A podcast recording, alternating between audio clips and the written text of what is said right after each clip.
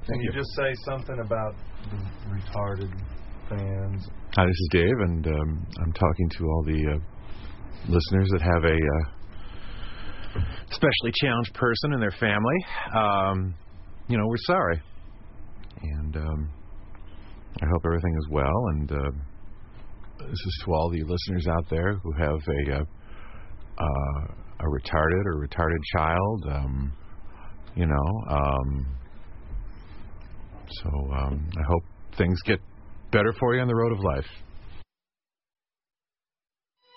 And now, a marriage tip from Sal Governelli. If you're going to get an engagement ring, ask the jeweler to fill out the receipt with a pen or a pencil. You could buy a really shitty cheap ring, let's say for 400 bucks, a cubic zirconia. Then put simply a 4 or a 5 in front of it.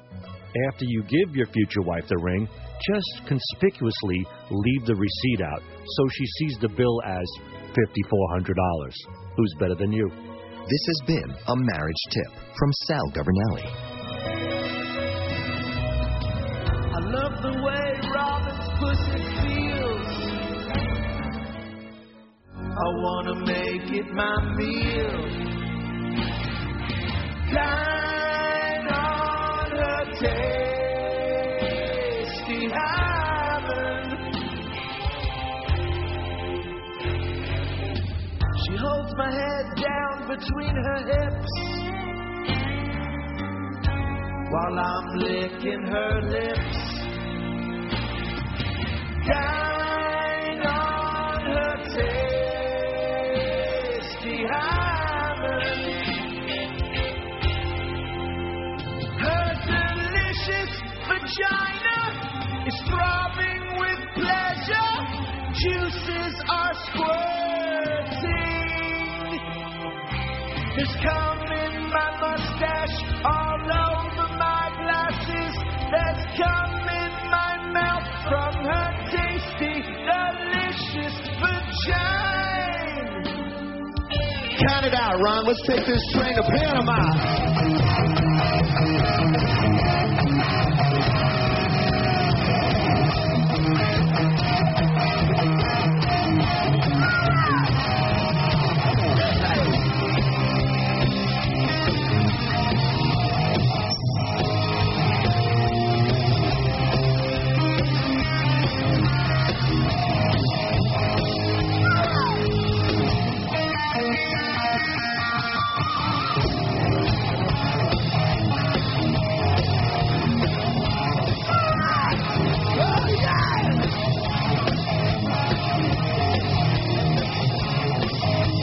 Jump in, Mama was in sound. Here she comes, put seven chops down. Hot shoes, put up the avenue. Model citizen, zero disrepair. Don't you know she's coming home with me? Who are those you guys?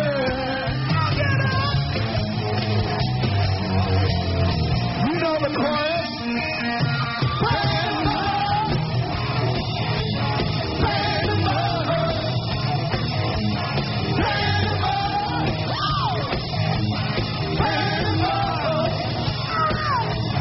We know they like it. Shiny machine. Got the feel for the wheel. Keep the moving pods clean. Hot shoes. Burning down the avenue. You get that on ram sugar. Right up your bedroom. We know she's coming home to me. She's coming home to me. You losing, mama. All together now. Grandma. Little bit louder. Come on now. You're beautiful, babe. Never change.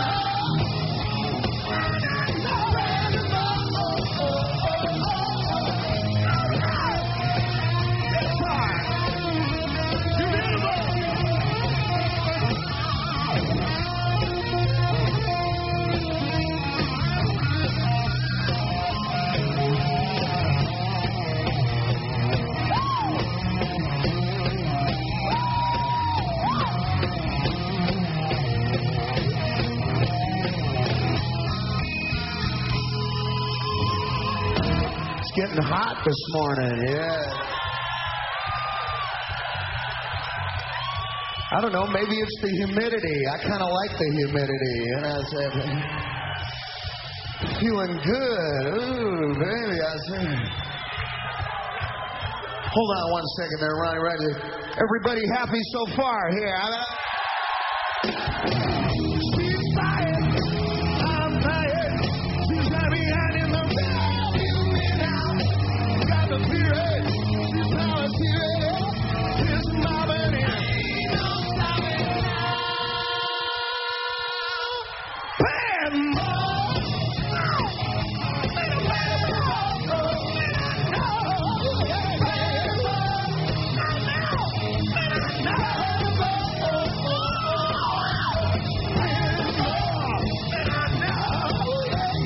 Take me to Panama, you honey. I'll follow you anywhere, sugar. Panama. Panama. All aboard.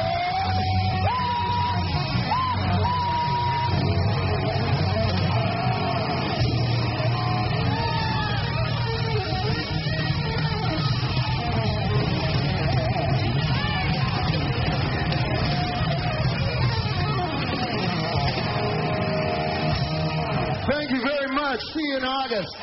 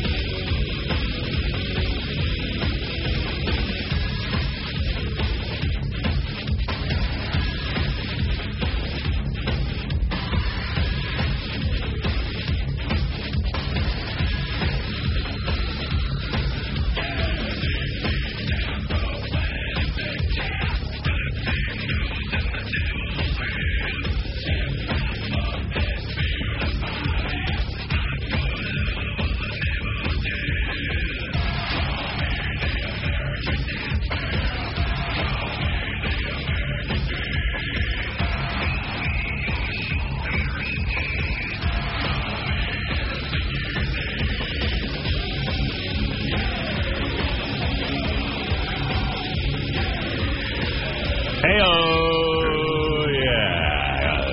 Good morning, everybody. We are live. Yes, lest anyone think we weren't coming back, we are back.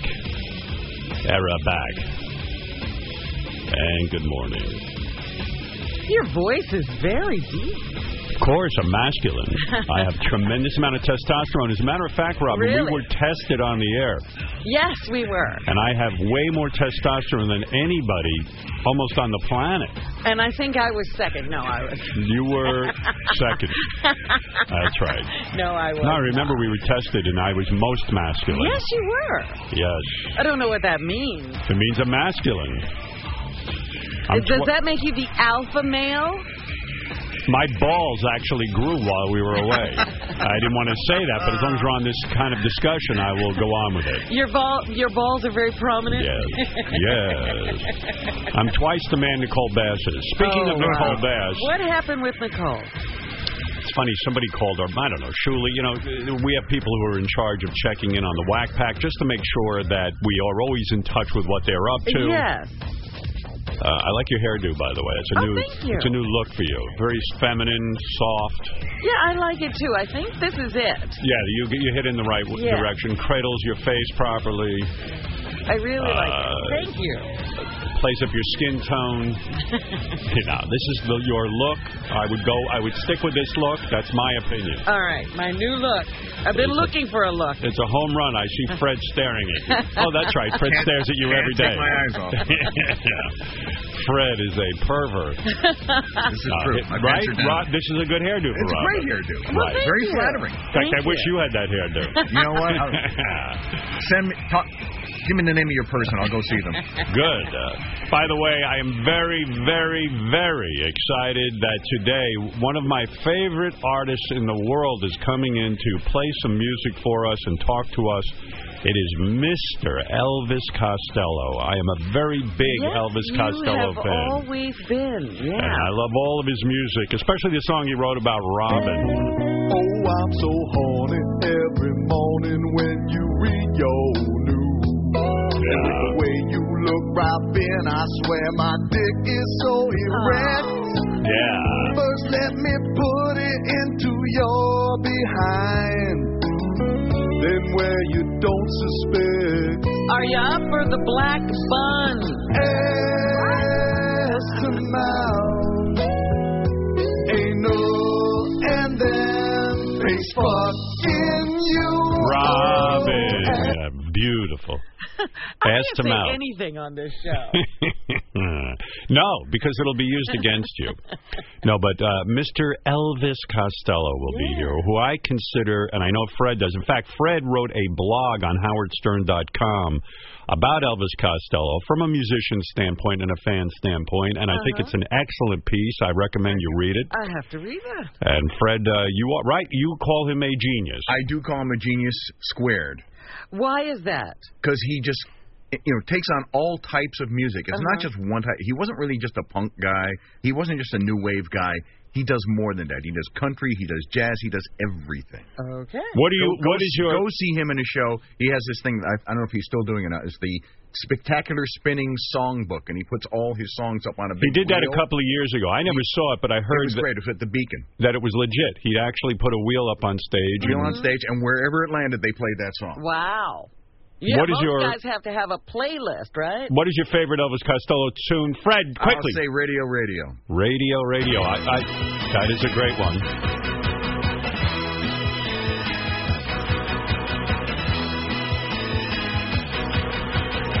I saw Jimmy Kimmel Saturday night. He was jealous that Elvis was coming on, and he is a big Elvis Costello guy. uh, Oh yeah, Jimmy's Yeah. in now. With every one of those late night stations playing songs. Jimmy's coming in tomorrow, um, so so he'll be stopping by. I had dinner with him. When are you going to be on the show? I'm going on the Jimmy Kimmel live show Friday night. Okay. And I'll, I'll be honest with you, I'm doing it for, Ji- but I really wish I wasn't going on. Really? And I'll discuss this with Jimmy tomorrow because I was thinking about it. I, I actually was jotting down some ideas of things that I might talk about on Jimmy's show uh, yesterday, and um, you know, I thought, well, why, why, what is it with me that I don't want to do these shows? You know, everybody wants to be on talk shows. I see, you know. And you used to want to be on talk shows. Well, I had a purpose. I wanted to be on talk shows in order to promote our show and uh, I guess, you know, get a lot of people interested in our show. Sure. And now I don't have that uh, desire. I mean, I wanted people to listen to our show, but I feel we're established and people know us. And as more and more people sign up for uh, Sirius, y- you know, you know, I feel like we. I think the real thing is that I did so many of these talk shows, and dare I say, some of them were legendary. Oh, you might say that. Yes. That uh, I don't even want to fuck with my legacy. It's like if you were a Babe Ruth and you hit all these home runs and you had all this stuff. Why would you want to fuck up your track record by going on now to a talk show? I mean, it, there were such wild, legendary appearances. Why would I want to go on one now? You know what I mean? It, I don't have the same motive.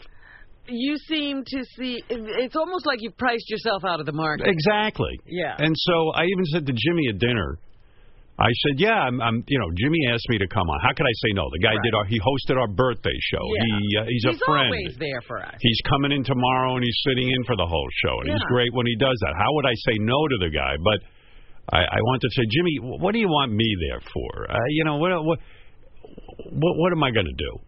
and so, you you know what I mean? I- I sit there. Well, I know what he wants you on for. He he admires you, and he Yeah. wants to bring you to his audience. And I'll tell you the truth. And I was thinking about this yesterday, and it's painful to admit that, you know, when I look at myself in the mirror, Oh, here we well, you want to hear it or not? you want to hear it or not? go. Go ahead. Go Okay. ahead. When I look at myself in the mirror, I see a reasonably good looking guy.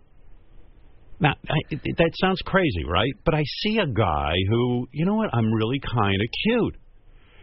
And um, you know, I'm married to a woman who modeled. She's beautiful. And you know, people would say when we walk into a room, "Wow, look at the two. Everyone's looking at the two of you." And I and I had somehow convinced myself that I was kind of happening, looking like we walk in the room and Beth's tall and blonde, and I have dark hair, curly wild hair, and Yeah. kind of you know the rock star look. Piercing blue Yeah. eyes. And when I am in my own little bubble where I can look at myself in the mirror and also walk in a room with Beth and be noticed. Now, I didn't know at the time that people were looking, going, "Holy fuck! How did he get her?"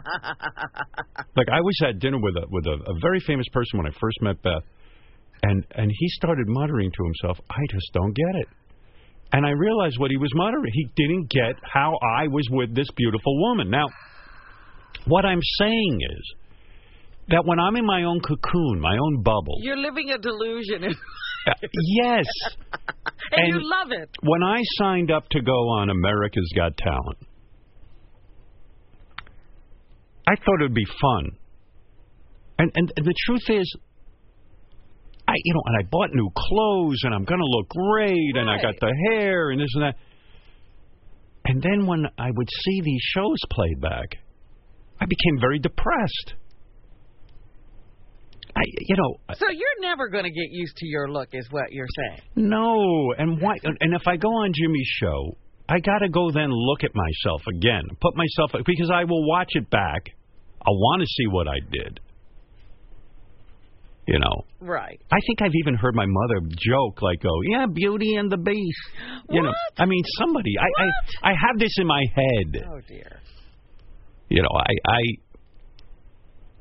I, I I don't want to be on TV looking at myself. Now, when I signed up for America's Got Talent, I had a big meeting after the first taping because they were shooting me dead on, and I sat them down. It was embarrassing to me. I said, I have to have a special angle, and I had them move every single camera to the right hand side of my face. Watch America's Got Talent. Ninety percent of the shots are in this one position where I kind of look good, and it's crazy to me. Why do I look good from that position, but I look horrible on another? So, in other words, all of this looking at myself is it's horrible. I remember when I did the movie. I remember seeing it the first time, and I'm like, I'm up there on the big screen, and I'm like, oh, good lord. It, I'm not supposed to look like that, is what I'm trying to tell you. And the reminder, But you know, a camera is not accurate. yes, Robin. Well, there you make a great point. it absolutely is not. It's completely fake. Pe- people, listen to what Robin's saying. Whatever you've seen on TV of me, it's fake. It's not accurate. Camera's wrong. The cameras. No, I look, you know, and I think like I'm a young-looking guy.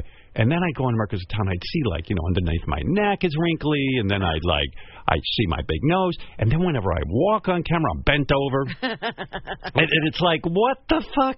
This isn't who I am. I, I feel better about myself inside, and yet I look horrible. So when someone asks me to go into, you know, people come up to me all the time. They want to take selfies with pictures. I say no. I, it's not. I'm, I'm not rude. I don't want to be in your picture. I don't want to be in anybody's picture. I But you- really don't. You love to take pictures. I love to take pictures. I don't want to be in them. I'd rather be behind the camera. I really don't want because I have created a delusion in my head that I look kind of cute. And, and or I'm or that I'm not that bad. You know, I'd watch the playback of America's Got Talent. This is the God's honest truth. I used to think like I'd look at Howie and go, you know, he's uglier than I am you know, like I'm actually the good looking guy on the show. And when they play it back, I go, holy fuck, I'm the ugly guy on the show. Howie's the good looking one. Howie's the beefcake. And you know how depressing it is when a bald guy, completely head shaven, who's my age, looks better than me. And even in the dressing room, they, you know, they would say, "Oh, Howie needs lots of makeup. His skin isn't that good. Your skin is so young, and blah blah blah." You know, they get me pumped up. Uh huh. And I go out there, Howie's skin looks fine. They're blowing smoke up my ass, trying to get me pumped up for the show. And people go, they sit you next to Heidi because she has a crush on you. She doesn't have any fucking crush. on you. She's dating a 27 year old. Get the fuck over yourself. Good lord. Oh my goodness! When did you have this talking to to It, yourself? it, it's all goes on in my head because like like even like when I first got on America's Got Talent and you know after Sharon left and then they brought in Heidi. Heidi says to me in the hall one time, "What does this meditation you do?" So I go, uh, "Oh, you know, I, I, I do TM Transcendental Meditation. I want to come in your dressing room and watch you do it." Now, in my mind, that means she wants to fuck me. Because she wants it. And you know what? That makes me feel good. But the truth is, she just really wanted to learn how to meditate. I just wanted to watch. you yeah, do this. she didn't want to fuck me. but I built up in my mind, I guess, because now I have a good job and I finally made money, blah, blah, and now like I'm desirable looking, like you know, Uh, like. mm-hmm. But I'm not. I'm I'm just.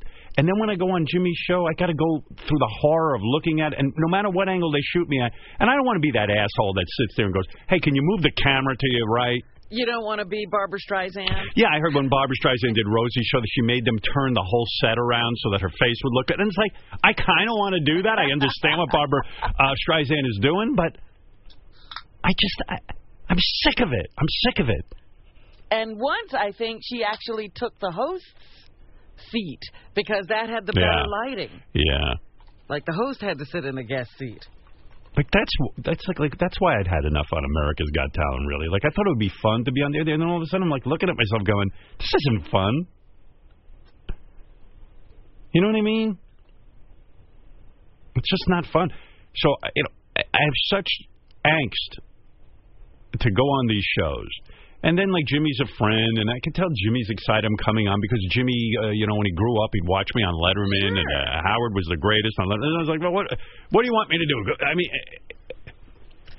I got to go on there and carry on like a lunatic. And I watch those old Lettermans, and I and I, I, I cringe. I don't even want to watch with the hairdos and the. I mean, it's it, to me, it's like one big long chain of sadness. it really is. A guy screaming, "Look at me!" Oh my. Uh, with a chip on his shoulder. A chip on his shoulder. Well, you, we had fun watching you. Yeah, great. I'm glad. Listen, it all worked out, but I don't like seeing myself. I honestly don't. It's painful. I mean, doing America's Got Talent, uh, you, you know, it shouldn't have been painful to look at myself, but it, I do not like the way I look. And look, you know, it's all confirmed uh, here. What do you mean confirmed? all right. Well, let me remind you. Remember uh, Mamet's grandmother? Oh. Uh-huh. Wait, what did you say he looked like? Halloween witch. Howard looks like that? Uh-huh. What? Halavinovich. and that woman has no filter on her. Oh, Mamet's grandmother is just like like he even says she's a real prick. No one in the Nobody family likes her Likes this woman. because she's so goddamn honest. And she's telling you the way that she has no she has no stake in the game. Oh, Wait, what did you say he looked like? Halloween witch, Howard looks like that? Uh-huh. Why? Why did you say that? all black, Uh, oh, okay. big nose, and he walks like hunched over. Oh and dear. he's- Uh, hunched over. I'm six foot five and I'm like hunched She's over like a hitting everyone. everyone. Your problem. Boom. She she's the Babe Ruth of insults. she's hitting them all out of the park He's like a witch. But like a he's bitch. also- he's an older. She can't even say witch. It's vitch. vitch. Yeah, it's oh that It's a accent. vitch. If listen, uh, never mind President Trump. If I was president, no one who says vitch would be in this country. Man, don't you think for his age that he looks good? He's almost 60 years old. He must be wearing, wearing a wig. A That's vig. the best thing. A vig. He must be wearing a big. What's the vig? I might go on Jimmy Kimmel and wear a burqa. I mean, I'm crazy about And that's the other thing too. Like I remember when I got on America's Got Talent, John Varvatos was so nice to me, the, the famous men's fashion designer. And I said to John, you know, I love your clothes. Uh, uh, I'm so tall though. And he he tailored all my clothes. I had a whole new wardrobe so I'd look cool, and you know, and I'm putting a lot of thought into my look. And then. I, and then I turn on the show and I'm like, oh, No. like why did I bother? Why didn't I just wear a T-shirt? Like, what's the point? Like, you ever see like a really super in shape chick, but she's got a mug from hell? Oh, You know what I'm saying? I'm thinking of someone like that, but I, I'll, I'll spare them. don't the, you dare. Yeah, I know. You know when they got the mug, and you go, "Why bother being in shape?" I fucked a girl in college like that. I didn't realize she was fucking me, thinking the same thing. you know, this is two people with a really bad mug. Wait a minute. You told me Uh. that a, a, a good body is better than having. Well, it is, yeah. Yeah. That's why I fucked her. And then she, I told you, she brought in all her friends to show them that someone fucked her. right. I'm laying there naked. Well, look, she was proud. Yeah. Oh, yeah. Oh, I was ashamed. his hair. I would give my life to have have his hair. Why? But that mu- it's beautiful hair. Oh, It's beautiful, but uh, that must be a wig. I don't think it is. I've seen it up close. Yes, without the wig. No, I've seen him up close, and it's Of not a course, You wig. wouldn't know. You wouldn't know. Oh, my God. Uh, Well, Chris Wilding interviewed his grandmother. He got inspired by this. She thinks I'm good looking, so. oh, great. Yeah, this did make me feel somewhat better. Do you think he's handsome? Yeah, I do. I think he's a very, very educated man. What do you think of his looks, though? Yeah, I like his looks, and I Yeah. don't, I don't think he should be in a show like that. He's too bright for a show like that. Really? Really, that's my opinion about him. I like him very much so. This other guy, his name is Mamet, Yeah, and his grandmother is an older woman, too. yeah. And she said he looked like a witch, and she said that I he. think he's a handsome young man. So you don't Young agree man. with that I woman? don't agree with that woman a bit. She's nuts. See, Mamet's grandmother is nuts? The uh, gra- the old granny's nuts. To this granny. Well, her I like. But, you know, listen, I happen well, to agree why with. can't you take her word? Well, because I agree with them. That's what I see in the mirror, and I see on these shows. I, I'm realistic, so you know, d- no matter how much they dress me up, and then I have Tony come and do my hair, and you know, they give me a makeup person. I mean, I don't even know why I bother. I should go out there like I just rolled out of bed, you know. Like Bill Murray doesn't sit there and worry about what he's wearing or what he dressed like, and he's right. Why bother? He's he a comedian. doesn't let them make him up. Yeah. I don't think so. I can't imagine. I like that I'm in makeup. I'm like, hey, hey, you want to see something funny? I'm in makeup. Boom. There's your fucking humor. Oh dear. I mean, what is it? By the way, I watched uh, the Amy Schumer uh, special on HBO. She did a concert. It's very funny. Yeah. Yeah, and I don't like comedy specials at all. I don't like stand up anymore, and no, no one really rocks my world, but I got to say, She was very good. good. Oh, wow. Top of her game. All right. A lot of vagina stuff. A lot, a lot of her talking about her own situation with her looks and getting uh, asked to do a movie. Very Ah. funny. Yeah, very funny. So uh, good for Amy. I got to give her a plug on that. I also want to plug John Fogerty, who was great last week on the show, and he's given us one of his favorite concerts from the Royal Albert Hall. Mm. You could hear it on Howard 101 this Friday night at 11 and through the weekend. So it's a concert that he did in 2008 Okay. and he loves it. And he said, if you guys want to play it, I'd be happy to uh, give it to you because he had a good time on our show. Great. Oh, I'm glad he Yeah. enjoyed it. Yeah.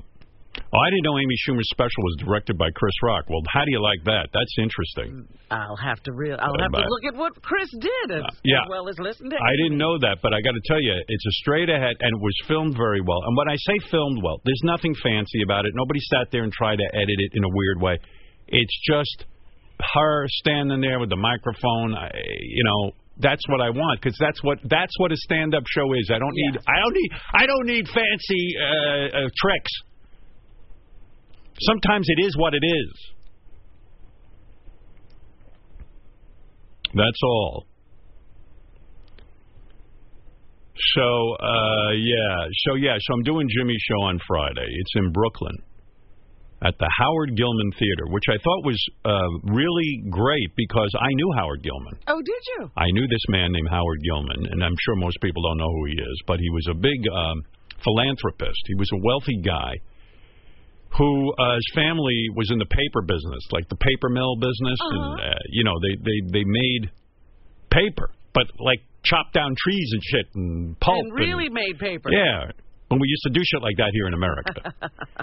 and when he was alive, he uh, sh- he was a very charitable guy. Gave to many philanthropies, including he tried to save uh, wildlife that was endangered. Uh huh. And he built a place called White Oak, which many presidents and dignitaries and uh, uh, artists would go to to uh, create. But there he had an animal sanctuary for animals that were rare and uh, were were uh, in danger of uh, being extinct.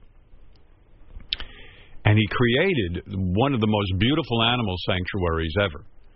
And I met him because he had um, uh, befriended a friend of mine who he wanted to start a gym, and he believed in the guy, and he helped him start his own gym. Hmm. So he was that kind of guy. Very lovely man, and uh, I, I didn't know they named a theater after him. So there's uh, Jimmy doing it from the Howard Gilman Theater, and I was I was I felt good that uh, that there was a theater named after this guy. I hope somebody ever would look into who he is and what he had done well, with his maybe life. People do because they're like, well, I wonder who Howard Gilman is. That's it. So there it is. He was a British guy, I think. Yeah, that was a British accent, I guess. You talked to him and I you're not did. sure? Well, when you get older, sometimes it, it, you know, like my You father now turned sounds British? Hey, hello. You know, my, my my father, you might think he's from another country. you know, when you get older. Right. Yeah. Yeah. Hey, uh, let me play this for you. Oh, oh, there was one. Re- oh, I was talking. Um, let me circle back. Nicole Bass, I mentioned. Yes. When you said my voice sounded very deep, I was saying to Gary this morning. I was listening to Nicole Bass was being interviewed by Shuley or one of the guys. Uh, they were just checking in on her, and I said, "God, her vo- how." You know, not only does she look like a dude, but her voice is deeper than most guys, deeper than my voice, certainly. Where is uh, that little tape of uh, Nicole? You know, it was funny Mm-hmm. that you had Shirley checking in on her because I was thinking about her as we were on break, and I said, I wonder how Nicole is doing. Oh, that's funny. Here, I'm gonna I'll, uh, I'll play. it. Howard, Um, one, what column? last column of pink. Yeah, there you go. it's, It's funny pink, too of because she's talking about that she has pneumonia or she had pneumonia, Uh-huh. but she doesn't know how to say pneumonia. She calls it ammonia. This happened. Look how deep that tone is. My goodness. Mm-hmm. This happened two years ago as well when I just had a regular ammonia, but was prescribed antibiotics, and the ammonia did clear up. this time around, Her ammonia. My ammonia. It's ours. My ammonia. cl- My ammonia cleaned up. It was just a regular ammonia. My regular ammonia. if you have ammonia that much, why don't you learn how to say it? Nicole. found out that I was in a walking ammonia, and that walking ammonia turned into an asphyxiating ammonia, which is like the worst ammonia. How do you know how to could say ever have. asphyxiating, but not Mm-hmm. and not um, pneumonia. My ammonia is killing me. Ah, oh my goodness. Uh, yes, Kenny, you're on the air. Hey, Howard, how's it going? um, I have ammonia. yeah. Oh. Hey, Howard, Yes. how's it going? It's going well. What is it, Kenny? All right, I was just wondering, are you excited for the uh, new Star Wars trailer? The trailer The trailer. Yeah. Well, I guess the Star Wars trailer. is going to be shown tonight Yeah. in the game, right? I, I'm going to be honest with you. Uh, I mean, I'm happy as Star Wars come out, but I'm really I, I don't understand people who stand online to see a trailer. They actually go to another movie to see the trailer. By the way, you know why a movie trailer is called a trailer? Does anyone know? I'll tell you why if you want to know. Do you know, Robin? I, think I heard this once, but I don't remember the All story. right. Well, the reason it's called a trailer because you think about it, a trailer would is it trails the movie. So when the movie studios first came up with the idea of running a commercial for their other films, they would run them at the end of the movies. Uh-huh. So you'd sit through your movie, and at the end they'd have commercials, you know, essentially that told you this movie's coming out and that movie's coming out. And so some genius figured out, oh my God, no one's seeing our trailers. They get up and leave. They The get up and movie's leave. They've over. seen the movie. They so let's put them at the front. So the name trailer stuck. but, But, it's in the front of the movie. that's right. How's that, Kenny? Excellent. Now, that All makes sense to me. okay, Kenny. Thank you. That's Kenny from uh, from Mars. But that's a franchise. When people get excited for the trailer, Yeah, you've got something. that's right. even the poster you know like they they they issue the poster weeks ahead of time and everybody wants to see the poster Right. I noticed that you know um, you can see Harrison Ford, and then they have Carrie Fisher standing behind him. Yes, Doug. Hey, Howard. Good morning. Good to have you back. Thank you. All right. So listen, I, I was listening to the show a couple weeks ago when you had Michael Rappaport on. He sounds exactly like Hate Man. Rappaport's on fire. I'm a, I'm a fan of Rappaport. I am too. I like how he throws his entire being into this fantasy football. I mean, he just loves like Hate it. Man did. Well- listen to that Hate Man call. Hate Man, I haven't heard from in years, but Rappaport is on a mad tear. He he's something else. Uh, in What fact, is he doing now? And how's he doing in fantasy football? I don't know how he's doing in fantasy football, but I know last time he was torturing JD. He he was torturing Gary, but then he kind of had to shut up because Gary beat him in that Yeah. week. But the week before, he had beaten JD. And uh, right now, what he's working on is he's putting out a musical for Broadway. Wh- it's called Rappaport versus JD, the musical. Tickets are on sale now Uh, for Michael Rappaport's threatening emails to JD, the musical. to fuck your ass up down and all around the row. So save some ointment, dick biter. A celebration of Michael Rappaport's strangely homoerotic emails to JD Harmeyer set to music. Bro, Oh, you're gonna be face down with an apple stuffed in your mouth. Rest assured, you will feel the thunder, bro, in your ass. I don't know. No, I don't know. I don't know. Ooh. So don't miss the best musical based on Michael Rappaport's gay rape fantasies this season.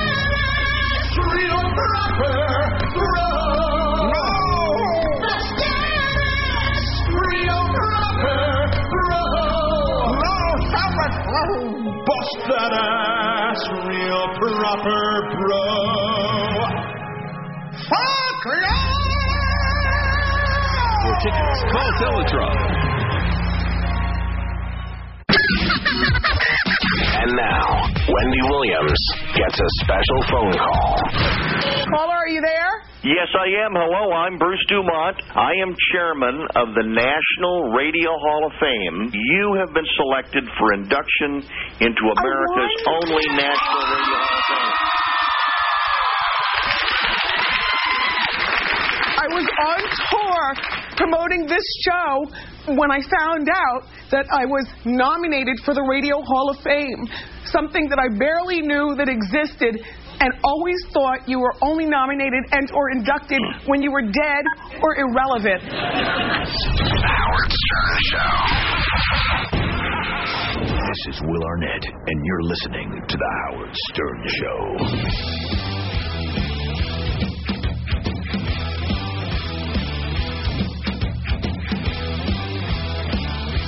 Baba, Baba, Baba, we. Baba, Baba, Baba, we. Ta, ta, ta, ta, ta, to thee. Baba, Baba, we. Mama, mama, mama, Blah, blah, blah, blah, blah, flunky. Ta, ta, ta, ta, to thee, Baba, booey, Baba, so high. Baba, Baba, Baba, we.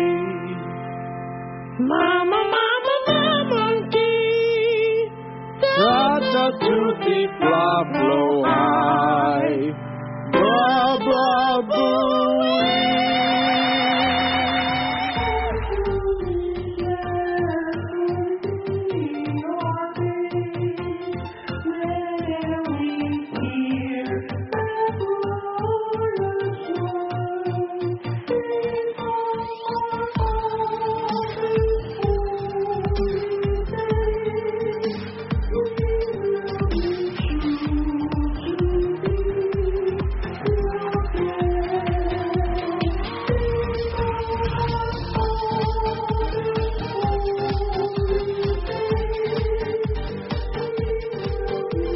Hello? Yeah, hi, grocery store? Yeah, this is Pana Grocery Store, yes. Okay, perfect. I'm a fisherman. We just caught this little Mexican kid in the Rio Grande and we're trying to find out what he's saying. Do you speak foreign languages? Oh, yes, I do. Okay, can you just translate what he's saying? His name's El Bito. Oh, I see. Okay. All right, come on over to the phone, El Bito. Say hi to him. ¿Qué pasa, man? ¿Quién? Computer, ¿qué pasa? ¿Qué pasa?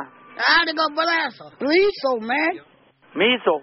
Oh, complain that you want cock in your mouth, huh?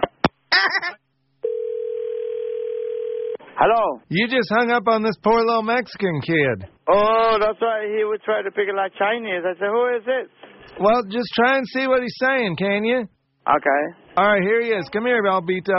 All right. Me voy a galera. My friend, can you speak it clear? I can hear you. Me speak poco. Boca? Yeah. What do you want? Yeah, computer. Caputa, yeah, over there. Like, you speak Chinese? Yeah. I speak Chinese. Yo, maya. Yeah, computer. Yeah, compadre, yeah. Yeah, mango mean you fuck him. Okay. How many? Touch her in the ass. Huh? Yeah, mingo me, that means suck my cock. okay. Eh, that mingo mean you got cock in your ass? Yes. Lingo in your ass? Do you speak Chinese? I speak Chinese too. I'm speaking Russian too. That means kiss my ass, you fuck. Io t'ho malato la testa, posso demonio la sera. Pingo in your ass, you fucking cock sucker.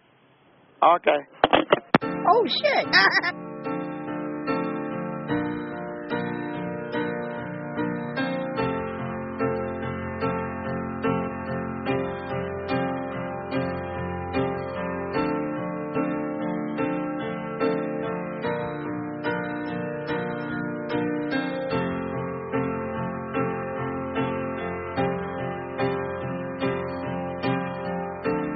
Come up to meet you, tell you I'm sorry.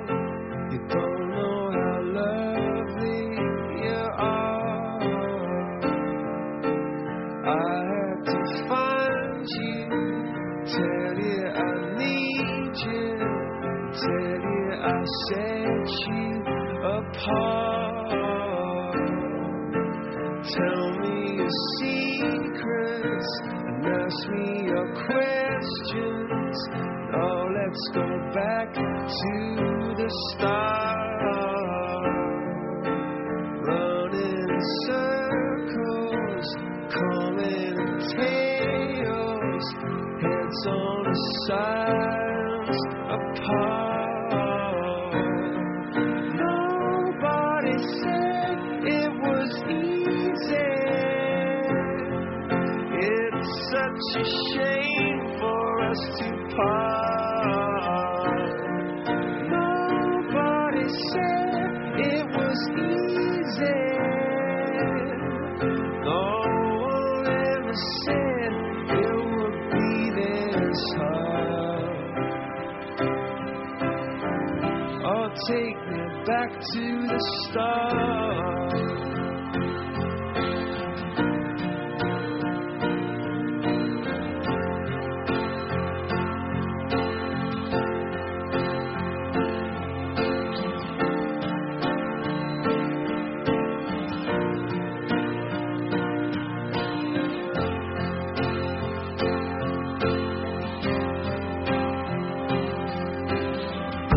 I was just guessing at numbers and figures, pulling the puzzles apart. Questions of science, science and progress, that love speak as loud as my heart. Tell me you love me. Come back and haunt me. Oh, and I rush to the start. Running in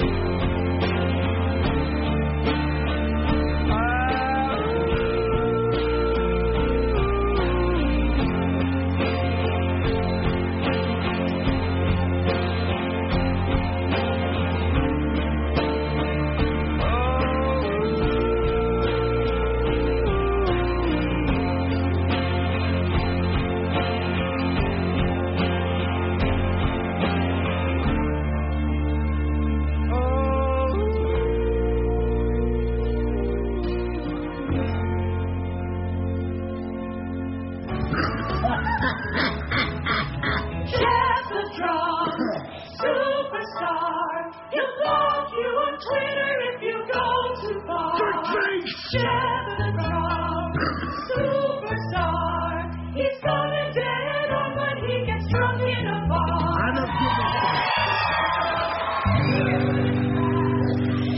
It's been said time marches on and we gotta take stock. But I don't wanna, Howard, I don't want to. This show is my rock. Your contract's up in two more years, and if you don't renew, I'll die of shock. Whoa, whoa, whoa, whoa, whoa, whoa. stop the clock. Ladies and gentlemen, Natalie Mays! Robin Weaver took a vegetation used meat and veg for her masturbation. She tripped on drugs so she could find life's answer, but instead she got a super gross grapefruit sized cancer. Hey now, Eating right. Hey, everybody. Yes, you can. Well, I'm excited. Look at you. Yeah, yeah, yeah. Sitting in our studio right now is the man himself, Elvis Costello. Look at you. Look at you. Let me gaze upon you. What's it like to be a genius, right? You, you, you know what? Do you feel like a genius? Do you feel like it when you wake up in the morning? and Go, you know, I'm a genius. Uh, no, I don't think that. You don't think that at all. I think that of you, Howard. That's, a, yeah. That's my, Shocking. you're my first thought when I wake up. Every morning of your life. Every morning. It's shocking. No, it's great to have you here, and uh, and and congratulations on writing a book yourself. Rarely done, right? I mean, most people hire a ghostwriter. I, I didn't know that. And maybe I wouldn't have put so much work in it if I'd known that. You know, Nobody told him. But it's Elvis- like getting a guy to go to war for you or something. You know, but, why but would you do Elvis, but most people do that because th- they're busy. You you are a musician. Uh, It's not your primary thing to be writing books. So so uh, you know when you do it yourself, I'm sure there were times that it became frustrating, and you said maybe I should hire somebody to shape this thing up for me. No, No, I just thought I'd just take as long as it took. I mean, sometimes I think, well, I got to write this chapter, but I got to take the kids to school, or I got to go and play a show, or one of the write an things- album or something. I don't know. There were little tidbits in there that are so great. Like, for example, you were nominated for Best New Artist. This is 100 years ago. Uh, when, when you first came on the scene, you were Before I nominated. even oh, knew you, right? A real long time ago. But you were nominated for Best New Artist at the Grammys, and you were up against A Taste of Honey. Yeah. If anybody remembers them. And, and isn't it amazing? It wasn't just us. It was well. I think it was the Cars. The Cars. Remember the Cars and Toto. You know who was? Wow. They were a real hit group. We were just kind of like a- aggravators, but they actually had real hits. But the Cars and the, and Toto and you All and, and a remembered. taste of honey and uh, none of you won. You you lost to a taste of honey. Did that matter to you at the time? You know, I, I to be really honest, I, we were down at a country western club in Pasadena playing a show that night. I, I, I, I didn't, you know, I, I was new to America and I didn't know what, anything about that show. So you wouldn't have gone to the Grammys we didn't, anyway. we didn't go. So uh, th- somebody told us if you go, you'll win, and I thought that can't be right.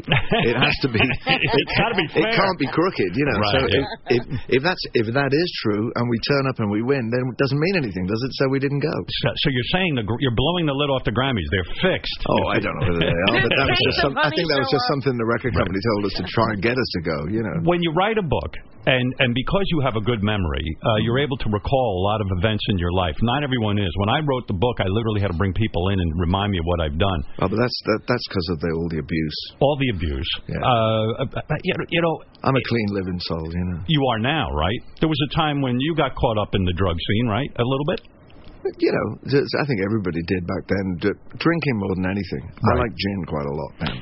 but you quit everything Mhm. D- d- was that because you had to i mean you were getting yourself into trouble No, I got myself into trouble and I kept going, but I, uh, I, I eventually I just got boring about it. You know, I just think woke up one day and I, no, not to make too light of it, because some people have a real struggle with it. So you, you got to be say you're lucky if you wake up one day and you go, I've just, I've had my share, I'm just going to stop. Right. And I did that 20 years ago. So you know, that's that was just my good fortune. I've got pals who had a bit more of a hard time putting it aside, so I'm not going to make a, a frivolous joke about it. Right. So you're completely sober. You don't drink at all. Do nothing. I wouldn't say I do nothing, but I didn't say that. he does nothing all day. I do nothing. There's 670 pages of nothing. Uh. 670 pages. Did the editor at your book come? Who was your editor? Did you have? Did you have? Lou someone- Ryder. Okay. Yeah, very- Brant Rumble. Did- is did- my, did- did isn't that they- great? Brant Rumble is my editor. That, I that's a name you might have, might have called yourself if you it were is Chris- indeed. I, Yeah. Actually, I remember his m- movies. He was uh, he played the second hood in I think the Wild One with Marlon Brando. But what, did, did he ever say to you, listen, 670 pages can't be done. Uh, you're going to have to cut this thing down to half Oh, the we size." took cut it down. You want the other hundred thousand words? I wrote? You're prolific. You just wrote about everything in your life, and you tried to be as honest as possible. When you're writing a book, do you find yourself leaving a lot out because you feel you'll hurt somebody, or I di- I did. I did leave s- stuff out. I didn't pull everybody in my life, in, you know, that's mattered to me out of out of the shadows. I, I didn't write in a lot of detail every little fight and indiscretion. I just tried to let people understand where the- if I did wrong, and I did hopefully accept that I did in various cases in my life and in, in my marriages and I uh, you know just wrote about that how it and how it ended up in songs rather than you know sort of replay some fight you had 25 years ago but the same is true of business they're, they're all different kinds of books you write if you if you write that you're writing a book about your marriage if you write about all the squabbles you had with business you're writing a business memoir I, I was writing about music mainly and how it came through my family. And so I did write a lot about my dad and even about my grandfather because they, they were both traveling musicians of a different kind and something of the way I ended up doing this. Your comes dad from was them. was a was a pretty successful musician, and I say that because when I read the what- re- read the part about um, your dad had a show on the BBC. Oh, well, no, he sang with a dance band that was on the BBC weekly. You know, they were on the radio every week. Yeah, he And- really worked as a musician, right? Yeah, he, he didn't he didn't make many records because the the band leader was pretty shrewd. He, he made people come to the dance hall, you know, to hear these people sing. But they sang weekly on the radio, and they would have guest guest people from the hit parade on the show. So when I was a little kid, I'd go along with him, and I'd see groups. and when uh, you see playing. stuff like that, that's what influences you, right? It's no great mystery what made you become a musician. It's not so much it made me want to do it, but you know what it did do? It made me realize that it goes in a split second from very from mundane work. I mean, there's a day when you come in to go to work, you're getting all your papers together, you're looking at your schedule. Well, the musicians did the same. I'd see them coming in and reading the racing form, and having smoking a cigarette in those days, and and they were just a bunch of old men to me because my dad was in his 30s, you know. Right. Some of the players, and it was a it was a band with saxophones and trumpets, and then a bu- bunch of much younger men who, in, say in one case it was the Hollies, you know, who contained Graham Nash, walked in, all bleary eyed, eight, nine in the morning, carrying their own amplifiers. And they just looked like kids, cause, probably because they were, were little more than kids. One of them was a teenager. Right. And that was a little thing. Well, I could do that. Look, that guy's just got a sweater on like me with a hole in it. You know, it wasn't. And the next thing they changed into their shiny suits and turned into the group I'd seen on TV. Do you think you became a musician because you'd see your dad being enamored of other musicians and only respecting other musicians? Do you think that influences you? Um, I, I was convinced until about 17 that I really loved music. I wasn't sure I could make a living at it. wasn't sure it was right. You know, it was right for me to do that. Did your father ever sit you down and say, "Don't become a musician. It's a, it's a holy hell. You can't make a great living," or No. you know, like maybe inject you with his own failures? No, because he, didn't. He had a. sig- He had a. The, ki- he had the model of, of career he had all the way through his life. He never said that. He never said much of anything to me in terms of advice. He told a lot of stories, but he wasn't really a, a person for giving advice. He wasn't much cop at being. Do you like being him? a dad? Oh, I loved him. You yeah. loved him, and you but we wanted- didn't spend a lot of time together. He, he and my mother, uh, you know, parted when I was so. I, I would have written more about my mother in this book, but what can you write about your mother? You write, you know, she said to me, "Have you brushed your teeth? Is that coat warm enough?" You know, that's the stuff that everybody's mum says. You know, so m- my mum kind of brought me up, and she's the one that taught me right from wrong and all those things. And my dad was kind of the wi- the wild one, I suppose, and it gives you the idea there's another life. But I, I never wanted to imitate him or nothing like that. You know, most people, are, you know, who don't grow up in a musical family, they're looked at as like pariahs when they announce they want to be musicians. Everybody worries about them, and everyone says, "Oh, you're not going to be That's able to true. make a living. You're going to be a loser." But I guess it gave you confidence having your father be a musician. You're saying, "Well, this is a possibility." I, I don't know about that. I know that my friends used to like my coming round to my house because my mother sold records, so she knew about new music. You know, she didn't think, oh, that music it belongs to the kids, and I don't understand it. my friend's parents didn't want to hear it, the Who or the Rolling Stones, but we had all those records in, my, in our house because my dad was lit, was having to learn them to sing them on the radio. He sang the hits of the day, whatever they were. I know that sounds weird, Yeah. but they did, but they did because it was the way radio was in England in those days. We only had about five hours of music on the radio. So your house was was, w- w- when you're around your dad, he has all the records of the day yeah, because he he's brought them home learning to learn them. I And- mean, you know, like I mean, a re- and not songs you'd think a dance band singer would sing, like ballads, but he was having to sing, you know, "Reach Out and I'll Be There" by the Four Tops or "Like a Rolling Stone," and they would, if you heard those versions, they'd sound really kitsch, you know, but. That was the only way that we heard all the hit songs of the day was done however they heard them. The way the BBC was set up, it's complicated to explain, but it, wa- th- we d- we just didn't have a lot of recorded music. They'd made all these agreements where they couldn't play more than five hours of music a day, so they had to, the hit tunes had to be played by whoever was around.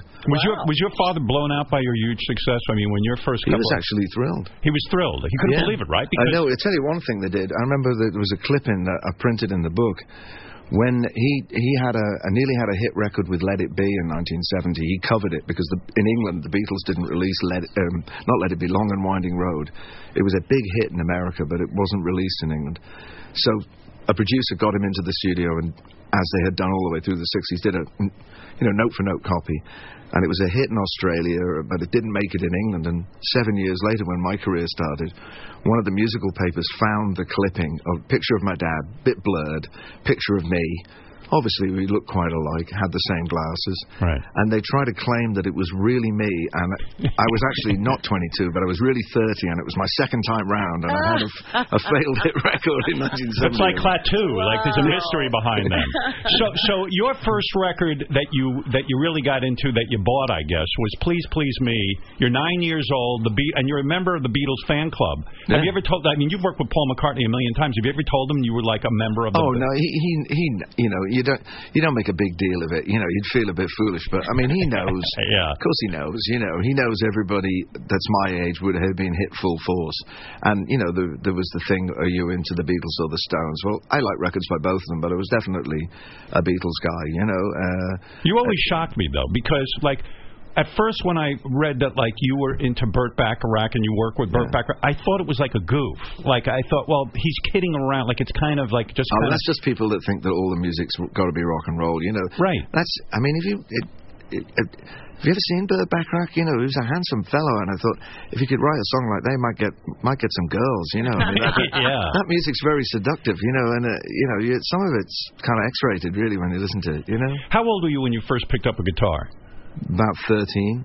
Thirteen. So pretty late, actually. Yeah. It is because most guys I interview, they start like super. Did you always fantasize about playing the guitar, but just didn't have the nerve to I pick up? fantasize, but not about the guitar. Howard. No, but seriously, when no, do you no, be- seriously, I didn't. Th- I had one from the age of nine. Yes. And it was just a souvenir of a holiday in Spain, and I never, I never picked it up. It just, I tried to pick it up. I, I tell you something. I've got a secret about the guitar.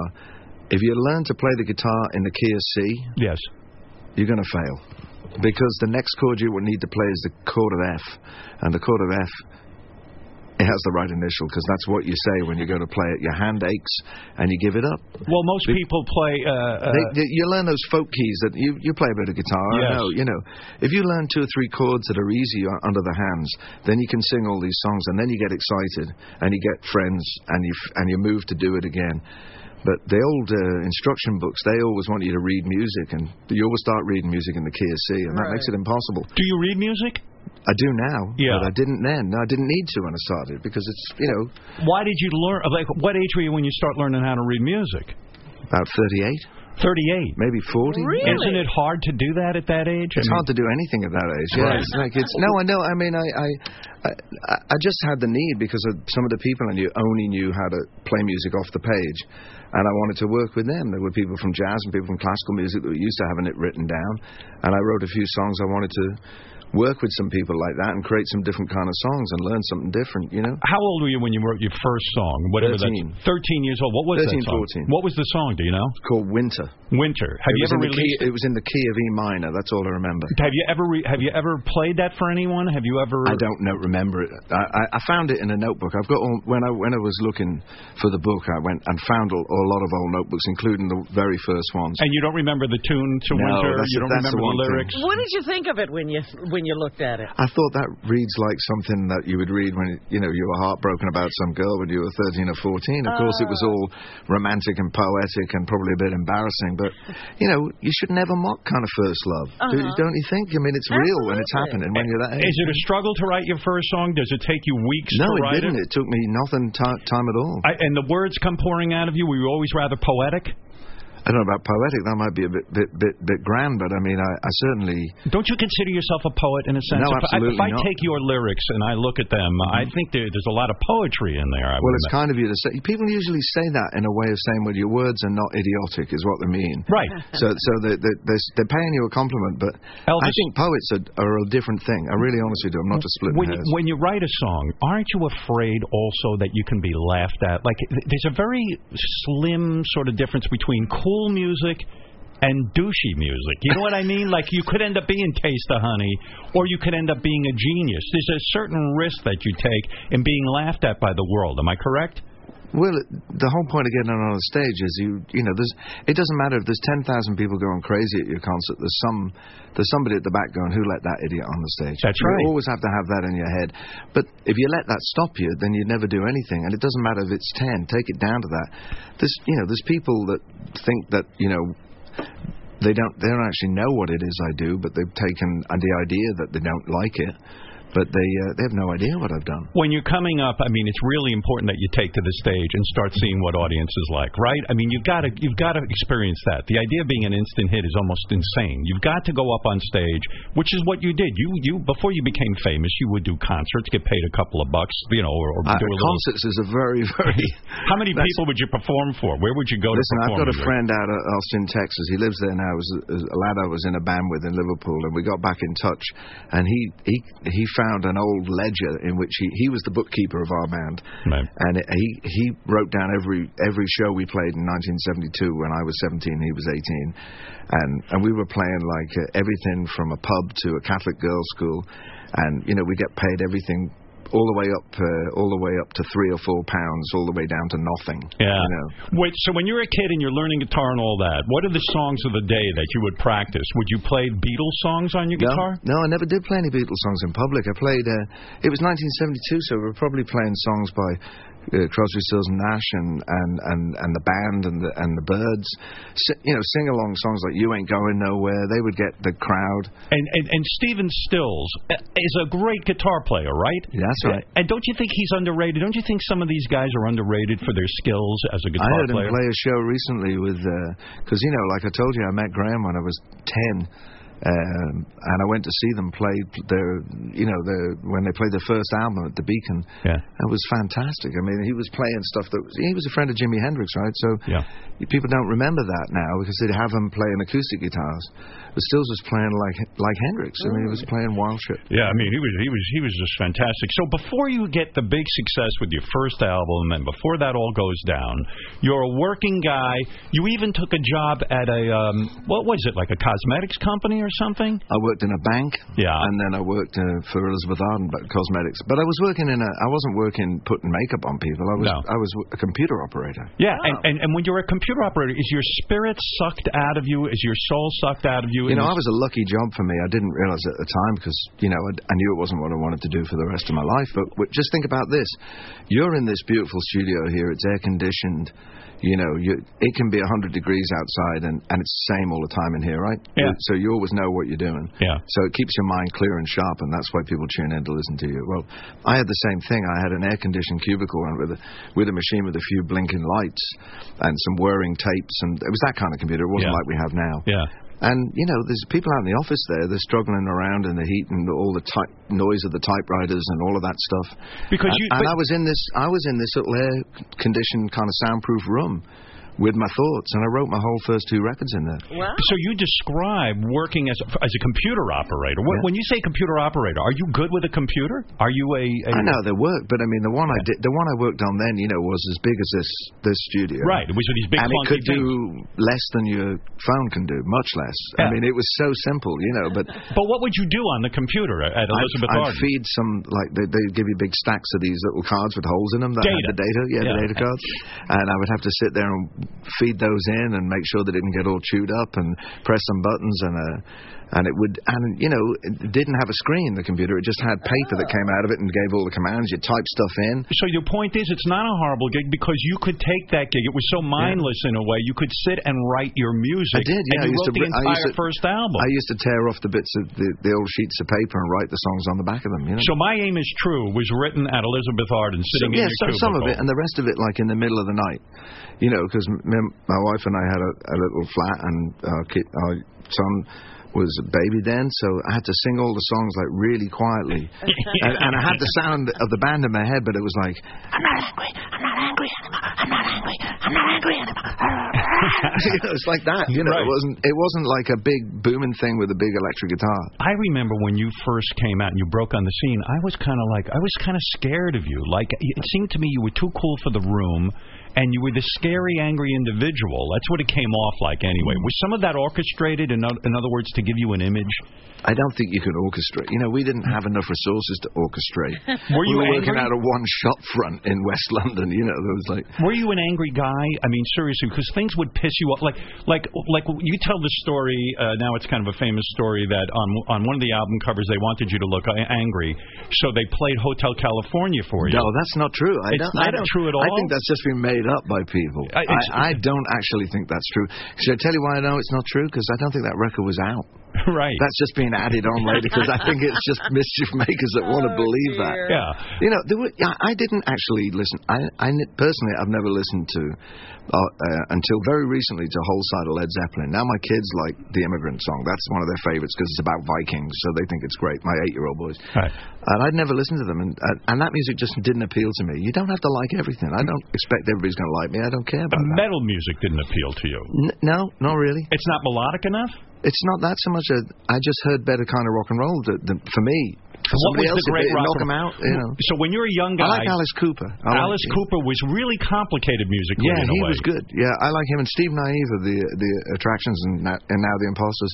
He was a he claimed that was the only rock and roll music he knew when he joined, and we all knew the Beatles and the Rolling Stones, but he was four years younger than us, so that's what he liked. I interviewed John Fogerty of Mm-hmm. Creedence Clearwater uh, Revival, and part of his sad story is that uh, you know he signed a really bad record contract. It- It's Mm. legendary. You somehow had the brains to uh, and the good fortune. You sent your stuff to I don't know who it was at first. Was it Island Records or so- not Island? Was it? Was who did you send your I stuff sent to? I sent out my songs before I was signed. I sent it out everywhere. and you got back a record contract from someone that you rejected uh, in some total because you said it was a bad deal, right? Mm, I- again, that may have been something that was written, but as I recall, I just nobody actually made me an offer until the first Island record. Records, I thought, offered you a uh, contract, and and I you know I said sent it- them. I remember sent the, I sent them a tape because the weird thing was that like my first record was actually distributed by Island. I see. They just they put it in the shops, but they you know and I and, and later on you know it was like. But I was Stiff on that. Records gave you a fair deal, right?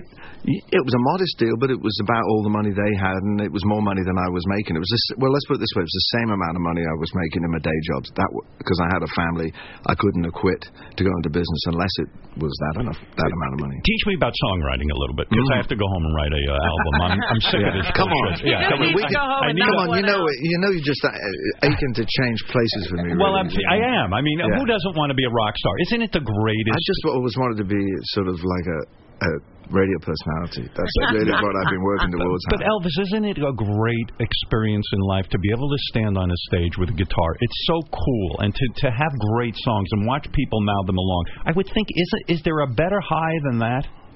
Well, of course, it's it's it's curious when people, after so many years, want to hear the song you started out with. It- It's But you got to take it in a good part, and then and then it's your responsibility to make sure you do that song as well as you can. Is it hard to do that now when someone says No, to you I play worked out. Allison? I or- worked out how to do it. For some years, I struggled. I I wrote in the book that when we were first in America, like the first couple of times we came, we came once, and it was like a big to do about it, or so we felt. You know, we we went and played the Whiskey a Go Go on the bottom line, and we thought we'd made it. You know. Yeah. Then we realized that as we started to drive across. The, the states in between the coasts, you know, we realized that we had a big job you know, to join Right. up. And we There's a got in lot a out station wagon and drove from Atlanta to Madison, and then we realized that this is going to take a while. So you have to learn how to play your songs over and over and over Yeah, again and, then- keep and, it and I fresh. remember thinking, uh, and I wrote it in the book. I said, we actually dropped the song Allison out of the set because I thought it was making it too easy for people to like us. Right. You know, I thought, well, that's because that's a likable song. I wa- I wanted to make it hard. but it was I was 22, you know. But that's you, 23. right? I mean, you, you had sort of this thing you anger. think then, you know. You have an attitude. You want to be rebellious in a way, and you're like, "Hey, fuck you! You, don't want me even to play? want people to like you. you want me to play Allison? I, I fuck you! I'm going to play something else. You know what I mean? It's like there's Look, you know, anger, this is- anger. it was a. I ju- uh, each new song, you're right, is at that time was like, okay, this one's better than the last one, so you got to hear this one. Ah. And it's how we got in the trouble when we went on Saturday Night Live because record company wanted me to play a song off the first record that was, you know, and peop and still this this clip gets shown and talked about. Particularly any time anybody does anything outrageous on that show, they Uh-huh. we get a bit of free publicity out of it. You know, when Sinead tears up the picture of the Right. Pope, they blame me. Ashley Simpson gets caught miming, they blame me. You know, but it I don't was- know why. You know, you talk about Saturday Night Live. I was going to bring it up later, but it is so weird to me that you decided to play a different song, and that was so outrageous. I don't- I don't understand. I mean, come on. Yeah. Live is in the name of the show. You know, Right. it's like a bit of a clue. It's it it really wasn't that big a deal. Uh, and, in people retrospect- have written about it afterwards, but you know, but nobody saw that because nobody had a VCR then. But t- but tell me something. When you go on Saturday Night Live, and then there's all this controversy. You decided in the mid of the, mid, you know in the beginning of the song, fuck you. I'm not going to play the song. I'm going to play a different song. And then Lorne Michaels and everyone at NBC is pissed off at you. Does that stay with you? Are you nervous at all inside, or are you just like I don't give a fuck what these people think a- at all? I don't think that Lorne, Lorne says after the fact now that that he he didn't really care what we did. Our, s- my scrap was really with the record company because they were s- going on about this one song I didn't think we want, needed to play. Right. And we just did what we wanted. And, and yes, they went, oh, you'll never come in here again. And they didn't go on TV for a couple of years. But, I, you know, people think I'm still banned. I was on the show 12 years later. I, I was, you know, I was on the 25th anniversary show with the Beastie Boys, for heaven's sake, doing a, Yeah. a skit based on that night. You know, I mean, but but at that time, because you were a young guy, and it seems like it's such a big brouhaha. Yeah. You you- you don't, but you didn't sit and sweat that. In other words, you didn't sit there and get nervous that you ended your career No, or we something. were back on the plane to England, and we had we had a couple of days off, and we had another 20, 30 shows to play. You and know. you laugh it off, right? It's just like, hey, screw Yeah, you. When I mean it was everything, everything. You know, we were in our own little place and getting the bus and drive away. You know, Isn't it amazing, Elvis, that those things that are controversial at the time are the very thing that, like, now that clip is always played. Like, that's the thing that defines you on Saturday Well, Night that's- Live. Yeah, in some ways, that's what the shows want is m- moments that stick out. You know, but but of course it's a bit different now because if you did something like that, it would be on social media the next day. Right. Then it was just what they wrote about in the in the Right. paper, Yeah. and people said hearsay. And if you added up all the people that claimed to have seen it, that, you know, they would have filled Madison Square Gardens. I don't know that that many people could have been watching. You know. Elvis, how realized was it when you wrote uh, "My My Aim Is True," the entire album, and you send it off, and and you decide to do it with Stiff Records, right? Well, no, it was a bit more like I took one song in uh, on a tape that had other types of songs, and they liked one song off it, Mystery Dance. They liked that song, Mystery Dance, and uh, And then they said to you, "Hey, we want to put out a, a record of yours." but no, we- they wanted me to just record it as a demo at first. Ah. They had a they had a band with Nick Lowe and Dave Evans called Rock Pile, and I think they thought maybe that was a good song because it was sort of a rock and roll style. Did It you had ever- a little bit of old fashioned rock and roll in it? You know? When you started out, did you ever do cover versions? Did you did you do other people's songs? Yeah, yeah. What sure. were the songs that you would do when you would get on stage when you were? Depends on when you're talking about. Like I said, back in 1972, it was, it was, you know, things that people could sing along with, or you could put across with a couple of guitars. When I had a little band in the early 70s, it was, you know, I'd pick obscure R&B songs and you know, uh, Would it blues be songs and painful? stuff. Would it be painful to you when you would do when you would go out and do, let's say, one of your own songs in the beginning, and people were like, "Hey, fuck you! I don't want to hear that. Just play uh, play the hit of the day." I, I, you know, I remember being at a bar in Widnes, uh, in a pub, And some girls coming over to us and asking if we knew any Slade. You know, Slade were very big at the time. Right. Do you know any Slade? And I went, no. Um, but you know, I love those songs. We just didn't think we could play that music. You know. So I remember doing a wedding once, and they kept asking if we play a waltz, and I didn't know any of the waltzes. So, it was, yeah, what about some rock and roll? We made up some Chuck Berry songs on the spot that we didn't really know. You know. How important to you were your was your look? Like, was that relevant to you at all? Like, I know with the glasses, it was an homage to your father, and it was. Uh, no, yeah, actually, you know, I didn't wear the big horn rims. They were given to me uh, like the name was. It Right. was uh, that was that was a contrivance, but it wasn't on my part. It was my managers. They had the idea. They had to make something out of me being ordinary looking. I f- they, f- they looked at Roger Daltrey and Robert Plant and said he's never going to make it in that competition, so we better make something out of what he's got. So let's make him look more ordinary. When my aim is true comes out, how long did it take you to write that album? I, Uh, I- well, I was still working in the office, and I was still rec- I was still working in the office while we were recording it. I was going sick. I'm, I'm sorry, I'm sick today. I've got to go. And I went down and rehearsed. There was an American group that backed me. They were living in England, Clover. Clover, which became Huey Lewis in the news. Well, two of them were. Yeah, Yeah. Hu- Huey was down the pub while we were making it. He wasn't on the record because he was one of the singers. They had two singers, a guy called Alex Cole, a beautiful singer, and and Huey, who was kind of the rabble rouser, like he turned into with the news, you know. And uh, they were down down the pub.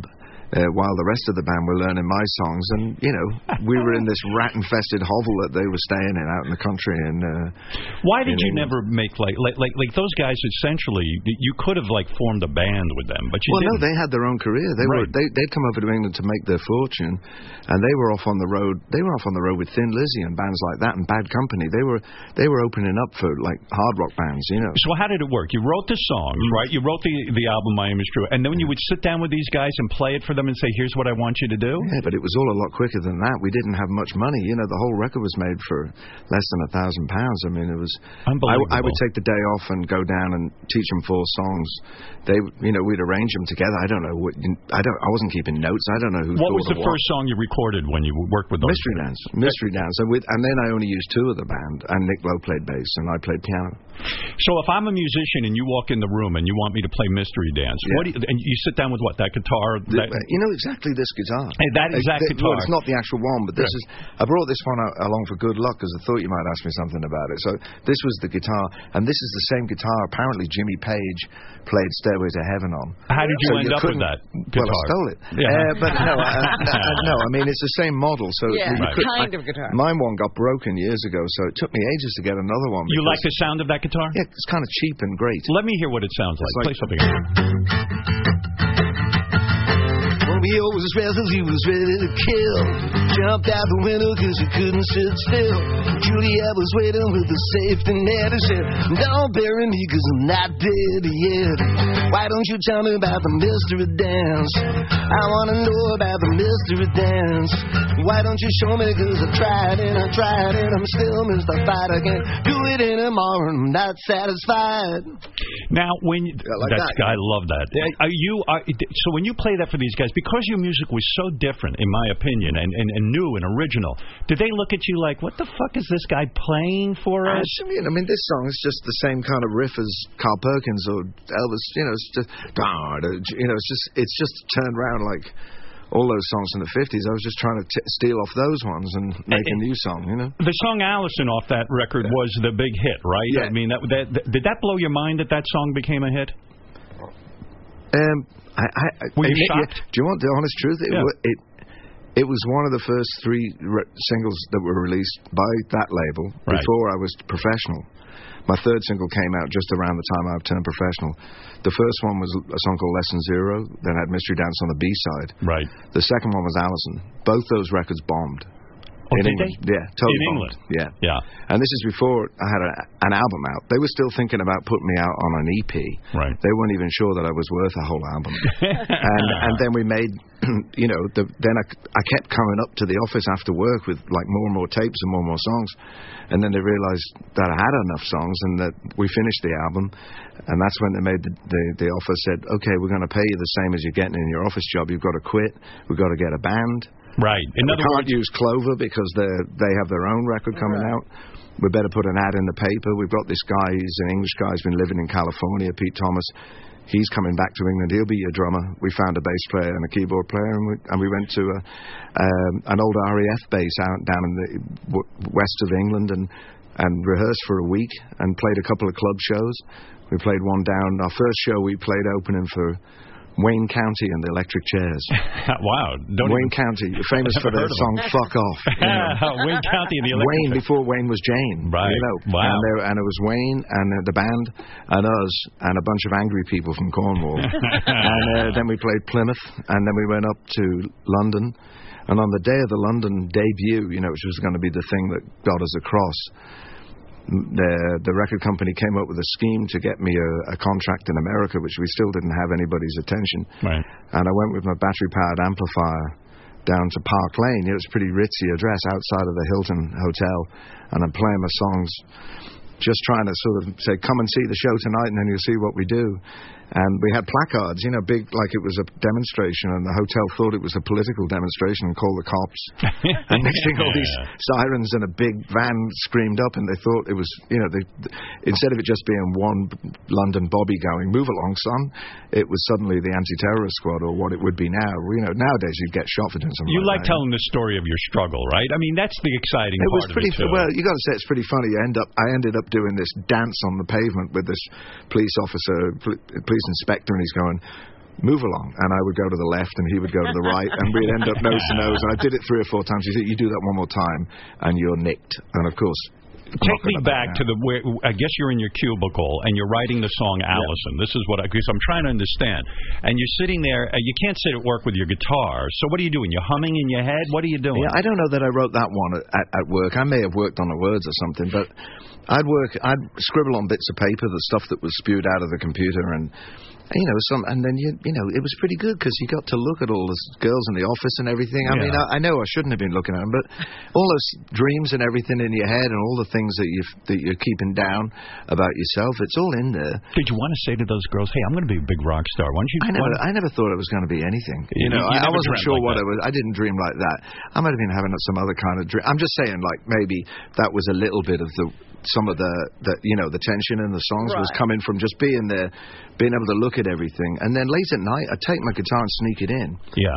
And I'd have to work late a lot of times when everybody had gone home. Then I could make a noise, you know. And that was truthfully e- better for me because I couldn't I couldn't play like that on um, where I lived because it was little sort of apartments and you couldn't sing late at night. So you'd go back to work late at night. I'd stay there sometimes 36 hours at a time. And you'd strum. Uh, li- would the music come to you first? Like, would- I'm, I'm, I'm- I'm saying uh, with Allison. would Yeah, you well, sit like I, there s- with- like I said, when I was doing that impersonation of like singing the songs quietly, then I'd be able to play them out a little bit and see what was in them, you know, and I'd be So playing. take me back to a room. You're sitting there now. Play Yeah. out a little bit of Allison for me. Just well, like Alison, Alison, I think I did write real quiet, you know, because it was sort of uh, that one. I definitely did because I was hearing, you know, the Spinners, Yeah. Ghetto Child, really, yeah, that's what I was hearing. I loved all those kind of records out of Philadelphia, and uh, but I thought, well, I can't sing that song obviously because that's a completely different s- life it's describing. But it was like da da da da da da, da, you know, that's what I heard, and I like Allison, you- I know this one. I was hearing it sung like one of those groups. I wanted the stylistics or the Oh. and you hated know. Allison. Allison, you wanted to kill. no, no, no, That's no, the way no. I see it. No, you see, that's just your wicked mind. You do, you- but that's everybody's wicked mind. Everybody. I- I'm says you afraid want- it is. I think it's a disgrace. It's not a love song. No, it's not. It's you know what it is. It's a regret song. It's a regret when you when you love somebody so much that you know you're going to do them wrong. Yeah. and it's that kind of song. So I was writing these. I guess I was writing the same kind of songs as people write in country songs or in blueses, but this was the ones that I could write. So you know, that's what I was writing. You happy when you hear this played back? Are you glad the way you recorded it? In other words, is, uh, d- no regrets? Well, I, that's John McPhee, my friend, playing the guitar. Yeah. I can't play that figure. It's so beautiful the way he plays. When you heard him do that, were you like, oh, this is perfect? That was amazing to me because he played like it sounded like one of the one of those great guitar players, you know. Yeah. And you go, thank God this guy's working Can with play me. better than me. Yeah. You- are, you, are you happy with your place in history in terms of as a guitar player? I, I believe you're one of the great guitar players. Do, Well, do- I don't know about that. Do I- you get I- enough credit? I, I'm not looking for it. You know, I never set out to be a, gu- known for being a guitar player. I just do what's necessary for my song. What's most important? The writing of the songs, right? Being a great songwriter. I guess that's that's what uh, that's what's carried me through. Not, but I wouldn't get a job playing guitar with anybody. That's for sure. Rock and Roll Hall of Fame, all that kind of crap, important to you or not? I was I wasn't fussed about it really. Uh, you know, I, I there's a lot of people that aren't in it uh, that I really admire, and they put me in, and then all my friends were pr- thrilled for me. You know, including Right. my including my wife. We were we were just pals then, and she rang me up and was all excited, and I thought, well, I can't turn it down now. You know, Elvis- It's like- I, I've actually been once and seen how much it meant to the people that have been out of the spotlight for a while. Yes. And when you see that, that is quite moving um, because they re- think they've been forgotten, and you've, then you realise, well, there's a reason. To, I, and I think of all these people that, that aren't haven't been acknowledged. For, for me, I've been working. I've never I've never stopped working, so I haven't been away long enough for people to miss me. I agree with you. I think it is a nice uh, gesture, especially to the guys who. But it's just a club made up by men, you know. Yeah, I know. Predominantly, so it's got to be flawed. It's it's not it's not a something that's uh, ordained by nature or by some divine. no, and It then there's is. many great artists who are left out of it, and you Exactly, feel like, well, what am I, a country club excluding people from? Uh, yeah, you yeah, know, yeah. from our- I, I actually made a suggestion. Somebody from Boston rang me up and said, Graham Parsons, who who, who was in the Flying Burrito Brothers, who who turned me on to country music. You know, c- when he was in the Birds, and he, Right. was, he that was like music that I didn't understand at all growing up because it wasn't on the radio as a kid. And I, I thought I didn't realize that it had so many soulful songs. I I just knew about R and B and the things that we heard from that. English bands always loved R and B. And and they asked me why isn't Graham Parsons in that? I said I don't know. I'm not on the board. Don't ask me. I said, but I tell you what, if Mr. Henley will join me, I'll leave because it's getting crowded. so if Don will c- join me, I'll leave the Rock and Roll Hall of Fame so they can put a few people in that aren't. You'll in. make room for them. Yeah, come on now, Don. That's You know, magnanimous of you. I think it was. Yeah. I think, it, but only if Don comes with me. I think we all don't like that aspect of certain bands being left out. It does. It, It's it- silly. it feels silly, It's, right? it, it makes it doubtful, you know. Wanda Jackson, who was like this uh, woman singer at the same time as Elvis Presley, they took, a, you know, she had to be in. All the guys got in first. The girls didn't get in, you know. Do you have favorite songs? Like for me, when someone says to me, "Well, what's your favorite song off of My Aim Is True?" I always say "Watching the Detectives." It's it's, it's something I just say, but you don't feel that way, right? Do, do- are, are I, some of them? should tell Uh, you why I don't feel that way because watching the detectives is not on my aim. It's true. Yes, it is. don't- no, it, it- only in America it was added. Uh, Oh, but I for always us, knew it- you know, that's the funny thing. When I used to when I first came to America, I used to go and uh, you know, I'd get want to buy. We'd listen to the new music. I'd go to uh, the, the, the record shop and buy the new releases. Yeah. And then I'd want to hear something that I knew well, and I'd go and buy a cassette of a record by the Beatles or the Rolling Stones, and the songs would all be in a different order Ah. because you all have different releases over here, and they added. Well, that for single me, was made, yeah. watching the detectives is on. My aim is true. that's how. That, that's the way it's going to be. That's the way it is. That's the way it is. It's If my. you say so, experience. Howard. You bet. but what a great song! Is thi- do you have favorites? Well, this one, this one's a uh, this one is a good one because it was the first. This is the first record I made. You know, like I made the first album was a picture of s- me and some guys I barely knew playing in a room. This is the first one where we were painting a picture that I knew what it was, and Nick Lowe made a great sound as the producer. I so, in borrowed a other rhythm words, you section. know when you're recording it, this is pretty good. Yeah, Yeah, and it I- served us well. You know, it's I've, I've done it lots of different ways. I've done it. I played it. with- You know, I played it with the Roots when I played it with the, with you know, that we've done all these different kind of versions of this Can song. you give over me a the years. little bit of that on your This? guitar? Yeah. Yeah, it's a. It. it I mean, I never uh, would have played it on the acoustic guitar, but it's.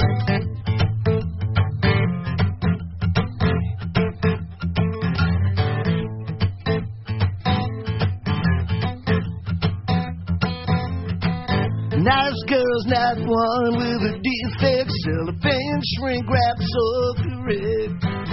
The red dogs under legal heads.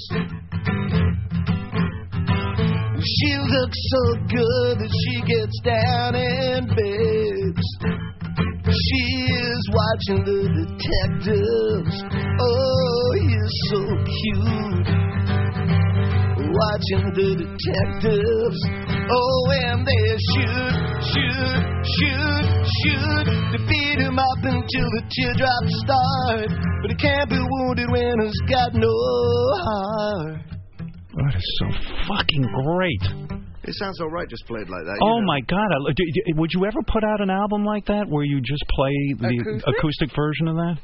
Maybe if people wanted it, I don't know. I you want know. it. I'll- I'll get that. I- Yeah. it I mean, moves when I me. did it, I just didn't. You know, I had all the song in my head, and I had just a little amplifier that was like as big as a transistor radio, so it sounded like it sounded mean even though it wasn't loud. Oh. And I just had the da da da dong dong, and I, I was thinking James Bond, you know. That's what I da-da-dong-dong, always think of yeah. James Bond when I hear Yeah, that. well, I mean, there was all those detective things had those kind, and all the da da da da da da da da da, you know, and, and, it, and Does that we, come we to you- wanted it to be an orchestra, but of course we couldn't afford it, so we Yeah. just had a beaten up old piano. You know? when you write a song like that, is it just it, when it comes to you, you like, whoa, what, what, what- what is that? Or are you? j- It, it, does it, do you believe in God? Do you become religious and say somebody put that in my head? I, I, it's it, it's sometimes it's a bit upsetting when it when it when it comes in. I've had it happen a number of times, different songs. I mean, the full song comes right into your head. Yeah, and, it's the whole thing, and, and then it's kind of you get it down, and before you fuck it up, basically, you know. How do you get it by down thinking fast? about it too. Well, in Elvis- those days, I just used to have to repeat it over and over until until I was sure I wouldn't change it the next time I picked up the guitar. Do you become neurotic in it? I mean, now we have tape recorders at our, you know, we Uh-huh. yeah, I have didn't digital. used to. I, in the book, I described like um, I was on the train going to see my mother, and I was about ten minutes out of Liverpool, and the whole of the Angels Want to Wear My Red Shoes came in my head. And the hard hard part wasn't the hearing it in my head. The hard part was getting to the house Right. without hearing anything else, like a radio playing or somebody or Christmas Oh. Any carols in noise, the background. and- Does it yeah, make you yeah. a nut to be around? You Like, are probably look a bit weird going along, and mumbling to yourself. You know, put a butterfly net over you. Right, because because you're you're you're frantic. You've got a song in your head, and you, and you've got to make sure that nothing gets in the way of and you we forget remembering that it. you know having uh, like a t- uh, some sort of recorder on your phone or even a dictaphone. Later on, I would carry a little dictaphone. Remember those ones Right. with the tiny little Sure. tape? But early on, I didn't know. I just had a notebook so I could write things down. Do you But think the early music- on that you came up with songs that you actually forgotten and drove you crazy, made you mad? A couple of times I, I got used to being. After a while, I learned how to write in the dark. Wow. Uh, because if, when I woke up, sometimes I, or I was sometimes half between wake and sleep. Yeah. And I would think, is that an original line or is that? And I would then, or, and after a while, I got like the dictaphone close to me so that because if you if you didn't get up and and write it down or capture the little and sometimes it would just be 嗯 you know you'd have to you listen what the hell is that and then you'd hear the tune you had time then work out the chords behind it Those and, must have and been- if you did let it get away then it would it would drive you mad that you might have let one get away It had to be great. Uh, those years where like you're so. but it's still like that out it's not it's not any do you different still now. wake up every day and like hear a Not- song? no, in your not head? every day, but when they come, they come in fast. you When's know. the last time your song came to you? When was the last time you were just laying there and uh, th- this that kind of thing. Uh, Yeah. the last couple of ye- years, I've re- had a couple of like those kind of quick ones where it's been four or five tunes in quick succession. Yeah. What's in your head right now? Is there a song going through your head? I've talked to many musicians who tell me it's almost like a radio station playing. Like there's probably some No, tune. I think that sounds a bit mystical. Really? I, no, I, I mean, I, I I would say that p- people go on about me being prolific, but they don't know that there's lots. Of, you have to have time for other things, you know. Right. You can't if you if you. Some people s- swear by getting up every day and going to work. Like I got into rock and roll to get out of doing that. yeah, yeah, right. You don't want a job. I don't want a job. I Right. just want to. I, the thing is, I I want to get up on my on my clock, and uh, But maybe it's you're strange, right. strange that I get up early in the morning, but it's you know. Maybe it fuels you to be relaxed and th- be living your life, be with your kids, be with your wife, blah blah blah blah blah. And then those songs come to you because you're busy living life. If you just lock yourself in a room torturing yourself, it might be it might be a horrible Hey, experience. there's times you you just use different methods, different times, and I don't think you can make it. If you make a rule book, then that's going to chase it away. This song I love. I'm on your. I'm on, I'm on this year's model. This is one of the most original songs I think I've ever heard in my life. I mean, it's just. I remember the first time I heard it. Great song, right? You will even say that. I hadn't heard it for a while. Is that true? Not this recording. Do you ever sit and listen to your old music? Only that when I'm only when I'm being you know fanned and and rubbed with uh, fragrant oils. Would it make you upset to hear it? In other words, would it be like I don't want to revisit that? Uh, No, not upset. You might go, God, what the hell is he talking about? Or, or, or maybe like I'd do that differently, or maybe I did do it differently. You know, some so the songs on the first record, most of them got played a lot faster than the recordings, pretty quick after that. you know. Right. Well, that was a great record. I mean, you Uh, got this this song, this radio radio, was actually not a new song when it was when I put it out. I, there was another version of it that had different lyrics.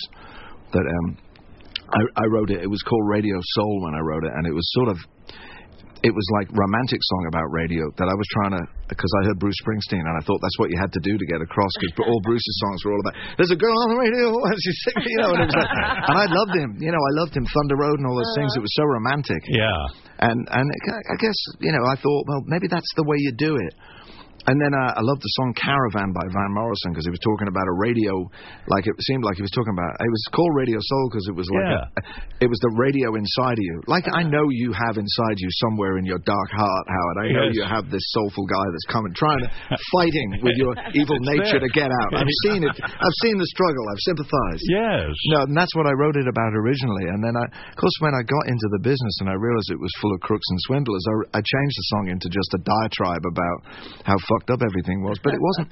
P- people thought it was about American radio. I'd never been to America when I, wr- when I wrote. So it's about how fucked up radio radio is. Radio is. The in- BBC was a mixture of things I really loved because my dad had been on it when I was a kid, and things that were really kind of pleased with itself and small-minded, and it continues to be an, a frustrating combination of those things.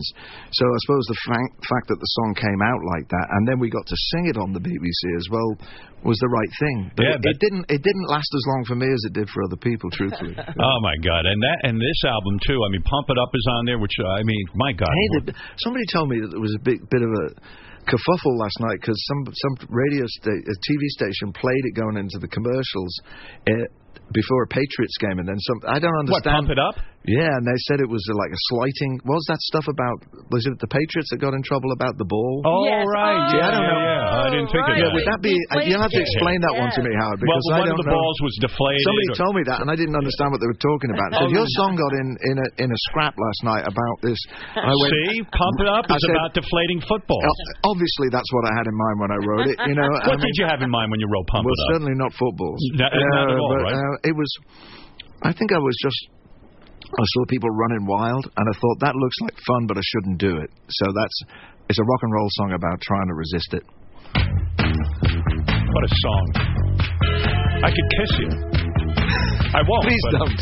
I promise you I won't. He didn't write that for. Did you write it till I kiss you? yeah. Is that lightning there? Yeah. I, this is this is rock and roll right here, right? I hope so. Good lord. Listen to you. You're a man on fire. I'm a boy on fire. I'll tell you a funny story. When I when I started in radio, I worked at a radio station. It was progressive rock. You could play whatever you wanted, Mm-hmm. and I felt that I was very unhip. Like I didn't play all the hip songs. So when I Which got were they? oh, like you know, like the people I worked with knew every obscure song. Like if you played Crosby, Stills and Nash, you were a douche because it was too commercial. Yeah. So when your records first came out, I'd play Elvis Costello, thinking, "Wow, I'm a badass." Like I used your songs to somehow legitimize me as a disc jockey. So uh, I thank you for that. Well, it's it's been my pleasure. Uh, you know, you you. Uh, I would love to hear you do what's so funny about peace, love, and understanding, just with you and your guitar. I think the Yeah. audience would enjoy that. Well, you know, that's a sad song, isn't it? Because it's never is enough. You know, uh, and Nick Lo- Nick Lowe wrote this song. You know, he had his tongue in his cheek when he wrote it, and uh, so truthfully, Nick Lowe wrote this song about 1975, I think, and. Uh, And, and he was just he was trying to copy those uh, those peace and love anthems, you know. That I Uh-huh. think uh, Timpan Alley writers used to say, "Let's get in on this peace and love craze that the crazy kids are digging." You Did know, you feel funny recording this song because somebody else had written it? Uh, you know, No, I mean, I'd been singing. Nick Nick was the guy I looked up to when I was 17. He was the first guy I knew in a in a in a group that I could talk to. I'd seen groups with my dad when I was a little kid, but did he hand you the song and say, "Listen, I no, wrote no, no. I, I, it was his band, the band he was in before he made his name as Nick Lowe and produced me and the Damned and all the people that he produced on the early early Stiff label. Um, you know, this was a song that I already knew by him. this." So this is your version of I his just song. turned- your I, cover we just version. put a bit of we just put a a, a bit more kind of uh, whatever. Do you think he into was it. upset that you vim, had the, vim and vigor? Was he upset that you had the hit with the song and not him? No, I, I you know the first release of this song was on the B side of one of his singles. wow. It was we were credited as Nick Lowe and his sound, and the picture on the cover of the single was him in my glasses and in dark glasses ca- holding my guitar that had my name up the neck. I mean, we were just we were just fooling about, you know. But you do such a great version of. it. But anyway, t- so I'll play a little. As I walk through this wicked world. Searching for light in the darkness of insanity. Oh, yeah, I ask myself, is all hope lost? Is there only pain and hatred and misery? And each time I feel like this inside, one thing I wanna know. What's so funny about peace, love, and understanding? Oh, what's so funny about peace, love, and understanding?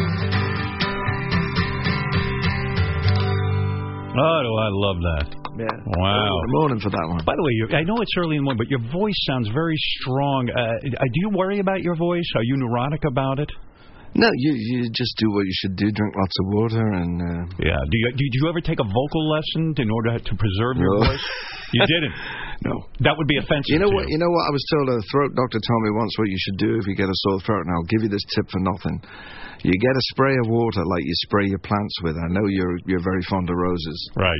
And you put a, a drop of dish soap in it, and you spray it in your mouth. Dish soap? Are it you sounds kidding? disgusting, but it works. And and when you do that, uh, does that are you like, oh, I can't believe what I have to do? to Bubbles. make a Yeah, I living?" can't believe some of the indignities. Yeah. Uh, when you're on the road all the time and you're performing a lot, and and perfor I mean your voice gets pretty beaten up, right? Oh yeah, but sometimes you know. uh, Should I tell you something, and I'm, I know that you know this is true. Yeah. The shows where I'm really, really lost my voice, and I'm and I and I'm mortified because I can't hit the notes, and I'm just like this, and like they're the ones when when when I get backstage and a young lady will come back.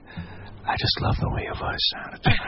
that, that's the one. And why do you think Rod Stewart has been uh, the, the Lothario that he has been? So you you're saying that that raspiness that can occur. Michael Bolton, you know what I'm saying? Yes, it, it'll sometimes work for you. It does work for you. You know, it can I- work for you or again you. I, I don't know if uh, I mean there are so many songs I could ask you about. Uh, you know, like accidents will happen, which I mean, the- hit after hit after hit. It's just, I I mean it's such a great catalog, isn't it?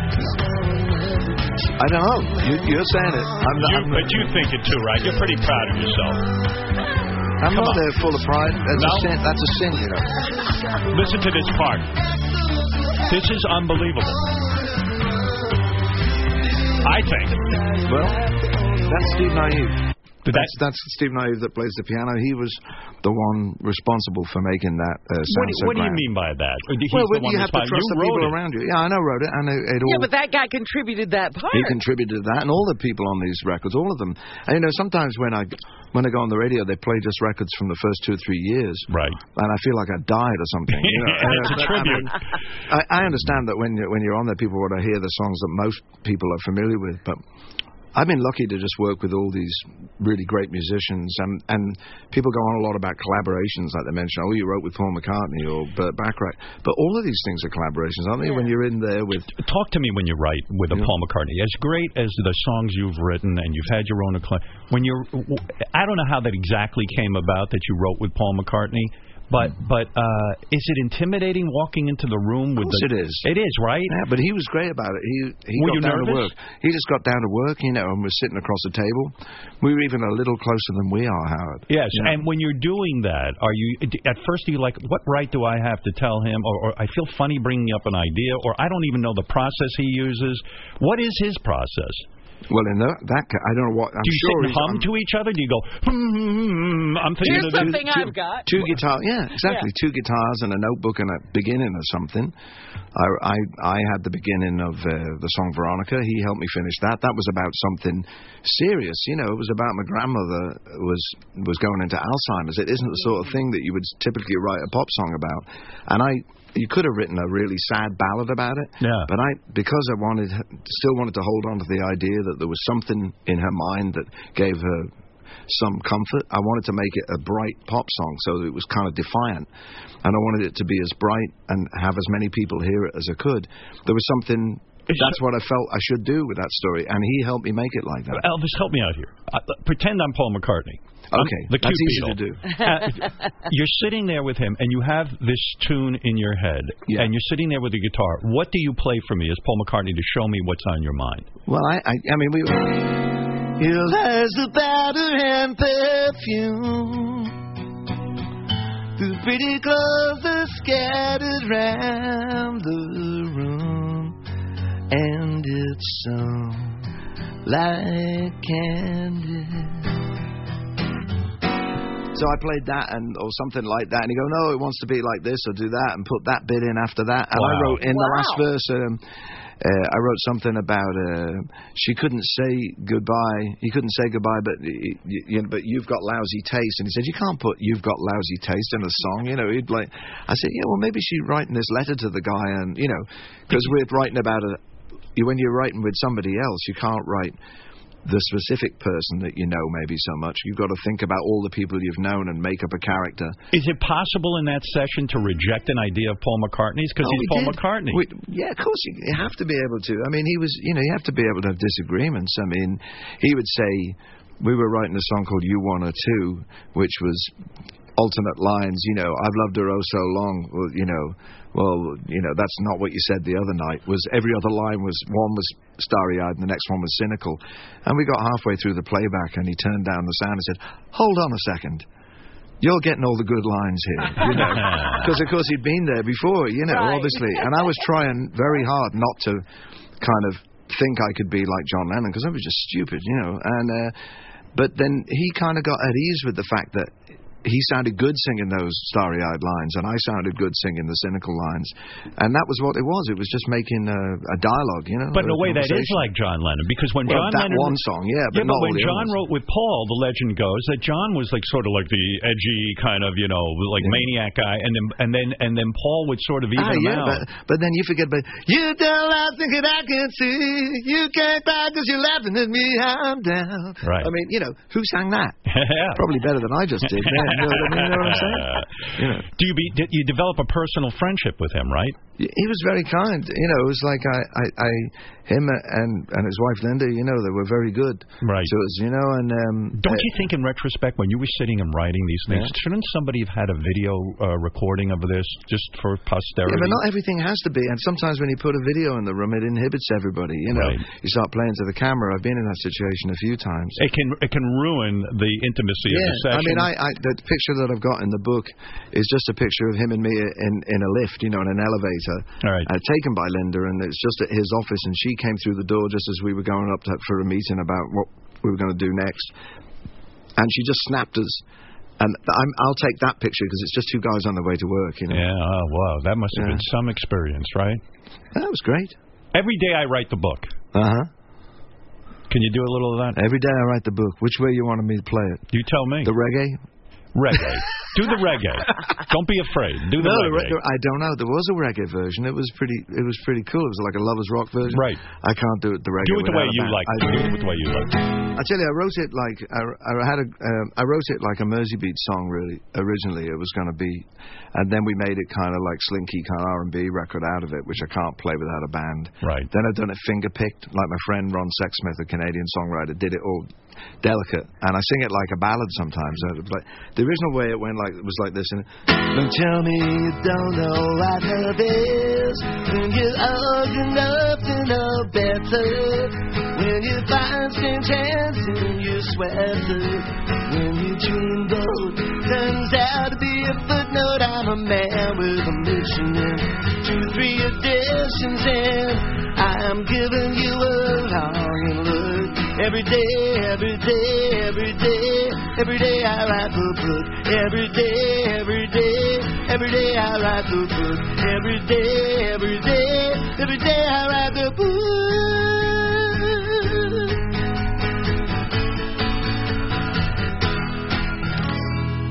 beautiful. So, like, uh, she loves you. What's the best thing about being a rock star? Is it the women? Rock star? Yeah, you're a rock star. Rock star? Yeah, you, but You're you more are. a You rock don't- star than me. You Look at get you. uncomfortable. Look at with you, that. Howard. You're more a rock star No, than but I'll you ever get be. uncomfortable with your own fame, don't you? You you you No, don't think of no. yourself as a rock star, but you are a I'm a- rock I- I- star. well, if other people want to think that. Was it I'm a rock and mind-blowing? roll singer. That's what I do. Yes, I'm a but- rock and roll and a ballad singer and a songwriter. That's all I. It's Who a- do you think is a rock star? Uh, I don't know. Maybe there are Tommy none? Tommy Lee. Well, Tommy Mick, Lee. Tommy is Mick Jagger. Mick Jagger's a rock He is star. definitely a rock star. Right. Did he he- is most certainly a rock star. He is, and and Yeah. and, and uh, I, I, we played one time with the Rolling Stones. We played we played with them a couple of times. Opened up for them. We played one time in Chicago at Soldier Field in October. You can imagine what happened next. You know, it was literally 32 degrees when we hit the stage. Oh, I'm yeah. looking at my hands, trying to trying to work out what chord I was playing. Is it hard to- uh, Keith and Woody w- came on, and they're standing directly over giant fans, which normally are there to keep them cool, and they've got the blowers on, keep, and they're muffled up. You, all you could see of Woody was his nose, and Keith is running backstage and plunging his hands into you know bowl of w- warm water just to be able to feel. Mick Meanwhile is on the edge of the stage in silk pajamas, Oh, my uh, making goodness. everybody feel like they hadn't wasted their money. That's a rock star. are you are you amazed by? are- Aren't you lucky in a way that really your hit songs you wrote yourself? Uh, you know, it- when you look at someone like Mick Jagger and Keith Richards, and you look at those guys, and they need each other, and then they're so contentious with one another. They say really shitty things about each other. Are you Well, it's amazed? good fun though, isn't it? You Is know, it though? Do I you know. think Mick Jagger appreciates Keith Richards going around and ragging on him like that? I mean, uh, it, it it I doesn't. think maybe that maybe they went, if you've grown up like they literally grew up together, didn't they? Yes. I, I didn't grow up with any of the people in the band. I was I was thrown together with them like like survivors of some disaster in a lifeboat, you know. Yes, but when you and look then at we, those and then we ate the relationships- cabin boy about halfway through. But when you look at those relationships, aren't you like, oh my God, what, these guys make such beautiful music together, literally, like a romance. Can't they get along? I mean, uh, it, it's just. Why can't we mind-blowing. all get along? Well, Howard? That's what I seriously, wonder. why I, can't I we? think that no, I, well, you'd have to ask them that question, wouldn't you? I mean, it seems to me that they're doing just fine out of the tension of it, you know, and maybe some of the good stuff. ca- Uh, created those songs as well and I'm sure there are people who think that maybe the fact that we that even my, me and my band didn't always get along made some good records and it also made us get th- that we couldn't you know if you're pulling in five different directions and there's four of you in the room that's bad Was it scary for you when your band broke up? You know, you, you, No, I was relieved. You were relieved. at it was that enough. point, yeah, it, we'd Yeah. done it. You know, we'd done it. We'd done it twice over, Right. and then we then we got to back together and made a couple of good recordings. Not not any real albums that I would say I would live and die for. You know, uh, but i but but you know, there's individual songs on on all of the records that that are stuck around and have been part of the, my repertoire. And I play a lot on my own. Yeah. You know, I play solo shows because I've got complete freedom to play anything I want. And I can play rock and roll songs with a guitar, with just one guitar. I can play a ballad. You like any? Um, do you like any young guys coming up or, or bands and I stuff? never or say the name of people that I like. why? Because you But because excluding they other don't, they people? don't need my name attached to theirs, and they've got to get asked questions about it for the rest of their career. Don't you think though that it's it Apart from helps them? Taylor Swift. Do know. you like Taylor Swift? Actually, I like that she stood up for people. You know, had that well, said that thing I did say About for the people streaming about the music? streaming. That was a Yeah. good thing to do because when you get successful, you can tend to forget that it was that not everybody's so lucky as that. And and there's I know a lot of young musicians that are struggling um, to you know they have to give up everything they've got just for the privilege of of making a record or being on a stage, and that's not right. If you had to go back and be, a, you know, a young musician starting out again, would that just be the worst tour? Aren't you glad where you are right now in life? I said in the book that is, I got, you know, I realised although I had scraps with record companies, I I, uh, I came in that period where you, it's not about the money because I didn't truthfully make that much, you know. Otherwise, I wouldn't be here today, you know. But uh, I'd be on my own private island. You You, know? didn't really make that much. N- not really Sure, because the I put it songwriting- back into what I was doing. I, I mean, I do, I did all right, but I Right. didn't perhaps do as well as I might have done if I'd been more ruthless. Yeah. But um, uh, the, you know, certainly in the in the records that I uh, grew up loving, a lot of the records made in the fifties, they used to buy the songs for people f- directly, buy them outright for fifty dollars or Right, yeah. Right. keys to the Cadillac, that kind of contract. Well, I came after that period, and I came before the period when everything was supposed to be free. Yeah. So I suppose I'm doing okay, you know. Yeah, even like your your you know Elvis Presley was a guy who bought these songs and then would own them uh, even right. Yeah, he would yeah. force the artist to. Yeah, uh, they, they, they, that that doesn't seem right. You know, No. they didn't didn't. But the, that's the way it was set up. Then that's the way you know those that when it, when somebody was a hit, uh, performer. You know, they, they, it was their fame was the thing that put that song on the on the on the map. You know, and back in the day, it was the it was the song that was the king. You know, there would be four or five versions of any hit tune. Elvis Costello has written a memoir, 670 pages of a memoir. There's Mm-hmm. some pictures as well. Come on. Oh, there are pictures. That's Oh, yeah. true. Uh, Unfaithful Music and Disappearing Ink is available in bookstores everywhere. Now, if you want tour dates and more information, you can go to elviscostello.com. And uh, you are you are just uh, the man. You're you're an amazing uh, artist. I'm very honored that you're here today. Thank you. I've enjoyed myself. Yeah. The it was one nice. question I wanted to ask was where did you develop your singing style? I mean, that's not. It's uh, a style. Yes, it is, and you. I no don't know. one You know, else sounds everybody, like everybody you. that I ever listened to, you try to s- think like, what are that? How do they make that sound? Uh-huh.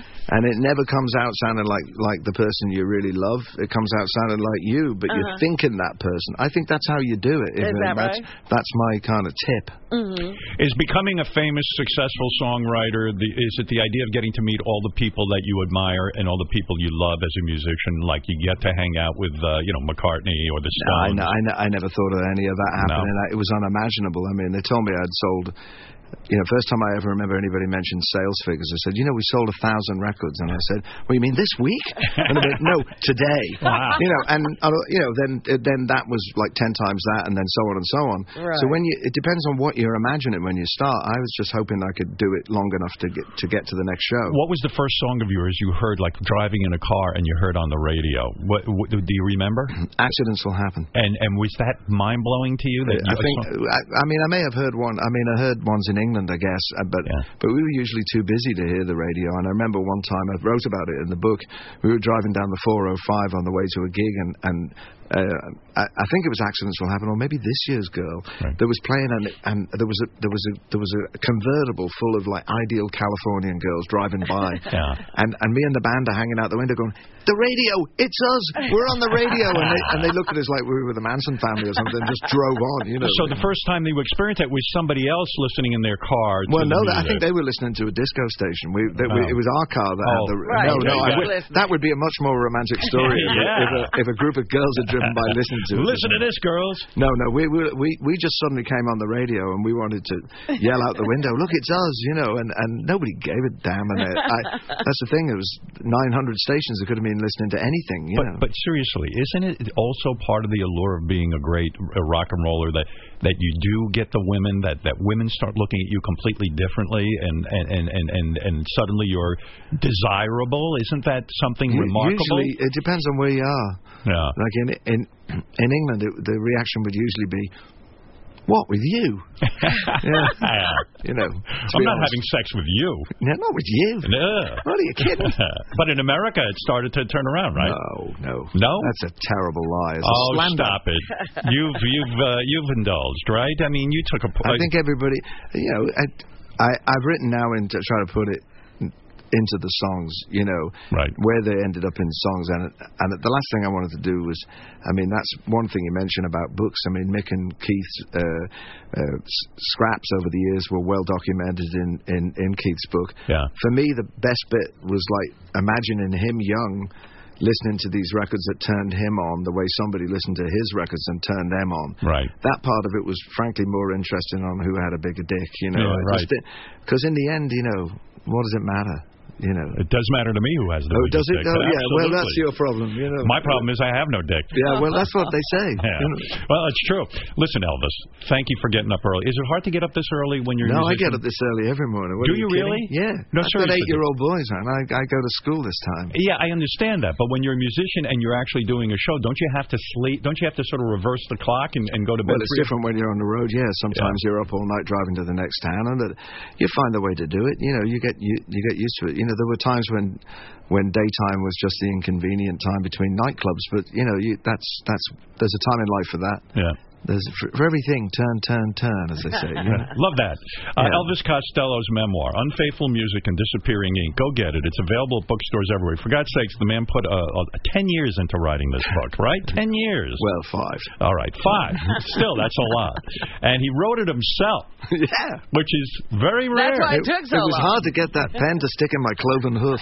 What'd you do? You wrote in a journal? Did you write a longhand, or did you? I wrote work on all the sorts of ways. Yeah, napkins and you know, yeah. Uh, in in my in my house, you have to write in a corner of the you know dinner table, up in the up in the office, uh, in the middle of the night on a bus, whenever it came to you. And any kind of Sing tour the songs. and any kind and any kind of tour dates elviscostello.com. Thank you Elvis for coming in this morning. Thank you. Yeah. Uh, appreciate having you here and uh, we'll be back right after these words. Elvis Costello.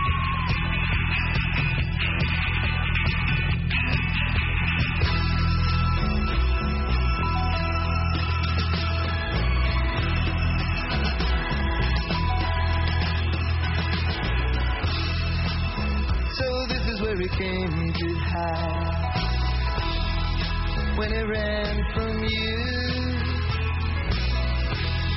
in a private detective overcoat, dirty dead man shoes. The pretty things of Knightsbridge, lying for a minister of state is a far cry from the nodding wind. Here at Tracer's Gate, is the high heel he used to be has been ground down, and it listens to the footsteps that would follow him around. To murder my love is a crime. But will you still love a man out of time?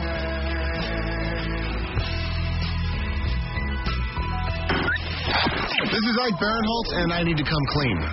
I'm the one who shit Beetlejuice's pants. Feels good to get that off my chest. This is the Howard Stern Show. Hi, it's Kirstie Alley, and I Hey. lost 50 pounds listening to The Howard Stern Show. That's true. Haven't kept a meal down since. How do you like that? I didn't know that. Uh, good morning, everyone. A lot of fun having Elvis Costello in here. Yes, that was fun having him just, you know, break into a song every once in a while as we talked about the song. I consider myself lucky when uh, I get to sit in a room with a guy like that, Mm. hear him talk about his life. Uh, you know, I can remember all the years listening to his music, and I don't think I ever imagined that I'd sit in a room with a guy and talk to him about his years of playing music. I, it's such a privilege in a way. It's most interesting to hear a collaboration with Paul McCartney and how that works. Yeah. That was great. Yeah, because I actually am thinking of collaborating with Paul McCartney. I've been giving it like serious thought. Uh, and how does Paul feel about it? I've got some songs in my head. Can you imagine? Like, I'd love to film that. Like, like Paul. Let's say Paul didn't know who I was. Right. They stick me in a room with him. They go, "Hey, this guy's the new guy, and he wants to write with you." And I'm, you know, the record company. You know, it's a goof. We goof on Paul. McCartney. And they, and they stick me in a room, and I go, "Yeah, man. Here's some songs I've been writing." And I, and I play them, you know, Silver Nickels and Golden Dimes. Right. And watch his face sink. It's like, what am I going to do with this guy? I kind of had that experience once. We had Pharrell on before he had the hit song "Happy" and all that. He was he was a successful producer already. Yes. But we had Pharrell on like the first time, and I said to Gary, "Hey, you know Pharrell's such a good producer. I bet you he could even take me and make a hit song." so I said, "Why don't you give him some of my tapes?" I'll, I went back with Scott the engineer, and I just recorded some snippets of me singing and everything. And I said, "Give it to him and let him." Go Let him back, make a hit, Let him make a right. hit, and and and and actually, Pharrell was like, "Oh, I'm, I'm really excited about this." Gary said Pharrell went back to his office and put the tapes in, and was like, "Are you fucking kidding me?" Like this is bullshit. Pharrell was in the group Nerd at the time, you know, NERD, and and and and he thought that actually I had some real music in me and that I really was serious about it, Right. which I was, but I told him I was just kidding. You talk about musicians like you know, I I still am mesmerized by Yoko and that whole screaming and yelling thing. And there was this big event It was called um, Center of Peace Sign, where Yoko, I think, had the idea. I don't know if it was her idea or what, but people had gathered, and Yoko was part of it, where they were going to make, like, out of people holding their hands together, a, a giant peace sign, a human Right. peace sign. I think. Yes. And uh, I think they were expecting like 5,000 people, and 2,000 people showed up, which is 2,000 more than I would think would show up for something like this.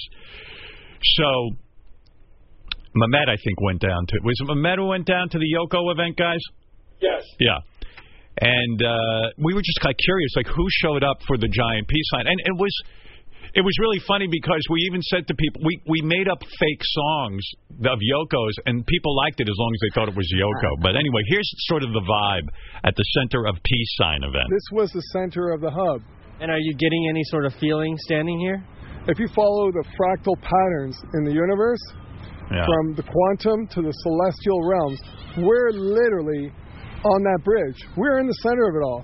We take you right down to the very core of particle matter, and we pull you out to the farthest reaches of the universe. Cool. You're still on that bridge. So there That's you how go. big space That's a is. guy who should be there. Yeah, right. That's who you'd expect would be there. Like that doesn't shock me. No. I've met people who are into fractal. like when I played chess for a while, there were a lot of people who Right. played chess who were into fractal Whatever. something, whatever that is. Yeah. And I never understood it, but it's very geeky. It's like it's geekier than going to Comic Con after leaving your parents' basement Right. with a fucking costume that costs six thousand dollars. Yoko wanted like ten thousand people to show up, and two thousand people did show up, and I still say that's a good showing for Yoko. Way too good. All right, so here, uh, here's another fan at the event, just to give you a sense of what's going on. What was the mood like today? What was the atmosphere like? Why was it important for everyone to join up in a peace symbol? You know there's different kinds of tears. No. We, we assume that crying is uh, a negative emotion, but to see people weeping tears of joy, priceless. And especially the kids. Kids were absolutely ecstatic. They totally got into it. They there were, kids weeping? Well, of course. It- They were just thrilled to be here, to be a part of something historic. That's all we want. We want to be a part of something great. So there's the rationale for going. All right, so then we had some fun and we just said, look, we have some Yoko music. We want to know what you think of it. So in this clip, we took uh, Wendy the Slow Adult, and you know when Wendy gets crazy and does Freddy Krueger and all Yes. that weird, those weird sounds that come out of her. Because let's face it, Wendy's retarded, and so uh, we and and of course, if her fans think it's Yoko, they like it no matter what it is. So, why did you come today? I came today because I'm a dreamer, and I'm not the only one. Right. How has Yoko Ono affected your life? Well, I appreciate the fact that she's holding the uh, you know the imagination and she's gathering the imagination together and giving us space for the imagination to come forward. So part of Yoko's thing is she puts out very experimental music. She's putting out a new album. Can we just play you a track and get your reaction to it? Okay. All right.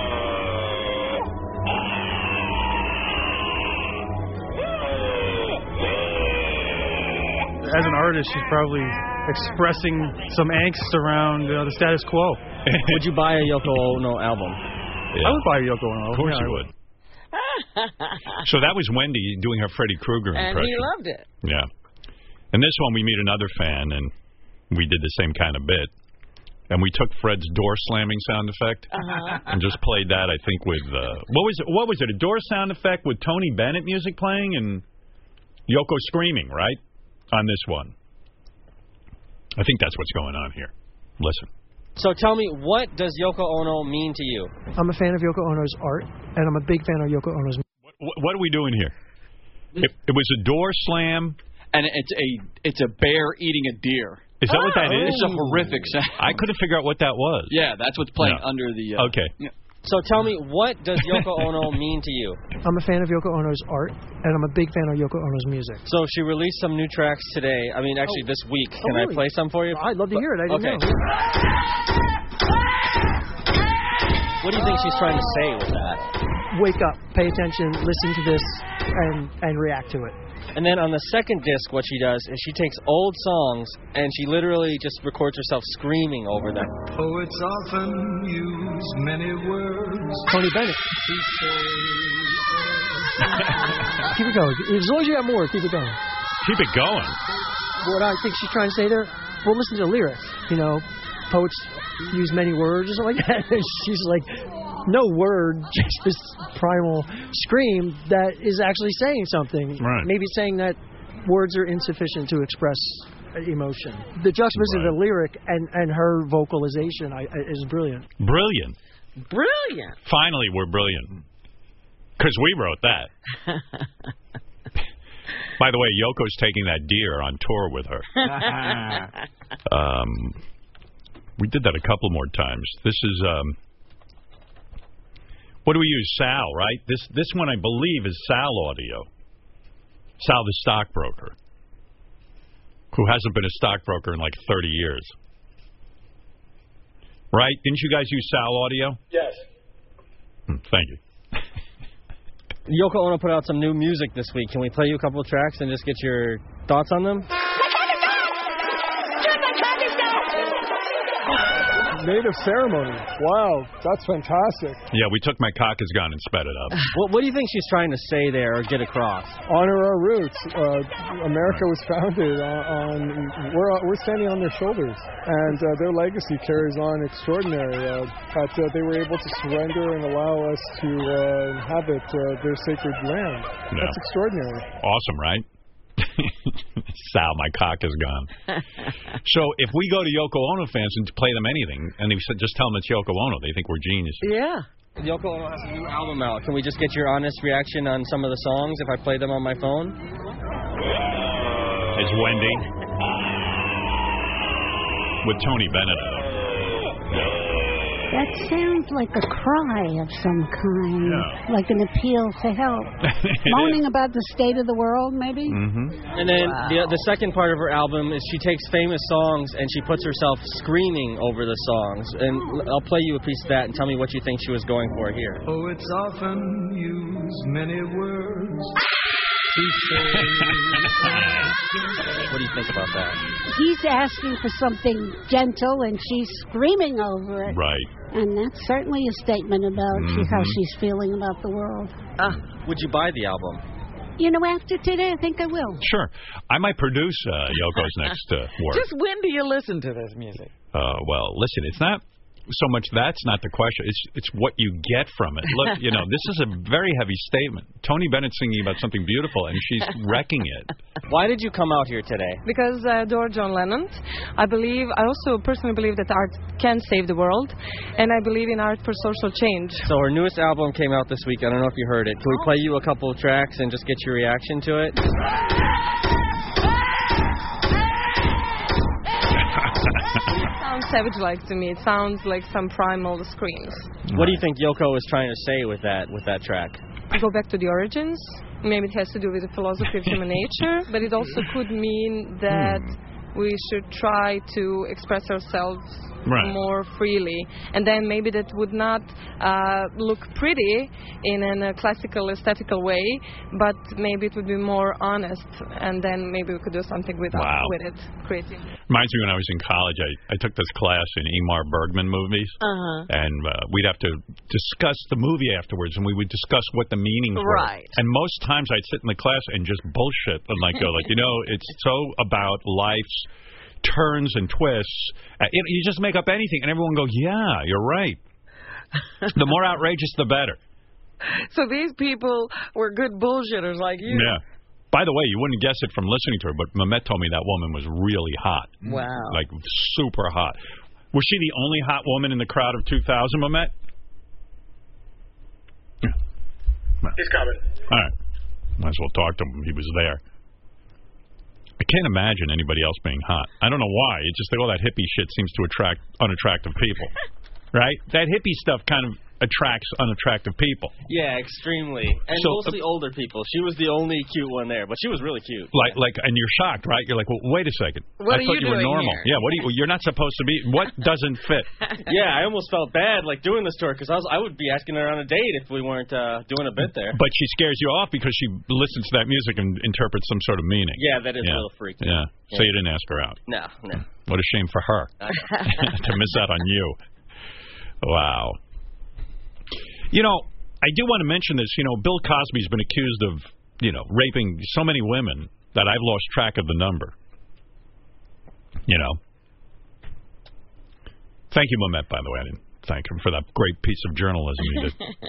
by the way, Mamet has an enormous tattoo on his back that says Oh, really? Gangster of Love, Mm. which is really weird. Like, I, like, he thinks it's weird to meet a good looking woman and then, you know, then she's into Yoko and then you But go, look fuck it. at his back. I haven't seen this tattoo, but he's the gangster of love. Yeah, I mean, I don't even know what he's doing with that. That's like JD being the badass. Like I love Mamet, and I think he's really good and creative. And then, I, Sure. and then you see that tattoo, and you go, "There's something fucking wrong with Why this guy." would you do that? Because Gangster of Love, I, I don't know if he's quoting Steve Miller or what.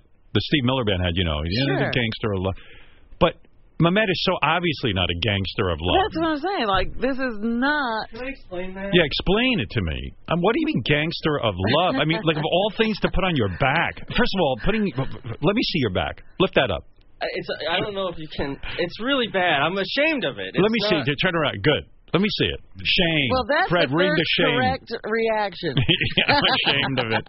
Let me see how big it What is. is this? What is he doing? Ga- Oh Jesus Christ! Imagine a girl seeing him. Let with me gay see stuff. that. Show it to Robin. Don't be a douche. Show it to. Ro- I mean, be a douche and show it to Robin.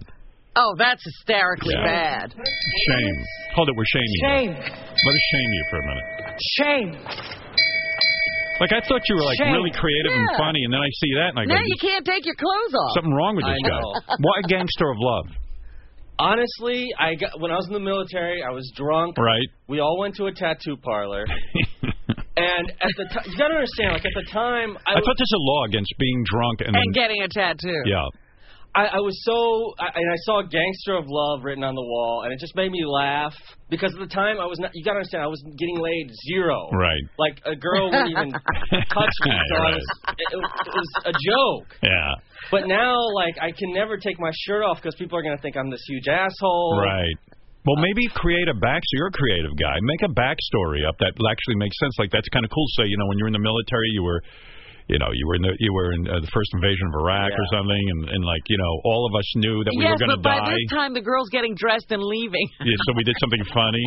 I just think of Or myself. talk when about I'm- like when you were in jail, like it was a way for you to fit in, because like a lot of the gangs had G- Gangster of Love on there. I just worry about when I'm 80 and I'm walking around a beach like with my grandkids and how ashamed they'll be. I just wasn't Mm. Well, I, thinking it it's through. not. So, I mean, everybody has tattoos and you know does them to try to look cool and stuff. But Gangster of Love is so not cool. you It's know? so not cool. Not on you anyway. Shame. No, and I just and it's not even well done. It's it's just awful. no, yeah, yeah no. It's thank you. Reverend. Yeah. It's- yeah. By the way, it's not a great looking tattoo. No, Yeah. it's not. I would love to get it covered up, but uh, It's like a tramp stamp in a way.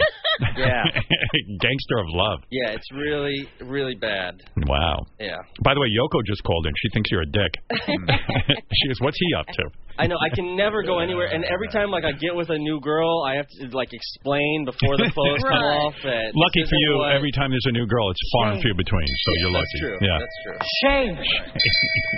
Shame. Shame. Let's shame him. All right, we'll be back right after these words. Listen to this.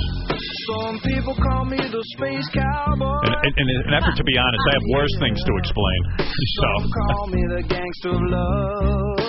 Shame. Shame. And now, here's John Lieberman at a wedding. I want to buy a state of mind, bitches. what? off the record, off the record. Come on. Off the record, I want Empire State of Mind. Sal, I want an Empire State of fucking Mind. Yeah, fuck him. Are we playing Empire State of Mind or not? Because I have a fucking. I asked for Empire. I did. I asked for Empire State of Mind, and I want the song played. The Howard Stern Show. Peering into your soul and revealing the blackness inside.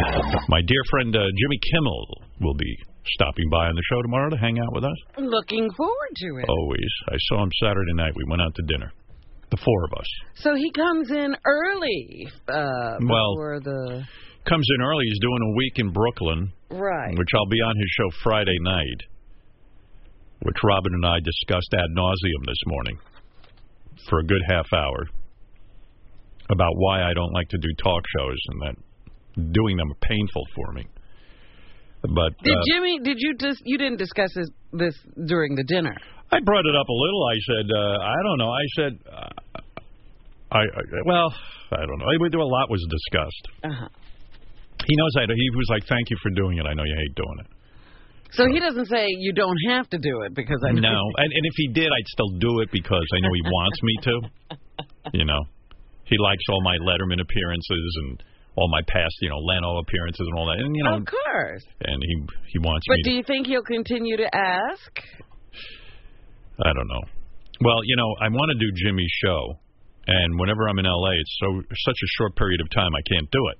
Right. So now that he's here in New York, I'm going to do it. And uh, you know, I got to say, uh, Fallon asked me to do his show and stuff, but I felt doing Jimmy's show first would be the right thing to do. So you're saying you're going to do Fallon? Well, Mm, and you'll maybe do- s- I don't know. I mean, at some point, maybe. I, I, but I would prefer not to do any of them, honestly. I, I don't want to. See, I think this is like a domino. Well, I've been good at resi- you know. No, I don't even want to bring up that story. Why? No, no, there was a show that asked me to be one of the last guests, and I didn't. Yeah, it, it, was- it, I don't want to bring it up. Anyway, so it's better I don't. I was so grateful. Um, the plan was Beth says to me, you know, we're getting together with Jimmy and Molly, and Jimmy and Molly really want to go see the show Hamilton, and they've gotten four. T and I swear to God, I haven't heard a fucking thing about this Hamilton, but evidently it's all the rage. It's based on the the guy Hamilton. I thought it was George Hamilton.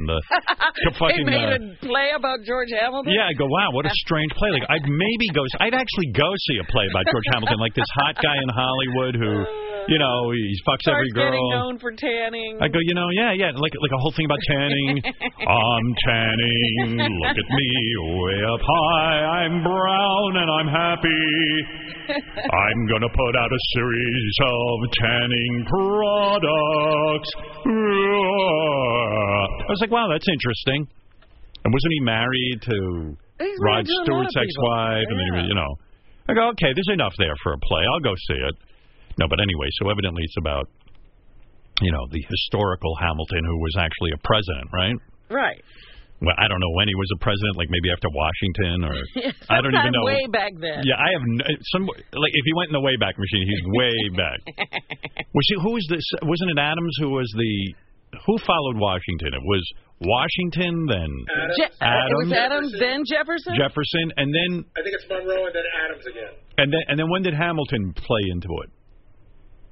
Madison after uh, it's Washington, Adams, Madison, Yeah, Monroe. yeah. And why did they pick Hamilton? I mean, like fuck you, Hamilton. Who gives a shit? Well, maybe- Hold on. Jason said that Hamilton created our entire economic system. Yeah, good. Good for That's him. why he's on a, a bill. Good for. I'm thinking about the economy.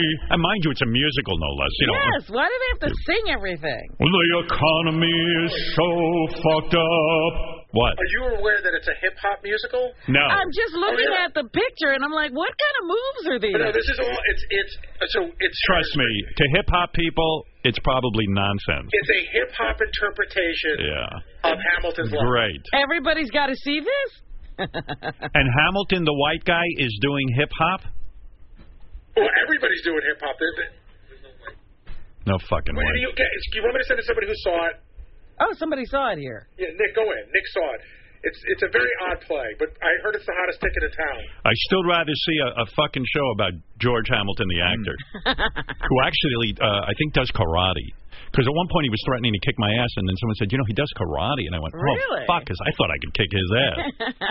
he was mad at me for some reason, something stupid. But uh, yo, yo, yo, we're getting rid of tariffs, bitches. Yo. Tariffs. Well, you know, it's, it's uh, Hamilton, Alexander Hamilton. You saw it? Yeah, it's good. Can't think of a worse fucking night. No, it was awesome. Yeah. What? What? Like what happens? What? What's the? What's the gist? What's, What's the why? thrust? Why are we celebrating Alexander Hamilton? Uh, you know, it's kind of like because he he's kind of like a great immigrant story. You know, came over from St. Croix and But can you be president if you come over from St. Croix? He obviously was born here. he wasn't. No. He was never president. What was it? Oh, that's right. Who is he? Um, I thought he was the pres. Wasn't he in a duel or something? No, he was one of the founding fathers, and I think he died in a duel with Aaron Burr. Yeah. Is he that was in a that guy? duel. Yeah. That's what I know. Yeah. I'll go see a hip hop duel. It's like West Side Story. Yeah, it's awesome. So what happens at the end of the duel? He gets killed. Yep. Cool. And like, is he singing while he's dying? Uh, they kind they kind Yo, of do it. yo, They do a yo. hip hop battle. Yeah. Yo, yo, yo, I'm dying. Yeah. Why were they fighting, uh, Alexander Hamilton and. Uh, you know, I don't know. I'm not that big of a history. I buff. think because uh, he kind of had, some, I guess don't even Jefferson. tell you in the play. Jefferson and Burr were like deadlocked, I guess, for the for the presidency, and he somehow uh, helped uh, defeat Burr. Did do they use the N word in the hip hop thing? Because a lot of those guys were slave owners. Uh, no, I don't No. believe I heard the N word. Yeah. I'd rather see a play about Linda Hamilton from Terminator. I heard that um, every night the guy who wrote the play rewrites the last song of the musical. Oh, fuck him. Well, what's the Sick of point of that? Is it Yeah. topical? Because he's showing off. Oh. I think it's topical. It's just showing you. I can write a new song every night. Nick, you have any shitty tattoos? Nope, Oh, not one. too bad. No Sorry. gangster of love. Uh, no, but now I'm thinking about it. I'm thinking everyone on the show should get gangster of love yeah, on their back. it's the company tattoo. Like it becomes our thing. like it- it's an initiation right. We all go together and get gangster of love on our back. Bad gangster of love. Yeah. Robin should go first. Yeah. Robin first, and then we then we all back out. Right. See, that's what would happen to me. No, what what happened for me is so Beth says to me, "Oh, Jimmy and Molly are in town, and they're really they're really anxious to see Hamilton, and Jimmy has four tickets." And and I said to Beth, "I'd rather just fucking kill myself." I said, first of all, I don't get to see Jimmy and Molly that much. Like, let's go to dinner, chill the fuck out, talk a little bit. We'll go to a great place." No, no, no. They really want to see it. We have to go. So like I swallow and I went, you know, I can't be a complete buzzkill every time. I just have to go. I just fucking hate small seats. I always have to fart and pee during the show, but I don't want to go up to the bathrooms at theaters because they're always crowded and I can't pee in front of other people. It's just a goddamn nightmare. You know what I mean? It's just an, and then if I go out to eat, I can't drink and, and and drink a lot of water because I'll have to pee and people see my dick and blah blah blah blah blah blah blah. I'm neurotic and fucked up, and I just don't want to go to a theater, especially a hip. I didn't even know it was hip hop. I thought it was one of those you know. I can't believe I'm helping write the Constitution. You know, I I didn't know what the hell it was, and I don't care. I don't want to see any play ever. they they're they're monitoring uh the celebrities in the audience too. It seems because this was Wait, the you one. want to you want to hear something? You want to hear about a fucking save of a lifetime? So listen to this. So the whole time I'm on on vacation, I'm down in Florida with Beth and everything, and I'm like, oh man, I, I was excited to see Jimmy and Molly. I love Molly, love Jimmy, but I was just like, I can't believe we're going to this fucking play. But I keep my mouth shut because I don't want to be a buzzkill to Beth. I'm, you know, it's hard enough living with me because I'm negative about everything, and she's a pretty good sport. So let me get into it. I go, yeah, yeah, yeah, it's going to be great, you know. The whole time I'm just bumming, bumming, bumming. So uh, we get back from Florida. We're going to see Jimmy and Molly, and Beth turns to me and says the words that I was waiting to hear. Oh, something happened with the Hamilton tickets. We don't have them, Really? and I'm like, what happened? well, I didn't know what happened, but all I know is that Jimmy and Molly didn't have the tickets, and I was just like, happy days are here again. The skies are blue. I'd have to sit through that shit play. I mean, maybe it's great, but good. Who cares? Let's watch. Seen things that you've liked. Yeah, i- it's like I saw Lion King and it was fine, but I I just don't want to sit in a theater while people act. Well, you saw the Larry David play. Yeah, that was You fine. I, liked yeah, I it. like, but at least because there was no music, it was And a real then play. We went to see um, Hedwig and the Angry Inch. Yeah, I know, I liked. it. I had a good time, but see, it's just getting you there. Yeah, well, I was just so fucking happy. And the theaters are usually too cold, and I'm bundled up, and there's wind blowing on my head. I just, I, I was just so. Everything's a mess. I said, so oh, good. What are we doing? You know, and so when I when I got to dinner, I went, I can't tell you. I turned to Jimmy. I said, I can't tell you how happy I am. He goes, me too. Me too. What? I, Jimmy didn't want to go to the theater either. You're kidding. No, it was Beth And- and Molly, had cooked Molly? up this fucking thing to go to the theater. Uh, are you kidding? No, and you got. then I found out through the grapevine. I, I think this is true. I, I can't tell you 100. percent I heard it third hand that uh, Jimmy had the tickets, and then um, Oprah came to town and called up for They tickets. took his tickets. They took Jimmy's tickets for Oprah. Ah, Oprah Oh, that's- fucking.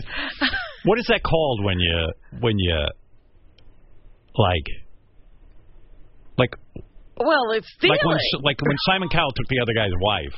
What do you call that? Cuckold. Cuckold. Ah. They cuckolded his tickets. Oprah Winfrey, Negro woman from the South. So I love you, Oprah. You saved me. God love Oprah. I will never say. Well, I can't say I'll never say another bad word about her, but we speak your saved names. you. but right now you're my hero. We speak your names. Wow. Look at Nick all upset. What, what's all wrong with you? What, did- someone told me you called it a revolutionary Ah. musical. Get the fuck out of here. you you were moved. Yeah, what's wrong it's with you? really, really good. Is it? Yeah, it's great. You're gonna go see it again? You should go every night. You know, I might. Uh, you can you can get you can, you can get tickets for like ten bucks through a lottery in the beginning, but Yeah. otherwise, like What? you can't get a ticket to this thing. Yeah.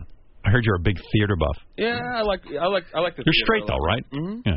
Oh, I'll have to Sure. hook up with you. I love the theater. I'd love to hook we up with should you, go. Robin. Wow. Date with Robin. Ah, let's do it. All right.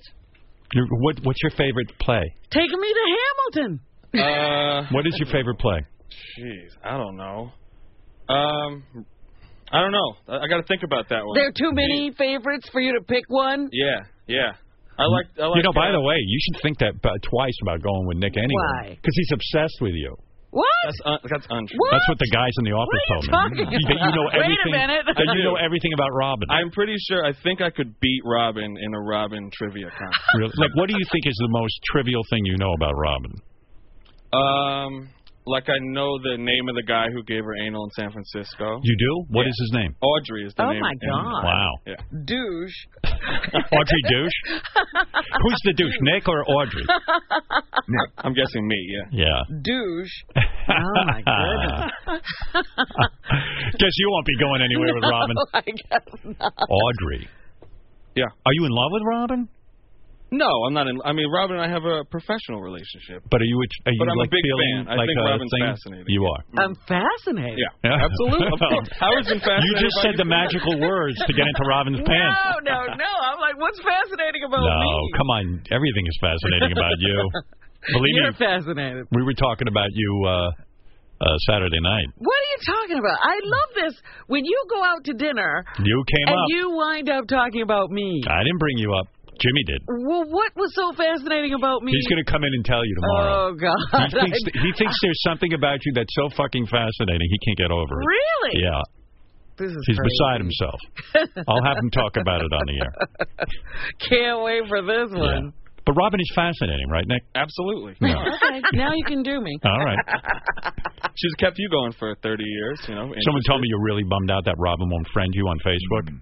Like you want to be friends with her? No, uh, uh, yeah, I do definitely. Of course, I do. No. But Jason was saying, you know, all this stuff with Robin and her cat, naming her cat Yoda. Um, he said he keep, every day he'd say, "Robin put this on Facebook. Robin put that on Facebook." Yeah. I said, "Why aren't Ro- Robin and I friends on Facebook?" All right. Well, maybe she'll friend you now. I hope so. Once you go to the theater with her. Because now she knows his name. yeah. Get out of here! I know his name No, for a you long didn't. time. Liar. Nick, don't I say hello, Nick, almost every day? Yes, she does. She does really? Yes. She says Seems like Nick it's or under she says protest. hello. Uh, she says she says my name. Yeah. She does. says, okay. Hi, Nick. Yeah. Mm, I'm proud of you then. It's thrilling. Take it back. We speak Oh, your names. But anyway, thank you, Oprah, for getting me out of going to the theater.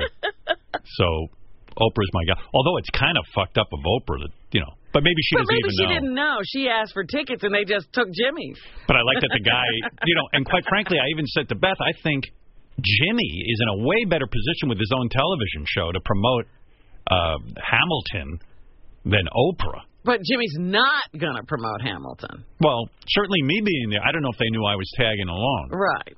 But I want to thank those people for, for, for like deciding that Oprah. You know, but it is sort of fucked up. Jimmy had the tickets, and then Yeah. Oprah just gets them. Well, I it's it's not Oprah that you should be upset No, with. It's I'm the not. people that uh, whoever manages the tickets over there, Yeah, they didn't think anything of taking Jimmy's tickets. yeah.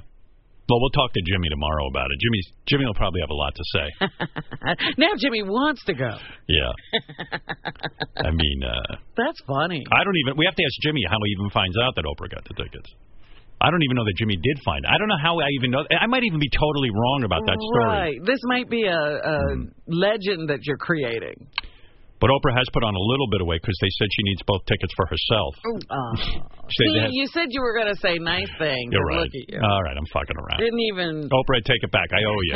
Didn't I owe even get Oprah. past five minutes. Oprah gets a favor from me now because she did me the biggest solid of my life.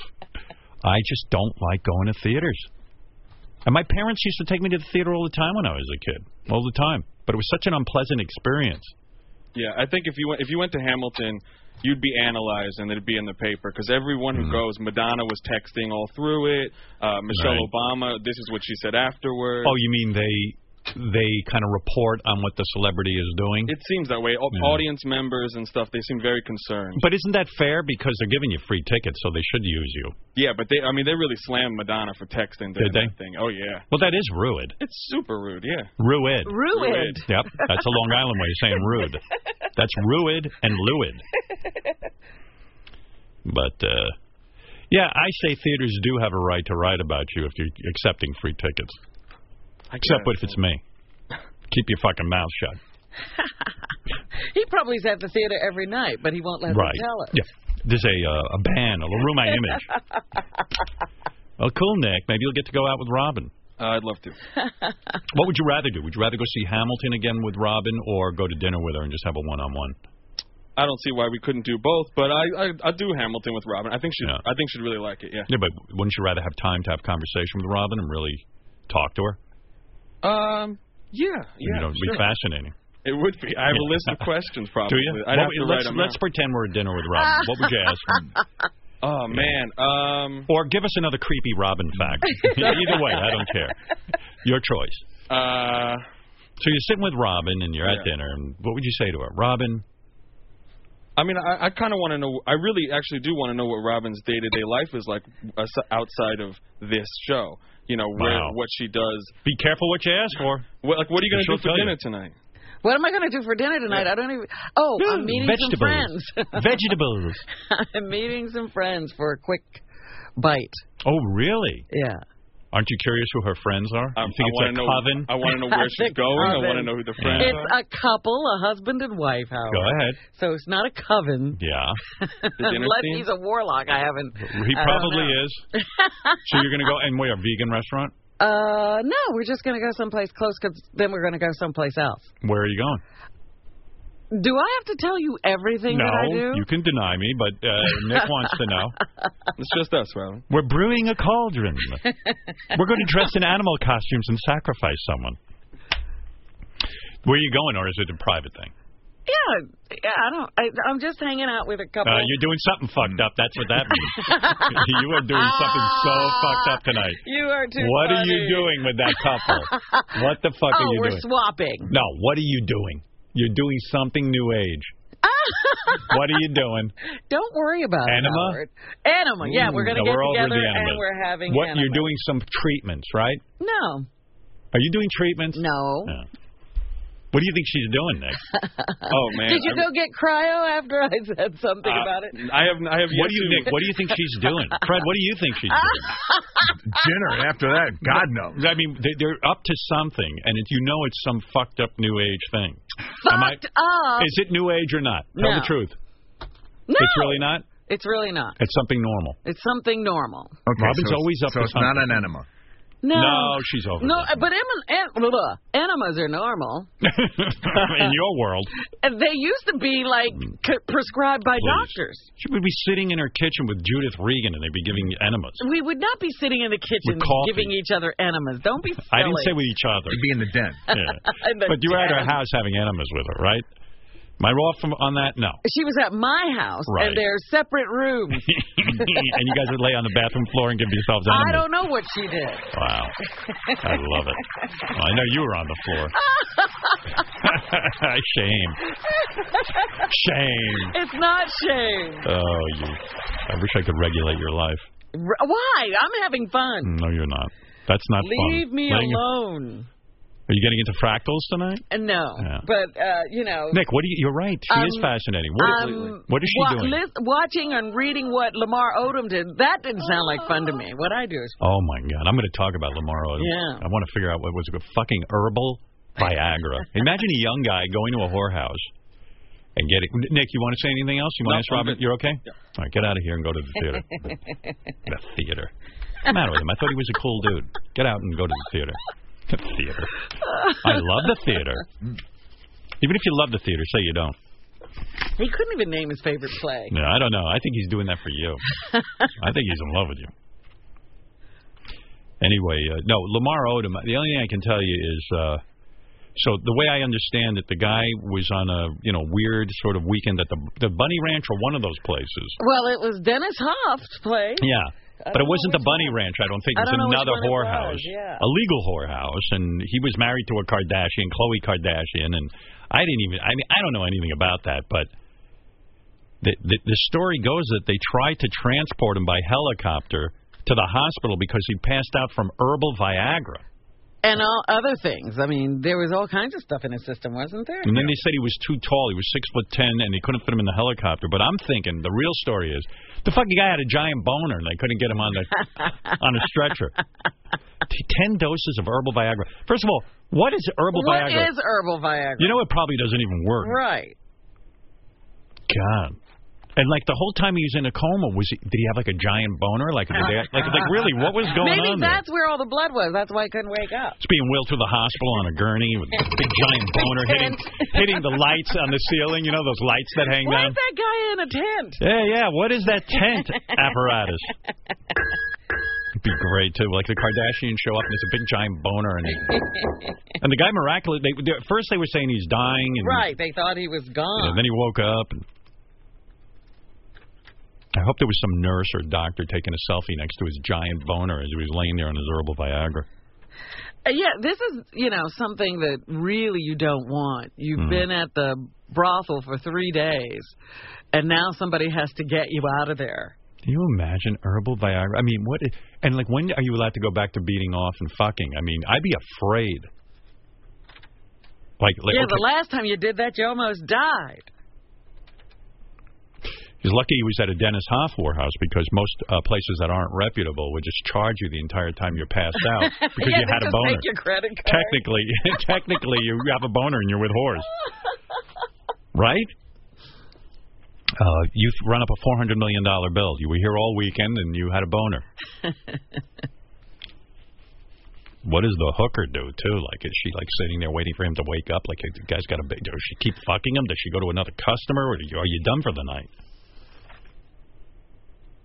I don't know. These are all questions we need to get to them to ask. The guy obviously doesn't have that like relationship with like a mom where you're in like my mother. Just, Hello, who's this? uh, hi, we're the uh, whorehouse. My name is Dennis Hoff. uh, look, uh, your son passed out. He's on herbal Viagra and he's had a hard on here for three days. Uh, we're trying to get somebody to pick him up. Who is this again? Can you? I think, like I live in dread of that. That's why I don't go around embarrassing myself like that. Howard's on herbal Viagra. He's been What? in a whorehouse. A what? Herbal Viagra. Herbal Viagra, what is that? He went to the whorehouse and he, I guess, needed an erection. And he needed that as a young man. I know. he was there for three days. Three days, Ben. Is he still hard? yes, the hospital says his erection is so massive that they're having trouble getting it down. They have to hit it with a hammer. a hammer? Oh my god! They couldn't get him into a helicopter. I mean, it, his boner was so big they couldn't stuff it into the helicopter. That's unbelievable. Who does that? What an idiot that moron! I can't believe it's so very strange. What are you going to tell your friends? We have no friends. Oh, then Who? that takes care of Us, we have no friends. That's right. No one's good enough. Something wrong with everyone. I'm gonna tell Howard that he should not be doing herbal Viagra. He should be meditating. I mean, carrying on with all that sex. Have you, What is he doing? For goodness sakes, who needs that nonsense? When do you think you'll hear from him? Push above. what? I mean, they got, we have to go to the hospital and make him come. Is he awake yet? I'll jerk him off. what? His election needs to go down. It's terrible. It's not a time to make jokes. Imagine Lamar wakes up and then like he thinks that the nurses and he doesn't know where he is, so he thinks the hookers have changed into nurses Nursing outfits, costume, and he's yeah. trying to he's running around the room trying to bang them. Howard's trying to bang the nurse. he thought there was a hooker. If this had happened to you and you woke up and your parents were standing by your bedside, Howard. oh no, I'm in hell. you want to go Uh, back into a coma. I did something stupid, and now they know about it. Listen, Lamar. you better behave.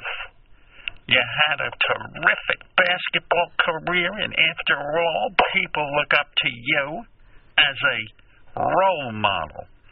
And you're my son, Lamar, and you should be a role model. And let me tell you, you're my representative on earth. and you can't go around taking herbal vi- what is that herbal viagra Next thing you know, he'll be on the cat tranquilizer. how do you know about that I don't know. I read about it in the New York Times. what is your temperature lamar i don't know nurse take his anal temperature it's the most accurate it must be accurate My mother was very hung up on that. temperature. Dr. Vidor wants an accurate temperature. But mom, I'm 15 years old. It's wrong for you to see my ass and stick things in it. well, how else are we going to get an accurate temperature? Fa- Those oral thermometers don't work. Yes, they do. They work fine, so it's off a degree. Besides, aren't you supposed to be talking to Lamar? I'm not the one who actually took herbal Viagra. That's You- right. She's Lamar's mother now? That's right. Lamar, if, you, if I was your mother, believe you me, you wouldn't be taking herbal Viagras. It's Viagra. Whatever. Wow. I mean, and what is with all these boners? You need to stop it with an erection. Fa- Yeah, I mean, what? what do you, how many erections? Do you, your erection's so big, you'll take someone's eye out. How many girls do you How many need? girls do you need? How many whores? two whores. Who are you, Mr. Hotshot? Why do you need two? Two! Two whores! Oh, I tell you, that's why you don't catch me taking herbal Viagra passed out in a fucking whorehouse. Because I don't want to put up with the shit from my parents. You don't want to wake up if you do. Goddamn right. I mean, respectable people don't run around with herbal Viagra and huge bonus. Crying out loud. I mean, what is that? That's right. Listen, you, you, you try to, to behave properly. Your father never did that. Let me tell you that. You can be. Who is that? Robin? Yeah. yeah. Well, let me tell you, you're right. My husband never took herbal Viagra's. What was that? I said to uh, Robin, you never took herbal Viagra. Of course not. I mean, who needs that? Uh, I mean, yeah, look, you had your needs. I understand. I would be celibate myself, but listen, my husband has needs. I'm a married woman. And so, uh, you know, we do it. But this nonsense with a herbal Viagra. If my husband took herbal Viagra, I would I would be beside myself. I mean, for goodness sake. Well, what do you do with someone who's taken herbal Viagra? What did she say? Passed out. What did she just say? Who? The, the, the girl. That's Robin. Oh, Yeah, uh, uh, Robin. What did she say? Yes. she said, What do you do when someone is passed out on Viagra? Who do I know that? she wasn't asking you. She asked me. No, she didn't. She didn't ask you. Oh. Well, how am I supposed to know what you do? All right, Mom, Um, I got to go. All right, good. Good for you. I just meant what do they do with their son after he's done something like What do you do? For God's sakes. It's a grown man. This Lamar should know better. Passed out in a room with a human being named Diamond. Who? David? That's right. That's what these girls call themselves. Taking Viagra. And he, you never took a Viagra, did you? No. Look at your tits. That's my Viagra. Thank you. Wow. I'll leave you two. you look at her tits. All right. Good. All right, we got to go. Goodbye. Goodbye. All right, I got to take a break. We'll be back right after. Very, very good. Yeah, I heard good things about Truth, actually. Yeah, I saw Dan Rather on the Today Show last week promoting it. There's a lot of uh, discussion about like you and your friends going to dinner tonight and what you're going, what new age thing you're going to be doing. so the, the we've surmised that it's this thing where you pee on a strip of like some kind of like a like a a thing that tests your pH levels, and then it tells you like what you should be eating, and you're going to be peeing Why would on we a be strip. doing that? Because why? That's you. Oh, you. The, the uh, it's Why whatever. would we go out to dinner to do that? The diet has been around for a few years. It's been gaining more buzz recently, especially among celebrities like Kelly Ripa, Gwyneth Paltrow, Jennifer Aniston, and Elle McPherson, according to the New York Post. And so what you do, hello, Some is, dieters- uh, test your pH and then decide what you're going to eat. Some dieters have said they have they even have pee strip contests to see who can get theirs to the most neutral pH level. oh, that's fucking disgusting. So we'll is that, do that. One is that what you're weekend. doing? Mm. We'll do that one weekend. I'll do it with you. No, I'm not doing that. You'll do that. But I know you're doing something like that. I'm going to a class. Oh, okay. All right. Okay, then I know what you're doing. That's not so weird. going to a class is not so. Not so weird. Were you shocked when you read that Playboy is not going to have naked people in it anymore? yeah. Weren't you? Not really. In a way, it made sense to me. It's like, well, I I, I noticed I, I I get Playboy every month, and I actually do read it for the articles. I'm totally bored with the women in there. Really? Yeah, because it's sort of the same type of like high end photography, but every model looks the same pretty much, and it's almost through the Same photography poses. and same every- pose, yeah. the same thing, and it was like, like I actually have turned into the guy who does read it for the articles, and I went now. I I mean, anytime I want porn, I'm on the internet beating off. I'm not in Playboy beating off, so it's like it's probably costing them advertisers. They've lost their mojo in terms of the naked woman thing. But are their their articles so on fire that people are Yeah. looking for them? I don't know. It's sort of turned into like sort of a lifestyle GQ man magazine. You know what I mean? Uh-huh. I mean, seriously, who still jerks off to Playboy? Nobody on the fucking planet. Well, I thought the thunder was stolen when really famous women started doing provocative poses in Maxim and Yeah. all of those. Yeah, Magazines. it definitely affected the market, Yeah. but they've run out. You know, like they used to have big sellers years ago. They'd get Jessica Hahn, who was in the news at that point, naked, and uh, the- sometimes Cindy Crawford, or so- and people would get excited. Or Lindsay Lohan, remember when she got Right. naked? Yeah. But you know, the only people still jerking off to Playboy might be Amish people because they don't have any of the They modern don't have amenities. electricity, Yeah, right. it's like ah yeah, look at this, mm, awesome. But uh, Jenny McCarthy was saying she wants to pose one last time before they pull the plug. You know, she wants to be like the last naked woman to do it. But you know what? I was thinking, like, finally, I can say to Robin, I want you to do Playboy. And now she can do it because she can keep her clothes on. so you're going to be in Playboy. yeah. Finally, Yeah. they've been after me for years. They You should be the final person. They have been after you, actually. Yeah, they've said Yeah. a few times. Yeah. No. Anyway, I kind of get it because they got to keep the magazine going and they got to do something different, and it's almost revolutionary not to have naked women. But I think what they'll do is probably like do the Maxim thing and like get really like like there's a picture in the New York Post today of Kate Hudson Yeah. and she's like kind of almost naked but not. She's wearing a little bit of clothes, and to me, she's so fucking hot. Well, it's all see through, so Yeah. there's a little bit of mystery. It's kind of hot, and it's like, well, I guess they'll go to that, and because honestly, I do kind of skip the pages with the naked women now. I do. It's just that, yeah, I I have such outrageous porn for free on YouPorn. I mean, I'm watching people pretend to be a porn a porn agent, fucking women who have no idea that they're being scammed. Why do I need Playboy? you believe that, or do you uh, know it's? I don't care. I don't analyze it. I jerk off to it. but, but no one is jerking off to Playboy. Shouldn't shock anybody.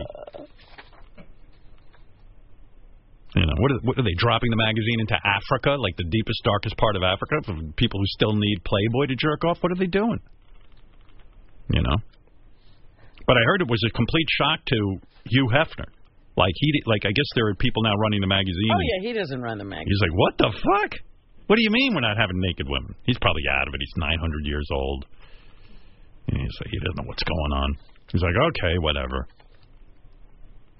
And quite frankly, Hefner's 89 years old. He's got to be bored to hell with vagina. So it's a perfect time to do it. Well, wasn't he just a few years ago having those parties where he'd have eight girls in the room? at Yeah, a time? but that was for PR purposes. It kind of makes sense, the whole thing. I mean, it really does to me. Just the, it's an evolution, I guess. What else are they going to do? What else are they going to do? never thought Playboy would be without women. But uh, Did you watch the Dateline special with Bill Cosby, where uh, like 27 women came forward? no, I gotta see that. No. Although I have the one woman who claims she gave quaaludes to Bill Cosby and fucked him. Who's that? We got a voice message from Sandy Kane. Remember her? She's she's the the uh, naked cowgirl in Times Square. Oh. And she claims she had sex with Cosby, but she drugged him, and I kind of get that. no offense to Sandy, but if I had to fuck her, you better drug You me. better drug you. But listen You to this better message. give you some her- herbal Viagra. I might have to have her in. I don't know. so hi, Will Murray, Sandy King, the Naked Cowgirl, remember me? The reason I called is um, there's been a lot of um, crap about Bill Cosby, how he raped all these women, and I just want to come out in defense of him. I had sex with Bill Cosby. I gave him a quaalude. It was so normal in those days to have quaaludes and have sex. So I, I think it's it's all bullshit, you know, because we had sex and he was a great guy. I don't think he was very talented, but um, Nice. I think um, you know I don't think he was very funny as a comic. I liked him when I Spy, but I met him at the comedy store. I was a comic there when I was around 20 years old, and um, I gave him a quaalude. He didn't have any, so um, He didn't and that have they any. dissolve in in a, a liquid or something in champagne is such bullshit because quaaludes don't dissolve. Hmm. Uh, give me a call. Would love to talk to Howard about Bill Cosby. Yeah, I think I She might. Seems to know a lot. Uh, yeah. Well, we had her in once before because she said she fucked David Brenner, the late David Brenner, the late great David Brenner. Oh my god! Did David Uh, ever verify that? David said, "I probably did, but I don't- really don't remember." he was kind of like, "I guess." I think she roofied me. no, I, I actually had consensual sex. You know, when- back in the day when she was a younger woman, Uh huh. uh, she was quite attractive, I guess. But uh, according to her, in fact, Cosby says he might sue her. He's going to go on the offensive. That's right. Yeah, smart move. Well, that's amazing Yeah. that she says all of that. And by the way, Bobby Joe from Petticoat Junction died. She was 71 years old. And, Wow. yeah, wait, which I wouldn't even bring up, but I, I- didn't know one girl from the other. yeah, it was a really bad show. But I could remember jerking off to that show because in the beginning of Petticoat Junction, the g- three girls were in a water tank Right. because they were rural girls and they would bathe in there. And the girls, you'd see their shoulders and the top of Yes, their breasts. yes. And I jerked off to that. So I'm pretty sure I jerked off Uh-huh. to Bobby Joe. There was one daughter I wasn't that hot for. She seemed a little too naive and innocent, but I like my women a little, little more grown up. But so anyway, uh, thank you for those uh, for those early years where I masturbated to Petticoat Junction. I still remember the song. And look at the mo Uncle Joe is moving kind of slow at, At the junction? Yeah, yeah, he's moving kind of slow at the junction. Thank God, because uh, the daughters were naked, and uh, I, I, I was mesmerized by that. They were naked, bathing in a water tank where people, dr- I assume, drank the water in the tank. Right. You know, their fucking smelly ass and vagina were in that water. I don't care how hot they were. Which shows you I'm a germphobe. I'm watching a thing jerking off, wondering about the germs in the water. so, there it is. But yeah, I wouldn't know one. Um, One of the girls wasn't she a McCrae? Yeah. That was the only one I really knew. Uh, by the way, uh, I did read a report. I hope I'm wrong on this, but Gotham, the TV show, the ratings are slipping. I love Is that. that right? This is such a good season. I want people Yeah. to watch. I don't want the show to go away. Well, let me play you a quick phony phone call before you start the news because we we like phony phone calls, and I do have a bunch of them. Let me think what my favorite one is. There's so many good ones I have that I've been sitting on. This is a uh, well, okay. This is this I'll play. This is just real quick. Uh, again, it's one of these internet radio shows where they have a request line, and the DJ is a transgender DJ. Not that that Okay. matters, but uh, just giving you some background.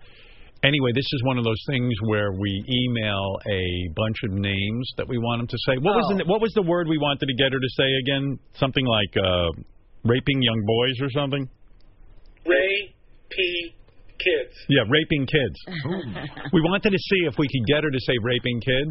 So, but believe Uh, so it or not, juvenile. Uh, it's juvenile, but it worked. Watch. I can play anything you want. If you make me request, yeah, make a request and I'll try and find it for you. Have you heard a singer named Ray Pin Kids? That's right, Ray. Is he a singer? What song did he do? Ray Pin Kids. He's a singer. All right, let's see. Does he have anything on the YouTube? Okay, get Ray Pink. Is he? The, did he do Give Me a Reason? Did he do that song? Because it doesn't show up. Oh. He did a duet with uh, Tara Dickoff and Tug. Disco. I don't know these people. Tara Dickoff. Oh, he's from Syria. No wonder. Yeah, he might not be that big of a star here in the USA, but maybe in Syria he may be. Yeah. It says here he's a transgender DJ, but I don't know what that is.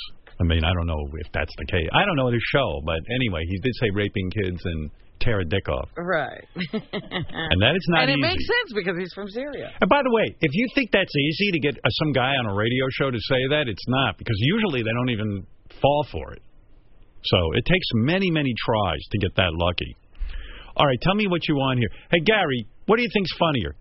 Hillary Clinton stuck in the air vent or the guy vomiting nervously? I'm a huge fan of the vomiting phone call. Are you? Yes. It just it made me laugh every time I heard it.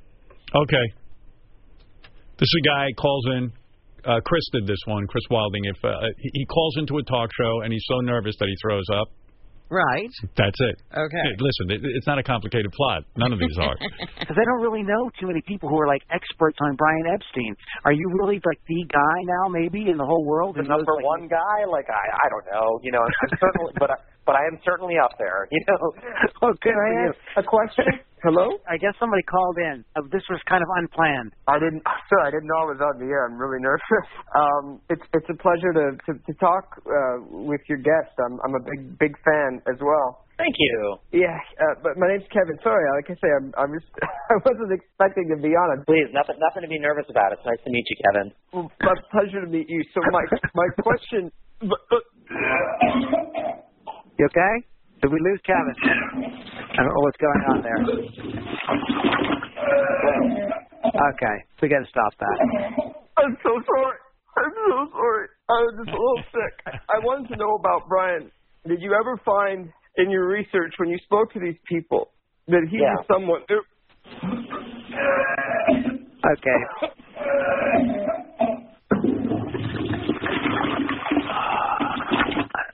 still there? I'm still here. I don't know what that shenanigans was about. I uh, That's okay. somebody wa- I think I got them muted. Um, so uh, boy, so we can we're- we will we can we will remove that before we publish this. So I apologize for that. I don't know what's with these radio shows, but they can't apparently hang up on anybody. They, they, they, all- the hosts are always baffled how the person stays on the line.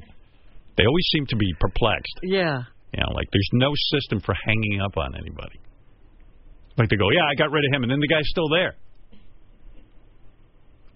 It's already 10:19, so I don't think I have time to play the Hillary Clinton thing. Oh. I should probably get started. Why you want it? Well, you previewed Yeah, it. yeah. Karen's my second favorite call. Second favorite. All right, why not? Let's let's throw caution into the wind, Robin, whatever that means. And uh, here it is, a doubleheader, two for Monday.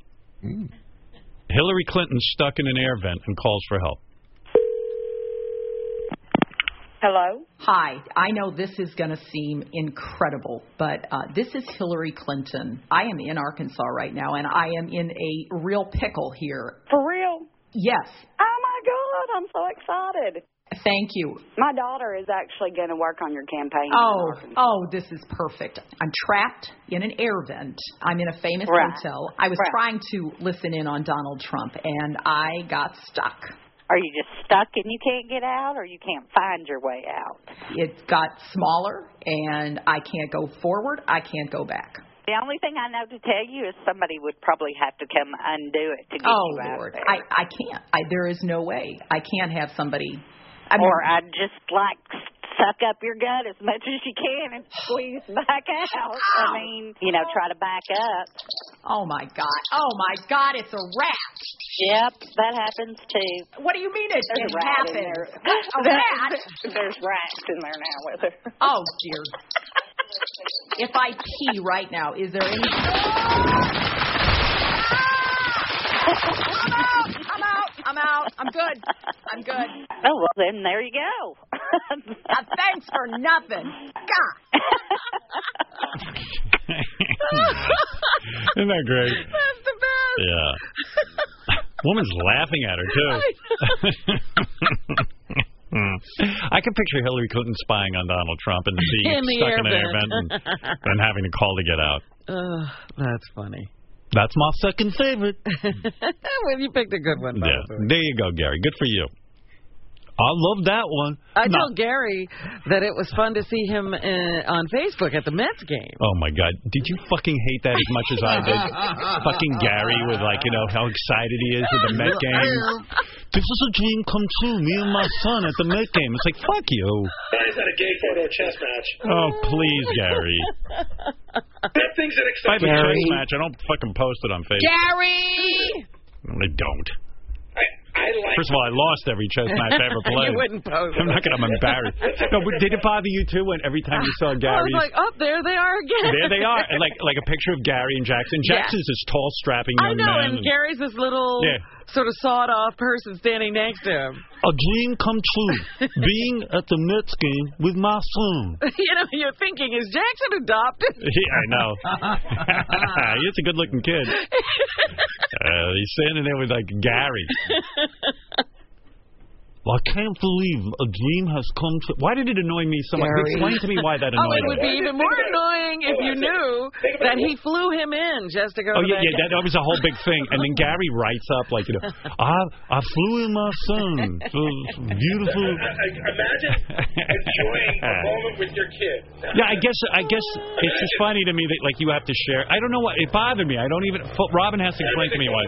No, I was I was fascinated. Yeah. You too, right? Oh, I was like, what? In, what in the world's going on here? Let me let me start tracking Gary because Yeah, like Gary's like, like Gary doesn't Gary doesn't post so much Yeah. like on his Facebook, and then all of a sudden it was like, look, my life's annoying. Hey, Robin, when you came to me this morning and told me how great it was, that's you being phony. It was great.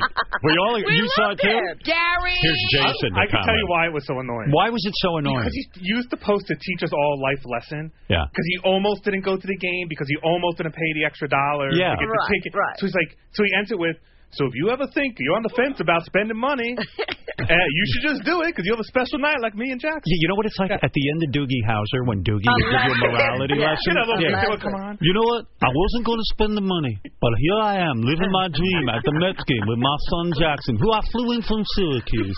And it's just, I don't know, it's just, it's And you fascinating. can do it too. Yeah, that was you- that was yeah, the yeah. message. Yeah. It's almost like the Jerry Springer thing. bunch of jaded douchebags. Didn't he say I ki- I kick I kick myself? I almost kicked myself thinking I didn't do it over a few dollars. Wasn't that the quote? Yeah, that's the exact quote. Yeah, yeah. That's the quote you just read. So fucking funny. I almost I kicked myself thinking I almost didn't fly. Like, like shut the fuck up. You want you went to the Met game. Okay, we get it. Yeah, a lot of fathers and sons Hold did on, that. hold on. I sat here and listened to you talk about saving a goose for 20 fucking minutes. That's your job. Mine isn't. I don't. It was just funny, Gary. Sorry. You might as well know the truth. and Robin had the same reaction, and so did Jason. it's like a whole long paragraph. I, you know, because I'll go on Facebook and check. My It's a sister will post story. stuff. Yeah, I, I kind of get in touch with people. Gary. But Gary's is the best. Yeah. Gary's the. You gotta get. You somehow have to figure out a way, people in this audience, to become friends with Gary on Facebook. Because it's I'm great. friends with a lot of people, and I actually Yeah. don't post a lot. I don't- That's why it was so fascinating. I'm good about having a good day with my son. You know what it was like? It was like you know at the end of the Jerry Springer show where Jerry turns That's to the what I camera? said, yeah. There is a lesson here, ladies and gentlemen of Facebook. I'm here with Jackson, realizing my dream of the Mets, and you know I almost didn't do it. It's Gary's final thoughts. I almost had. Yeah. Final thoughts. Just imagine. I could have missed this. Just imagine For Gary's a few final dollars. thoughts. To And- save a few dollars. Ladies and gentlemen, stay tuned because in a few moments Gary will give his final you don't want thoughts. to miss the final thought. Jackson, the Mets, I almost didn't do it. I would have friend both of you, but I'm going to punish you by keeping you as friends. Keep punishing me. I can't. I can't take it. I love him. It was great. Here, here's the quote. I got it. It was priceless to have that night with him. I kicked myself thinking I almost didn't do it over a few dollars. Yes. What a beautiful memory. And then I got a bunch of assholes who were like, listen, you cheap fuck, just spend the money. Old Jackson, this is my dream. My son on my right, my Mets on the left. I love you. Where'd you sit? Uh, da- down the third baseline, about 30 rows back. My dream couldn't be any better. Third base line, Jackson. Was it a great moment for you? We had a blast. You know, picking up at the airport, we had dinner. We were there early. We watched batting practice. For us, it was fun because we care about baseball. And if you cared about baseball, it would have been fun for you. I heard Scott the engineer asked to hook up with uh, asked you to help him hook up with tickets, and you said no. Oh, really? that, he never even requested tickets. Or, when did he ask me? I don't know. That's the story going around. Oh, it's surely going. I, yeah, I have no knowledge of this. He's claiming that you turned him down, right, Shuli? We were we were at the writers' meeting the other day, Yeah. and Scott goes, uh, "Huh." So I asked Gary, uh, "Do you have any connections for tickets?" And Gary said, "I do, and I'm using them." Because I talk so much, I don't remember a thing I say. I'll admit that was a bit of a stumble. Nicest way to say fuck off. right. Oh. It was so good too. We had a hot dog, Jackson and I. Brought me back to my youth. My life's a nine and a half. we might go again. Mm. But Gary, what about spending the extra dollars? It's worth it. I can't believe. You just just go to the game and don't post. you know. Give up life lessons. And isn't the picture the best? Did you see it? I No, I'm in Oh, truly. I'm on there. I, Yeah. I mean, I'm plugged into the game. You're, you're one of the friends. Oh, yeah. People ask me why I don't watch as much TV because I just wait for pictures on Facebook to show from Gary. It's like still photo periscopes. Yes. Oh, here we are. That's a good periscope if they just would keep the camera on Gary is knowing. His thoughts throughout Right, the game. yeah. Jackson, take me out to the uh, Cracker Jack. I don't care if I ever get back, so it's woo, woo, woo for the whole team. What's that seventh inning stretch song, the Neil Winning. Diamond song? Stretch my teeth. at the Mets game. What? They don't do that at the They Mets don't? game. No, that's No. a Boston song. Insult the man. Don't insult Gary. Hmm. What do they do for seventh inning stretch with the, at the Mets? That's the time you take in the seventh inning where you take a photo with your son and you post it on Facebook so everyone can goof on you. and you write a note. And you write a, a, a tender note about how you almost didn't spend the money, but it was worth it. Gary. Right. Piano man. Okay, Billy Joel. Mm. The seventh inning post. From Gary. I'm glad I spent that money.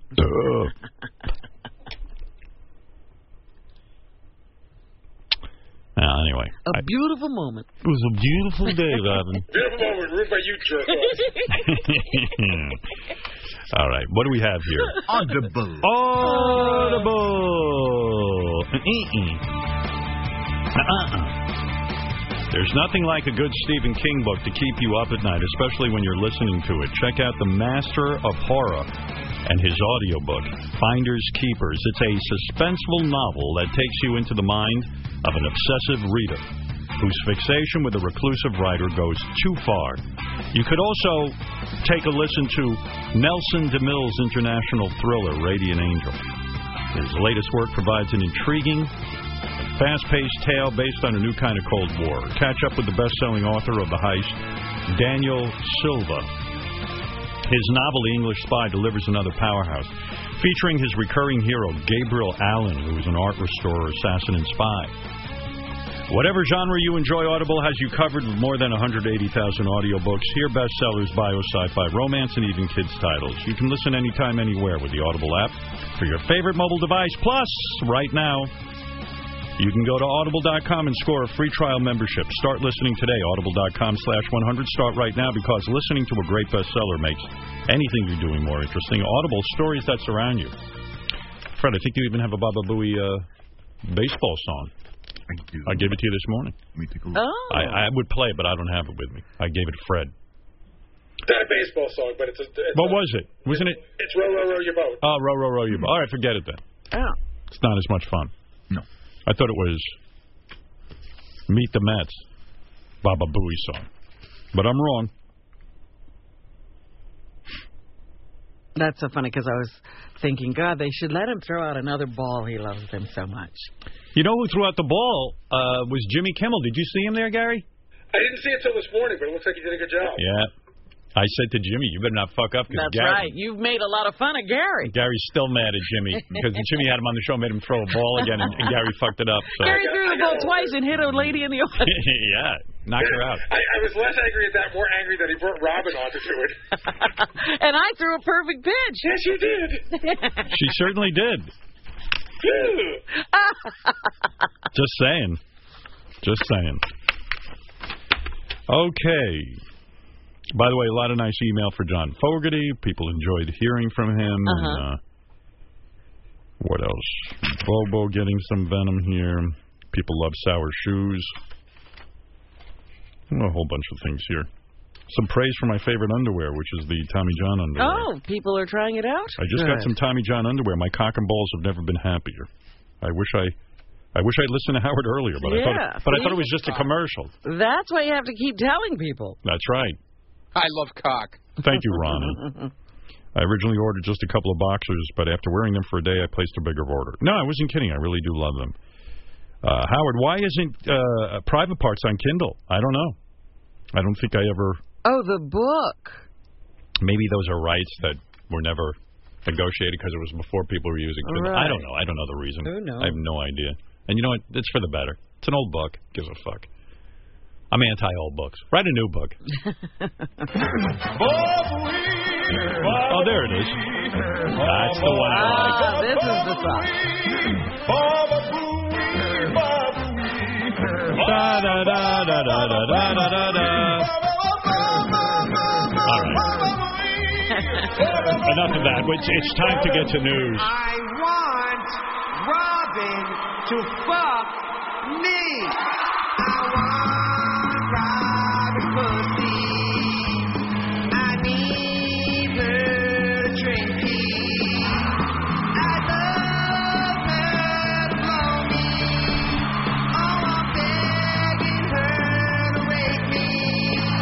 Big Route 10. Oh, my God. Stop them till they swerve.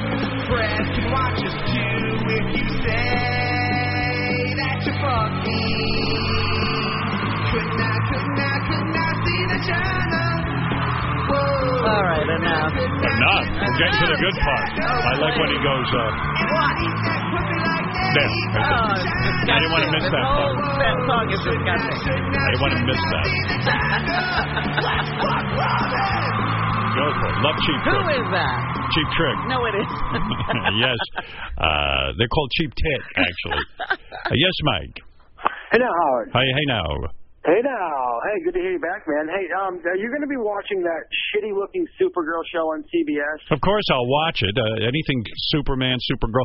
Who was I reading that said they were excited about it and it's supposed to be good? Well, I hope so. I, I didn't think Gotham was going to be any good, and it's one of my favorite shows. But I have to tell you, and this sounds terribly sexist, I don't like female superheroes.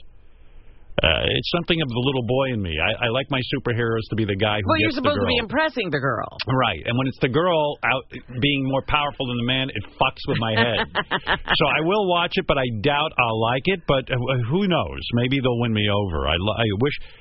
Uh, I, there's something about being a rock star and then getting the girl. There's something about uh, being great at your craft or being superish. I, I, I got to see Bradley Cooper's new movie.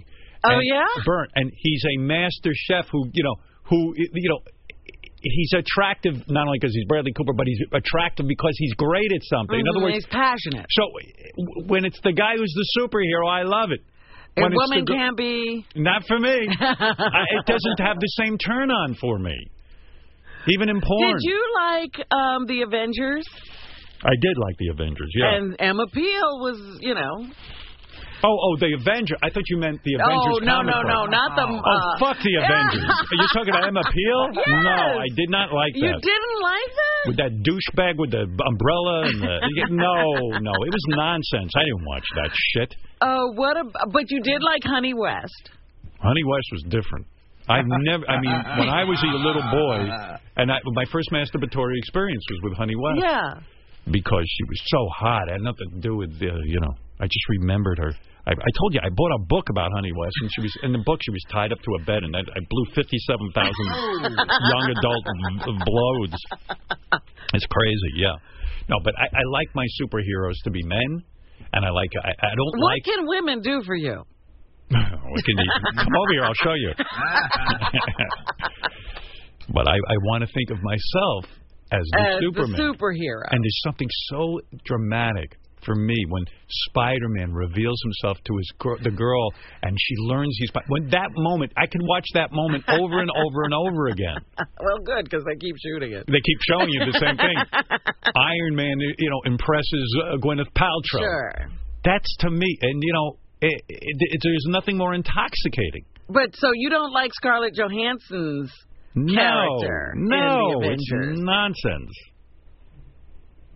It's not for me. Now, listen, I'm happy women do well in Hollywood and they want to get in on these franchises. I get it. I'm not anti-woman. I love women and I, and I like women getting opportunities. I have three daughters, but I'm saying this: the classic comic book male who gets superpowers. And I don't like these shows where everyone has superpowers. Now, I'm a big fan of the the, the show The Flash, but I'm losing interest because everyone is a meta-human. Right. It can't be. Flash is. Ah, forget it, Robin. Sometimes I, I don't you could remember be it like that. Saving people who Right. aren't dealing with metahumans. No one. I'm not that impressed with Flash. In fact, he kind of got the raw end of the deal. All he could do is run fast. Although somehow they figured out for him to throw lightning bolts. I Well, never- the, the arrow is finally green arrow. yeah, right. And believe me, he's a, a complete asshole. So I mean, I don't know what he's doing. He's the, he can shoot a bow and why would you shoot a bow and arrow? Shoot a fucking gun, You dick. Whatever. It's it doesn't make any sense. Nothing makes sense anymore. it doesn't. In your comic books, nothing makes sense. Nothing. Mate. What is it, Marianne? Yes. Howard? Yeah. I love you, Howard. I wrote you a song. Howard. All right. Goodbye. Goodbye. Anyway, Howard, I'm Yeah. coming to Kimmel Friday. Oh, good. I figured you'd be there. Thank you. They were very nice to me. They Jimmy sent was me- very excited because uh, he was telling me, you know, they got this theater and they're doing the show from Uh-huh. Brooklyn, and uh, he said, "Oh my God, the ticket demand has been incredible." Oh, he feels wonderful. feels very welcomed uh, by uh, doing the show in New York. That's great. Yes, uh, Robin, what's in the news? Come on. Well, Howard, the thing that we've been wanting for a long time. The what? Come on. And Fred. that's what's happening. No, oh, stop it. What what happened? Uh, Eddie Murphy did some stand up. He won that Mark Twain Award. Yeah. And they presented, you know, and they filmed the whole thing, and and he actually got up and did some stand up, and he even told Wow. a Bill Cosby joke, and everybody said it went over really well. The audience seemed to really enjoy it, and so I can't guess wait. we'll get to see it when they finally air that. I was thinking about Eddie. Uh, I read something. In, uh, he did an interview recently. I don't know what magazine it was, but uh, you know, he was saying, "Hey, I might go back and do some stand-up, this and that," because I believe he is the greatest stand-up comic. Uh, Eddie Murphy, Chris Rock, um, Kinnison is up there. You know, th- I have my favorites. Right. It's all. It's all. Uh, But you you, know, always, uh, you know, there's always Bill Cosby. I mean, not Bill Cosby. What am I saying? I don't like Bill Richard Cosby. Pryor Yeah. and um, I wasn't a George huge, Carlin. George Carlin was great. I, I wasn't a huge Pryor. But I was more into Eddie Murphy for some reason. I don't well, know. I don't think you really appreciated Pryor because you didn't see him. I, in I went to his prime. concert movies. Well, maybe I don't know, but but my point is, I was thinking about him not doing stand up anymore, and I was like, well, maybe he feels like, wow, he hit so many fucking home runs. Much like you in the That's talk shows, right, yeah. and and he's probably like, you know what? What if I go back out there and it's not as good? So maybe that's his thing, you know. And I was trying to understand it because I do think it's disappointing that he doesn't do stand up, but nevertheless, I kind of get it. Like his stand up was so perfect. hmm So who knows what the reason is? But you'll get a little taste Good. on that special whenever it airs. Other people who are featured uh, praising Eddie Murphy are Kathy Griffin, Kevin Nealon, Trevor Noah, Joe Piscopo. They found Hmm. him. Isn't Joe too busy? I don't understand Whatever how he he got was doing, he stopped. there. Good. And uh, Chris Rock Yes. were also uh, in that special, so it should be fun. The rental car, Robin. Yes. It sometimes smells funny, drives funny, looks funny, and the whole time you have this feeling that you're getting ripped off. But you didn't really have an option until now. If you haven't heard of it, check out Silver Car. Now, Silver Car doesn't have anything that smells and drives funny or any of that stuff. How do they do it? And there's no long lines at some rental counter because Silver Car doesn't even have a counter. You take care of everything right on the app. And with Silver Car, you know what car you're going to get because they only rent one car. That's how they do it. Ah. And what is that car? It's the Silver Audi A4. It's fully loaded. There are no upcharges for upgrades, just one flat rate. Now, that includes GPS, mobile Wi Fi, and Sirius XM. Fully loaded means fully loaded. If it sounds too good to be true, try it for yourself. Get $50 off your first Silver Car rental when you enter promo code 100 in the Silver Car app. Go to silvercar.com, download the app, then use promo code 100 for $50 off your first rental. It's great. They're now in New York City and other major destination cities. Silver Car, car rental, the way it should be. What is this? Eddie Murphy comedy special promo. Is this real? Coming to Comedy Central, Eddie Murphy is back. Is this real? Or is this a bit? It's a bit. Oh, it's a bit. Oh. I don't want a bit. I want something real. Hmm. What did Gary say? It's a bit? It's a bit. Ah, I forget. uh, what else is in the news, Robin? Well, guess what? Our favorite holiday, Halloween, is in a couple of weeks. Uh. What did I just hear about Richard doing some asshole type thing? He did a. Well, first of all, he's a uh, Kansas City guy, and Yeah. he's been. It's, it's always something like disgusting. Like he's wearing the same shirt. The Kansas oh, City. he always does that when his team is doing well. He then decides what he usually is going to do, not bathe. Yeah, I'm not going to bathe or take off my shirt. There's always some, and there's some big stain on this shirt, Uh. and he won't change it because it's the good luck for the Kansas City team. It's easy. It's like a five year old. He's a talented guy, but he's weird. And he's smart. Hmm. Well, we tested his IQ. I don't believe it. oh, I know what it was. Richard drove upstate to run through a cemetery. Like he was in the car for like hours. To Gets get out- to a cemetery. get to a cemetery and run through it. It's But just so- aren't there cemeteries closer by? Just so dumb. Yeah, of course there are. What's that noise? What? Do you hear a beeping? No, Might be my phone. it's probably your friends. No, I don't know. But anyway, yeah, so they always have a list of what costumes are in demand. And there's one costume Caitlyn in Jenner is New the York they they won't sell. They won't sell a Caitlyn Jenner costume Why? because I don't It's know, offensive. it might offend someone. But why do you need a Caitlyn Jenner costume? Just put well, on a they dress. said people could just cross dress, and people do that all the time for Halloween. They weren't going to put together some special Caitlyn Jenner cross dressing outfit. But uh, there has been a lot of demand. Caitlyn is hot still. Oh, absolutely. Uh, everyone wants to be Caitlyn for uh, Halloween. Scare somebody. Yes, Eddie. Brother, hello, Howard. Thanks. Hey, did you uh, happen to see the clip of Jeff the drunk when he was coughing so hard the snot Greatest flew out thing of I his ever mouth? saw.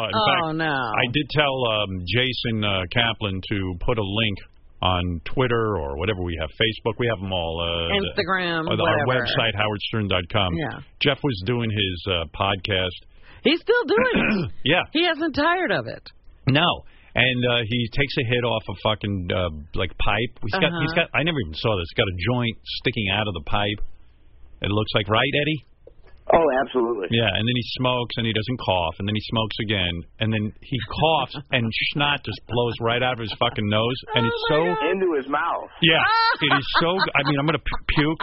It is so disgusting. You've got to watch Oh, it. that's ridiculous. It is absolutely gross. Hey, Howard, before you went on vacation, you said you had uh, great games piling up. I don't want to Yeah. prize. I just think it's classic. I'd yeah, I love to can't play do it along. now though because we're running late and I got appointments and all kinds of things. All right, Uh, I well, let can't your do it. boys now. know if you get one coming up. Eddie. All right, Eddie. Thank you. Well, some of the other costumes that are hot, Howard, are Cecil the lion, the lion that was killed by the dentist, and Mm. then people want the dentist outfit, the bloody uh, hunter dentist, you know, a dentist outfit with you know blood all over the mask and uh, a rifle. What about Jeff's lump? Anybody dressing up as lump this year? I haven't heard any word No. on the lump. That's what I'm going as. but they are also giving out warnings, you know, because people do a lot of things where uh, they're doing their own thing for Halloween. So New York Senator Chuck Schumer is warning about the dangers of imported face paint. One nine. Oh yeah, Th- that's dangerous. Face paint. Yes. I think they should purposely make it dangerous so no one dresses up for Halloween. I hate Halloween. I think Parents, when you buy makeup for your kids, make sure it sa- doesn't say made in China. Make sure it's made in America or somewhere else because those makeup kits don't have the dangerous metals in them. Schumer says Halloween makeup, most of which is made in China, often contains chemicals such as lead, nickel, cobalt, and chromium. Those ingredients can make a kid sick but are often unlisted. So Hmm. you wouldn't even know that uh, the paint contains those things. How about knocking on a stranger's door and getting food from them is dangerous enough. Never mind the face paint. I mean, honestly, I mean, what are you doing? Uh, That that's a whole ritual that we really have to examine. I I believe What? Trump. Well, it used to be so charming in the good old days where, you know, it was just a family thing and families had their kids out in the neighborhood. Mm. That was uh, great. Collecting candy. Yeah. Well. What? Uh, Wendy, you're on the air. Wendy, the slow adult, Hey, Howard. the Oh, politically correct uh, term for retarded. Yes. Wendy. Howard, I'll, I will do anything for money. I, right now, I'm not doing too good. And You would do anything for money? I'm really shocked that Wendy is calling in asking for money, aren't you? Like you think she'd have more pride, but no. Well, Wonder what she would I- do. Let me. I I need to get some things done. I haven't got anything done because I was. uh, Would you wear paint? Would you wear face paint from China for money? Yes. You would. Yes. Hmm. Would you come on the show and shit your pants in front of us? Yes. You don't even know how much we would give you. Right. It's only five dollars. I'd give her five bucks to shit her pants right here on the show. Why not? I think it'd be uh, good television if we uh, we could release that on the web. Right now, I'm sitting here at Walmart trying to figure out how I'm going to get some money. Yeah. Well, At sitting Walmart. well, sitting at Walmart ain't gonna help you. First of all, don't you get public assistance? Uh, yes, not very much. Yeah. When I don't get. Well, very how much do and- you need, Wendy? and I'm- What do you get? All all I get is like a hundred something a month on my food stamps, and I help get food. And when that's gone, I'm out of food stamps, and I've been going to food banks, and nobody is All right, I have some money in my hand right now. Answer the following question. You have one minute to answer. Uh, take 63 from 79. What do you get? eighty. Oh. 80, you said? Is that your final answer? Yeah. You sure you want to Yeah. say that? Yes, I'll give you an opportunity if you want to change your answer. I'm sticking with it. 80. Robin. Yes. Ah. I had a hundred dollar bill in my hand. Wow. Wendy. That's right. Oh, stop it. Close enough. I actually don't know the answer, so how can I tell her she's wrong? You've won a hundred dollars. Thank you. Gary, send Wendy a hundred dollars. I could be done with this. I mean, oh, that's not going to be enough to keep her off the phone. oh, she probably wants like five grand. Wonder what you would do for. Would you pose nude for Playboy for five thousand dollars? Be the final. That wouldn't be considered exotic. Yes, but you would do it. My mom left me. Yeah, Oh, well- you gotta ask your Left mom? me. How old are you again? Yeah, You don't have to ask your mom. 35. 35. You're a 35 year old woman. You can make your own decisions. Yeah, but I still live with my parents. What if it's you and your. All right. For $50,000, would you pose nude with your naked mother? Oh, my goodness. Making out with her. yes. Yeah, Mm. see? Wendy's up for. When she says she'll do anything. Yeah, she's a free thinker. Wow. For fifty thousand dollars. Oh dear.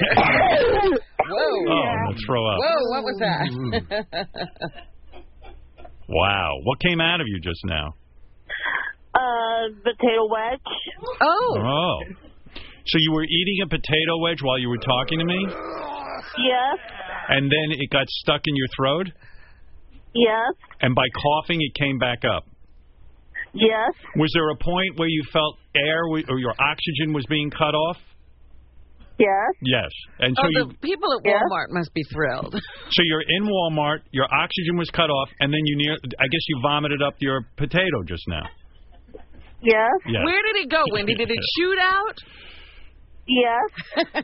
Where did it go? Did it go in a woman's hair? yeah. yeah. Yeah. By the way, according to Wendy's Facebook page, and I'm not Yeah. making this up, she she gradu- has a final thought? she graduated Georgetown University. Uh, Oh, stop. it. Wendy, is that true? Yes. Did you graduate summa cum laude? Yes. Yes. Isn't it true you blew your professor in order to get a, a summa cum laude status? Yes. Yes. What did you study? Uh, history. History. Yes. Hmm. Yes. What am I doing? I got to get out of here. I can sit, yeah, what? I, one more thing. I don't know what she tells people, but she just sent uh, Jason a picture. Some stranger just gave her a hundred dollar bill the other day. All right. Re- uh, no, the other day. I want to give her a thou- a Yeah. hundred dollars, not a thousand, a hundred. She has to do. She just threw up a potato at Walmart. Where are you, Walmart? Yes, I'm sitting at Walmart at the bus thing. Oh, you know she's banned from all the fast food places, right? Is she? Yeah, because what happens is they have free Wi-Fi, and she was going in there and just you know staying in there all day. And what? Being on a computer? Yeah, or her, or her phone or whatever. So they told her that she couldn't be. And I think the McDonald's is the one. And she watched TV. And she watched TV as well.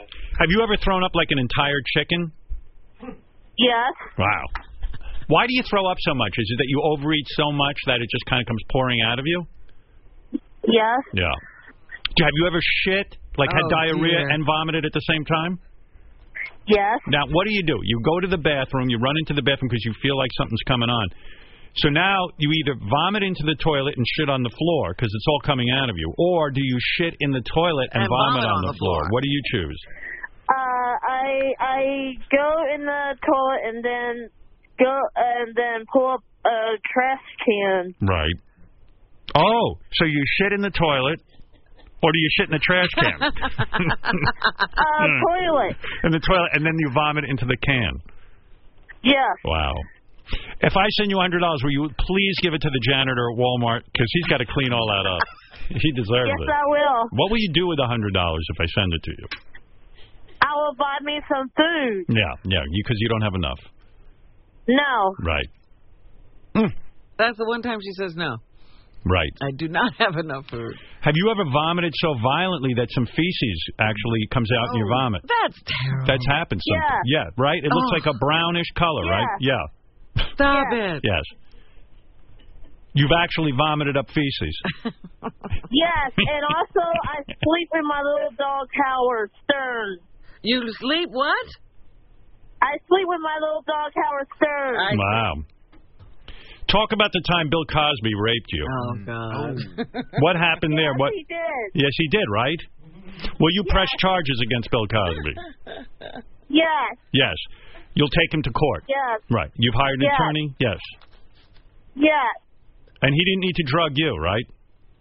No. Right. He took the He took drugs. Yeah. When you blew Bill Cosby, did he ejaculate in your mouth? Yeah. Yes.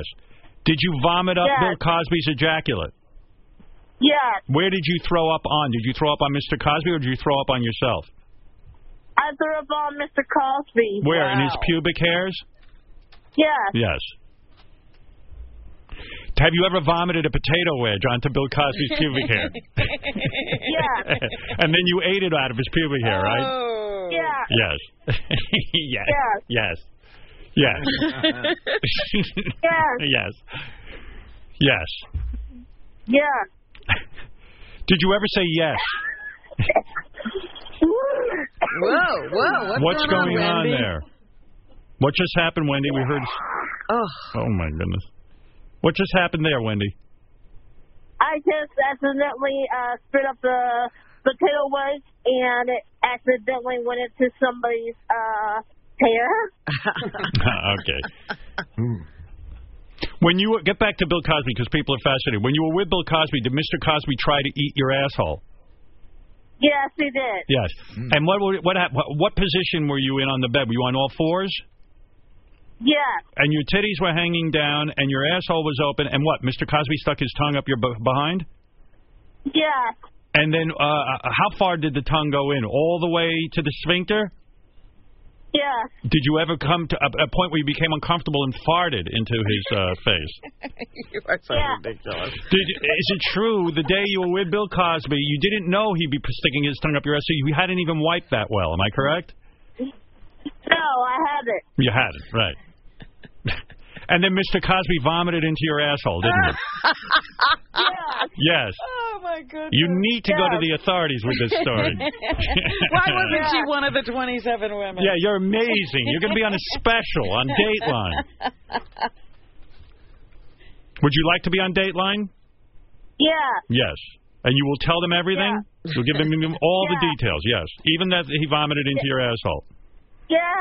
Yes. Well, When, you couldn't leave that out. when the reporter says, Did Mr. Cosby vomit into your asshole? You will raise your right hand and say yes. Yeah. Right.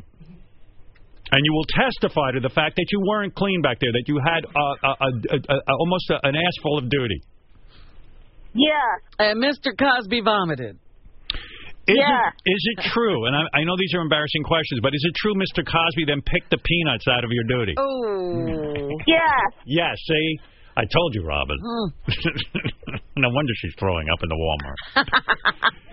Oh. When is the last time you had a solid bowel movement? Are most of them liquidy? Yeah. most are liquid. Yeah. It's because you overeat, right? And y your duties are very Yeah. loose. Yes. Yeah. Yes.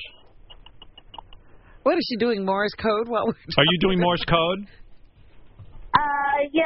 Who are you sending a message to? Uh, somebody on Facebook. All right, good. And is it true they threw you out of um, uh, McDonald's because you're on uh, Facebook uh, all the time over there? Uh, yeah. Right. How do you get banned from McDonald's? That's amazing. Have you ever had diarrhea at uh, McDonald's? Yeah. All the time. And when you're there, Brown. sorry. After I eat a hash brown. Oh. Did there ever come a time where you ate hash browns and you got so liquidy and loose that duty began to slide down your leg before you could get to the bathroom? Yeah. This was at McDonald's. Yeah. And what did you do? Did you call over the janitor and say, "Look, I've had an accident. Duty is on the floor. Can you please clean it up?" Yes. Yes. You really tell someone? Who knows what's real here? Wow. oh my goodness. I love when you say yes. Can you say yes? Yes. Did you try the black burger at Burger King? Yeah. No, not yet. Not yet. Did you Ah. hear it makes your duty turn green? Oh, I didn't know that. Yeah. Will, you, will that dissuade you from eating the black uh, burger, or will you still eat it knowing your shit will turn green? I will still eat it. In some way, does it excite you that your duty is going to turn green? Yes. Will you wear a diaper to Burger King so you can capture your green duty? Yes. And when you capture it, will you show it to anyone or take a picture of it, or you just look at it? I will touch it. You will touch Oh, it. it. Yes. But you won't eat it, will you? I think you stumped her. Hello? Hello? Hello? when you wear a diaper to Burger King, can you hear me? Yes, I can hear you. When you wear a diaper to Burger King, at any point does your bush, because I know you don't shave, does your bush stick out of your diaper? Yes. It does. Okay. Yes. Oh. Fascinating. would you ever shave your bush so your diaper would not have a hair sticking out of it? No. Oh. Why? What is the statement there? Uh, I just like it. That's You- all. you You're like- a liberated woman. You like when hairs stick out of your diaper. Yes. Hmm. It's political. Wow. I'm going to ask you again. Take 63 from 79, and what do you get? 150. All right. You just So, earned uh, another thank $100. Goodness, she changed her Right. answer. Well, you were smart to change your answer because you were wrong the last time. Have you ever taken your diaper off and seen actual, like, things living in your pubes? Yes. Have you ever seen worms in your duty? Yes. Oh no. All right, I had enough of this. Here. Gary, can we send her some money? She needs money. Uh, Jason said he'll take care of it, but I don't know what that means. Jason, what do you mean? He's gonna, we're going to send her $100. Send her 200 Okay. Do you ever take the worms from your duty and, and fish with them? Yes. Because they say if you teach a person how to fish, they can feed themselves for the rest of their Every life. day, yes. I was thinking of flying down to you, taking your duty, fishing out the worms, and then putting them on a hook and teaching you how to catch fish, and then you'll always have fish. Would you like that? Yes. Right. Yes. Do you ever name the uh, worms in your duty? Yes. I name of uh, Howard and Robin. Oh, I've heard enough. well, now we're living in her diaper. Mm-hmm. Have you ever have you ever eaten so much that like crumbs get caught in your pubic hair? Have you ever eaten naked? Yes. Uh, Eaten naked? Yeah. When you're naked at home and you eat naked, do you ever do you ever get crumbs in your bush? Yes. I Did there do. come a time when you would pick the, the the food out of your bush and then eat it because you were so hungry? Yes. Yeah. See? This is worth another hundred dollars. hey, the kind meter. of riveting interview. Yeah. yeah. I was going to ask her if the janitor at McDonald's ever puts her in a bag and throws her out, but I, I don't dare ask that. All right, listen, I love you, Wendy. Uh, I'm going to send you $250, uh, okay? Because I love you. Right. All right? Bye. I love you too. All But right. remember, Christmas is coming up, Wendy. Better save that money. Yeah, and stop calling me and asking me for money, but I'll I'll I'll, I'll give in this one time. I don't know. Okay. You, you you got you pull at my heartstrings. you know. I don't mean to call you all the time. You do, and I though. don't mean to ask you for anything. It's just that you know, I am in a bad situation right now, and you know, and You're always in a bad But yeah, situation. the situation isn't changing. You're, you're retarded. I'm just hoping that Donald Trump is our president because he will probably give us more bonuses and stuff. Really? Because Bonuses. Obama keeps cutting our pay. I got news for you. I think Trump is going to rein in those. Uh, you know, he's going to be fiscally very conservative. Right. I think you'll get less. You might even have to leave the country. yeah. Well, I'm probably going to vote for him. You're going to vote for him? You know, I was thinking She votes. he might even take. Uh, you know, I'm not. I don't think he's saying this. Of course he's not. But he might consider taking retarded people and putting them out of the country. I'm with Rob, by the way. Is, is, Yeah. When are you allowed to vote? Are you, of course she. Are you allowed to vote? My mom's going to register me to vote. Good. Oh Jesus. And you're going to vote for Trump. now I know what's happening in the country. when you speak to your retarded friends, are they mostly voting for Trump? Yes. Yes. So Trump has the retarded vote. Yeah. Is it fair to say that? Yes. Can you even spell vote? Uh, the. Uh-oh, it's another more potato. potato wedge. Ay, they is mere. Wendy, stop eating for a minute. Yeah, she keeps cramming food into her so mouth and worried talking. about her. I mean, she has to testify at the Cosby trial. I'm hungry. You're hungry. You were so hungry.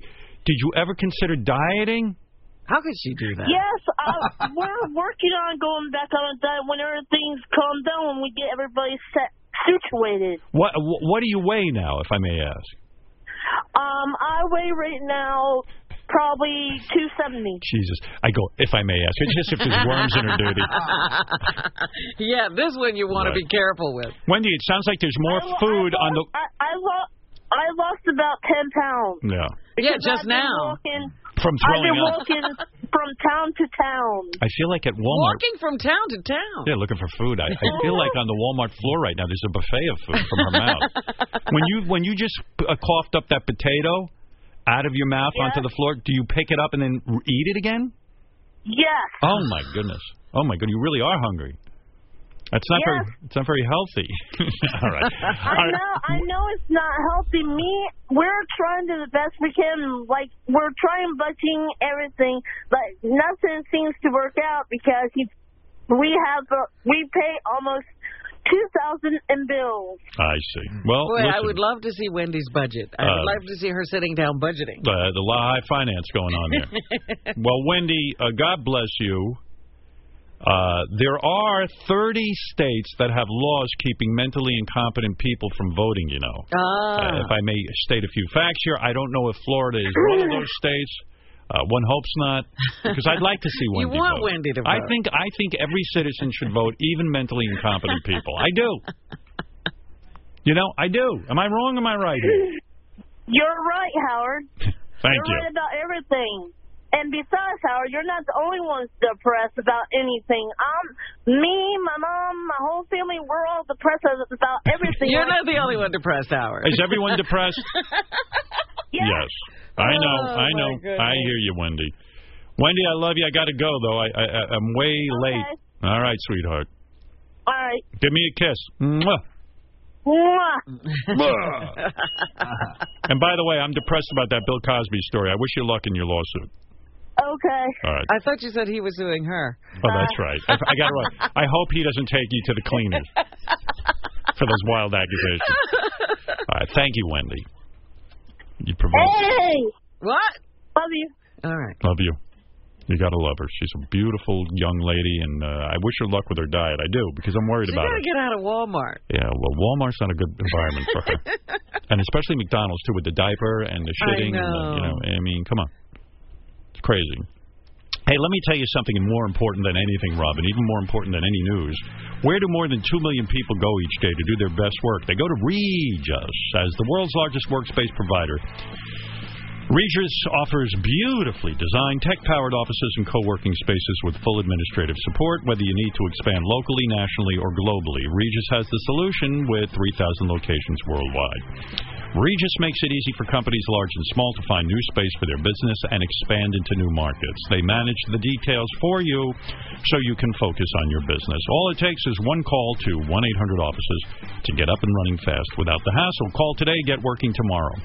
Short-term, long-term, all on your terms. Regis offers affordable solutions to fit every budget. Call 1-800-OFFICES today and let them help you find the workspace solution that's right for your company.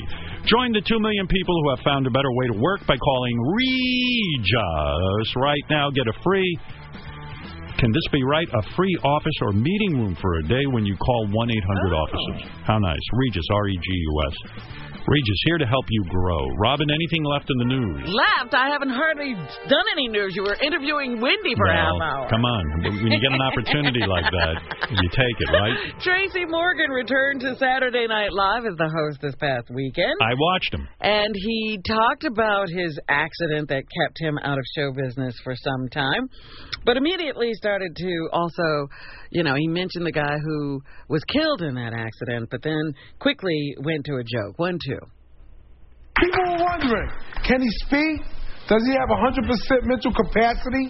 But the truth is, I never did. I might actually be a few points higher now. Emotional night for Trace. I could tell he was emotional. Yeah, and he says he was glad to be back on Saturday Night Live. One, three. I was in a terrible car accident a year ago. It was awful. But it also showed me how much love and support I have in this world. So a couple of months ago, I called Lauren Michaels. He's my co Obi-Wan Kenobi. and I said, Lauren, when I get back on my feet, I want to come home. And here I am.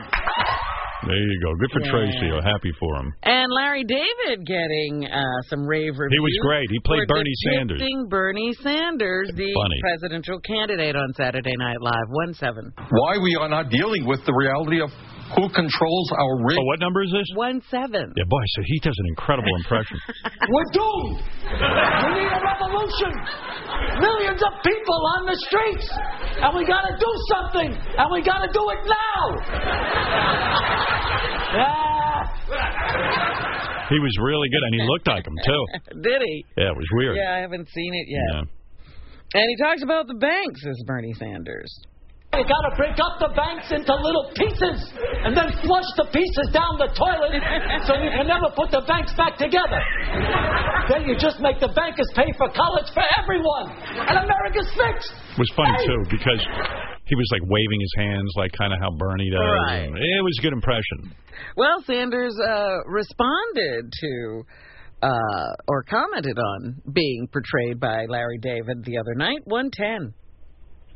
I am told that I don't have a sense of humor. So I'm going to start off with a joke. You all ready for a joke? Here is the joke. My name is Larry David, and Bernie asked me to do the show. There you go. So he took it in stride. Meanwhile, Donald Trump is making the claim that 9 11 would never have happened if he was president because of his immigration policies. 1 4. I believe that if I were running things, I doubt those families would have, I doubt that those people would have been in the country. So there's a good chance that those people would not have been in our country. does amaze me how those guys who you know pulled off this 9/11 fucking atrocity, how they were able to, you know, be in the country. Oh, they were here a long time It does drive me nuts. and in and out of the country. Yeah. He said that uh, he wasn't blaming George W. Bush for the attacks, but also took issue with fellow candidate Jeb Bush, saying his brother kept the country safe. I kind of get what Trump's saying there, don't you? I mean, it's like don't go around saying your brother kept. I mean, 9/11 did happen. While your brother was president. Yeah. Maybe I mean, nothing else happened after, but wasn't that bad enough? It did happen. Yeah. I mean, don't. It, we weren't exactly safe. Maybe things tightened up afterwards. yeah, but- after we saw that we weren't safe. I mean, uh, and the, and the outrageousness is that these guys show up. They're taking flight lessons for takeoff only. They say we don't want to learn how to care land. about landing. Can you imagine someone shows up at a flight school and they go, "Excuse me, we want to learn to take off. We and- want to go up, well, we're but gonna we have to- don't care about coming down. no, sir, but you have to come down. Th- th- There's no such thing as not coming down. Oh, yes, there is. I mean, can you fucking imagine? And then, well, there were people calling and saying that yeah. to the people who were supposed to be watching out for us. So don't say you kept the country safe. Yeah. I would like to see somebody crack down on that horse shit. I don't know how you do it, but do it. Crack down. You see that somebody wants to take flight lessons just for takeoff. You have my permission to throw them the fuck out of the country. Put them on the other side of that wall Trump's going to build. I'm all for I that. was going to say there's going to be a wall all around the country. To put a wall around my house and block everyone out. Hillary Clinton is predicting that she'll have Republican support Hmm. if she wins the White House. One six. I had very high support and approval from Republicans, not just the Republican voters, but Republican office holders. As soon as I got into this presidential election, you know, all of that collapsed again. Did you see that Hillary Clinton climbed into an air duct in order to spy on Trump and then got caught and had to make a phone call? I had heard Yeah. that something like that happened. We played the phone call earlier. It's quite humorous. Star Wars tickets ah, yes, Robin. are going on sale today, Howard. Oh, yeah. Two months before the movie comes out. Oh, my God. I'm going to get online now. I have no life. I need to see Star Wars. Oh. Pre-order sales will begin for Star Wars: The Force Awakens. Tickets will be Yes. available following the debut of the trailer, which will air during halftime of tonight's Monday Night Football game on E ESPN. I'm going to take 500 herbal Viagra's and have my force awaken. Anything else, Robin? And you wonder, I mean, yes. they have ZombieCon, right? Yes, Zombie Con. Yeah. Down in Terrible Florida, tragedy and happened. uh, somebody died there just before it was about to officially end. Mm-hmm. Police say 20-year-old expo- Expabius Taylor Cool. was killed, and five other people were injured at ZombieCon. What Police- is what is going on in our country? Seriously, these shootings and, and various things are happening with such regularity that we don't even keep track of them anymore. right? It's, we it's- can't. Something's got to It's give. not unusual anymore. No, it's not. Police don't. The only reason this is unusual is that it happened at ZombieCon. Right? Yeah. Police don't know if Taylor was targeted or if he was a victim of a random attack. The mayor said he was confident the gunman would be captured and brought to justice. ZombieCon is an annual fundraising event that draws thousands of people to downtown Fort Myers. They're asking people for their cell phone video of this Yeah. uh, incident. But isn't everybody dressed like a zombie? Yeah, we went down there in my in my Kansas City outfit. So uh, it's going to be hard to say who it was who actually did the shooting. And finally, today, Yes, Robin. Lamar Odom, they say he's getting better. He's making steady progress at a Las Vegas hospital. Won't he when they tell him how he was found die of Oh embarrassment? my God! You would I would never show my face again. You know, this is what I mean with people. They're all you know. Everyone takes. Yeah, I was doing herbal Viagra's and I passed out in a brothel after a weekend bender. Oh my God! I'm like, oh my God! I do not want to admit that to anybody. That- Just don't wake me up. Yeah, keep me asleep. But uh, good for him, he survived. He survived, and Evidently. maybe we will get to talk to him. We're one going to of these days. interview him. Yes, sir. Yes, and Yeah. that's what's happening. Thank you, Robin. Sorry, Also, uh, who's that? thank you to uh, Tressa and Daniel from the uh, charity Baltimore Child Abuse Center, uh, who uh, donated some money to a very, very good cause. Welcome and uh, blah blah blah. Okay, um, blah blah blah. and blah blah blah blah blah blah blah blah blah. You understand what I'm saying or not? You do? Yeah. Yes. Good. All right. Uh, but welcome and. Follow us at Stern Show on Twitter and Instagram. Find us on Facebook.com slash The Howard Stern Show. For Salvador and Alley information, go to HorsetoothJackass.com. To book Richard Christie, go to RichardChristie.com. Follow Benji Bronk on Twitter at Bronk. And for all things Stern Show, visit our official website at HowardStern.com. The Howard Stern Wrap-Up Show with John and Gary starts now. Big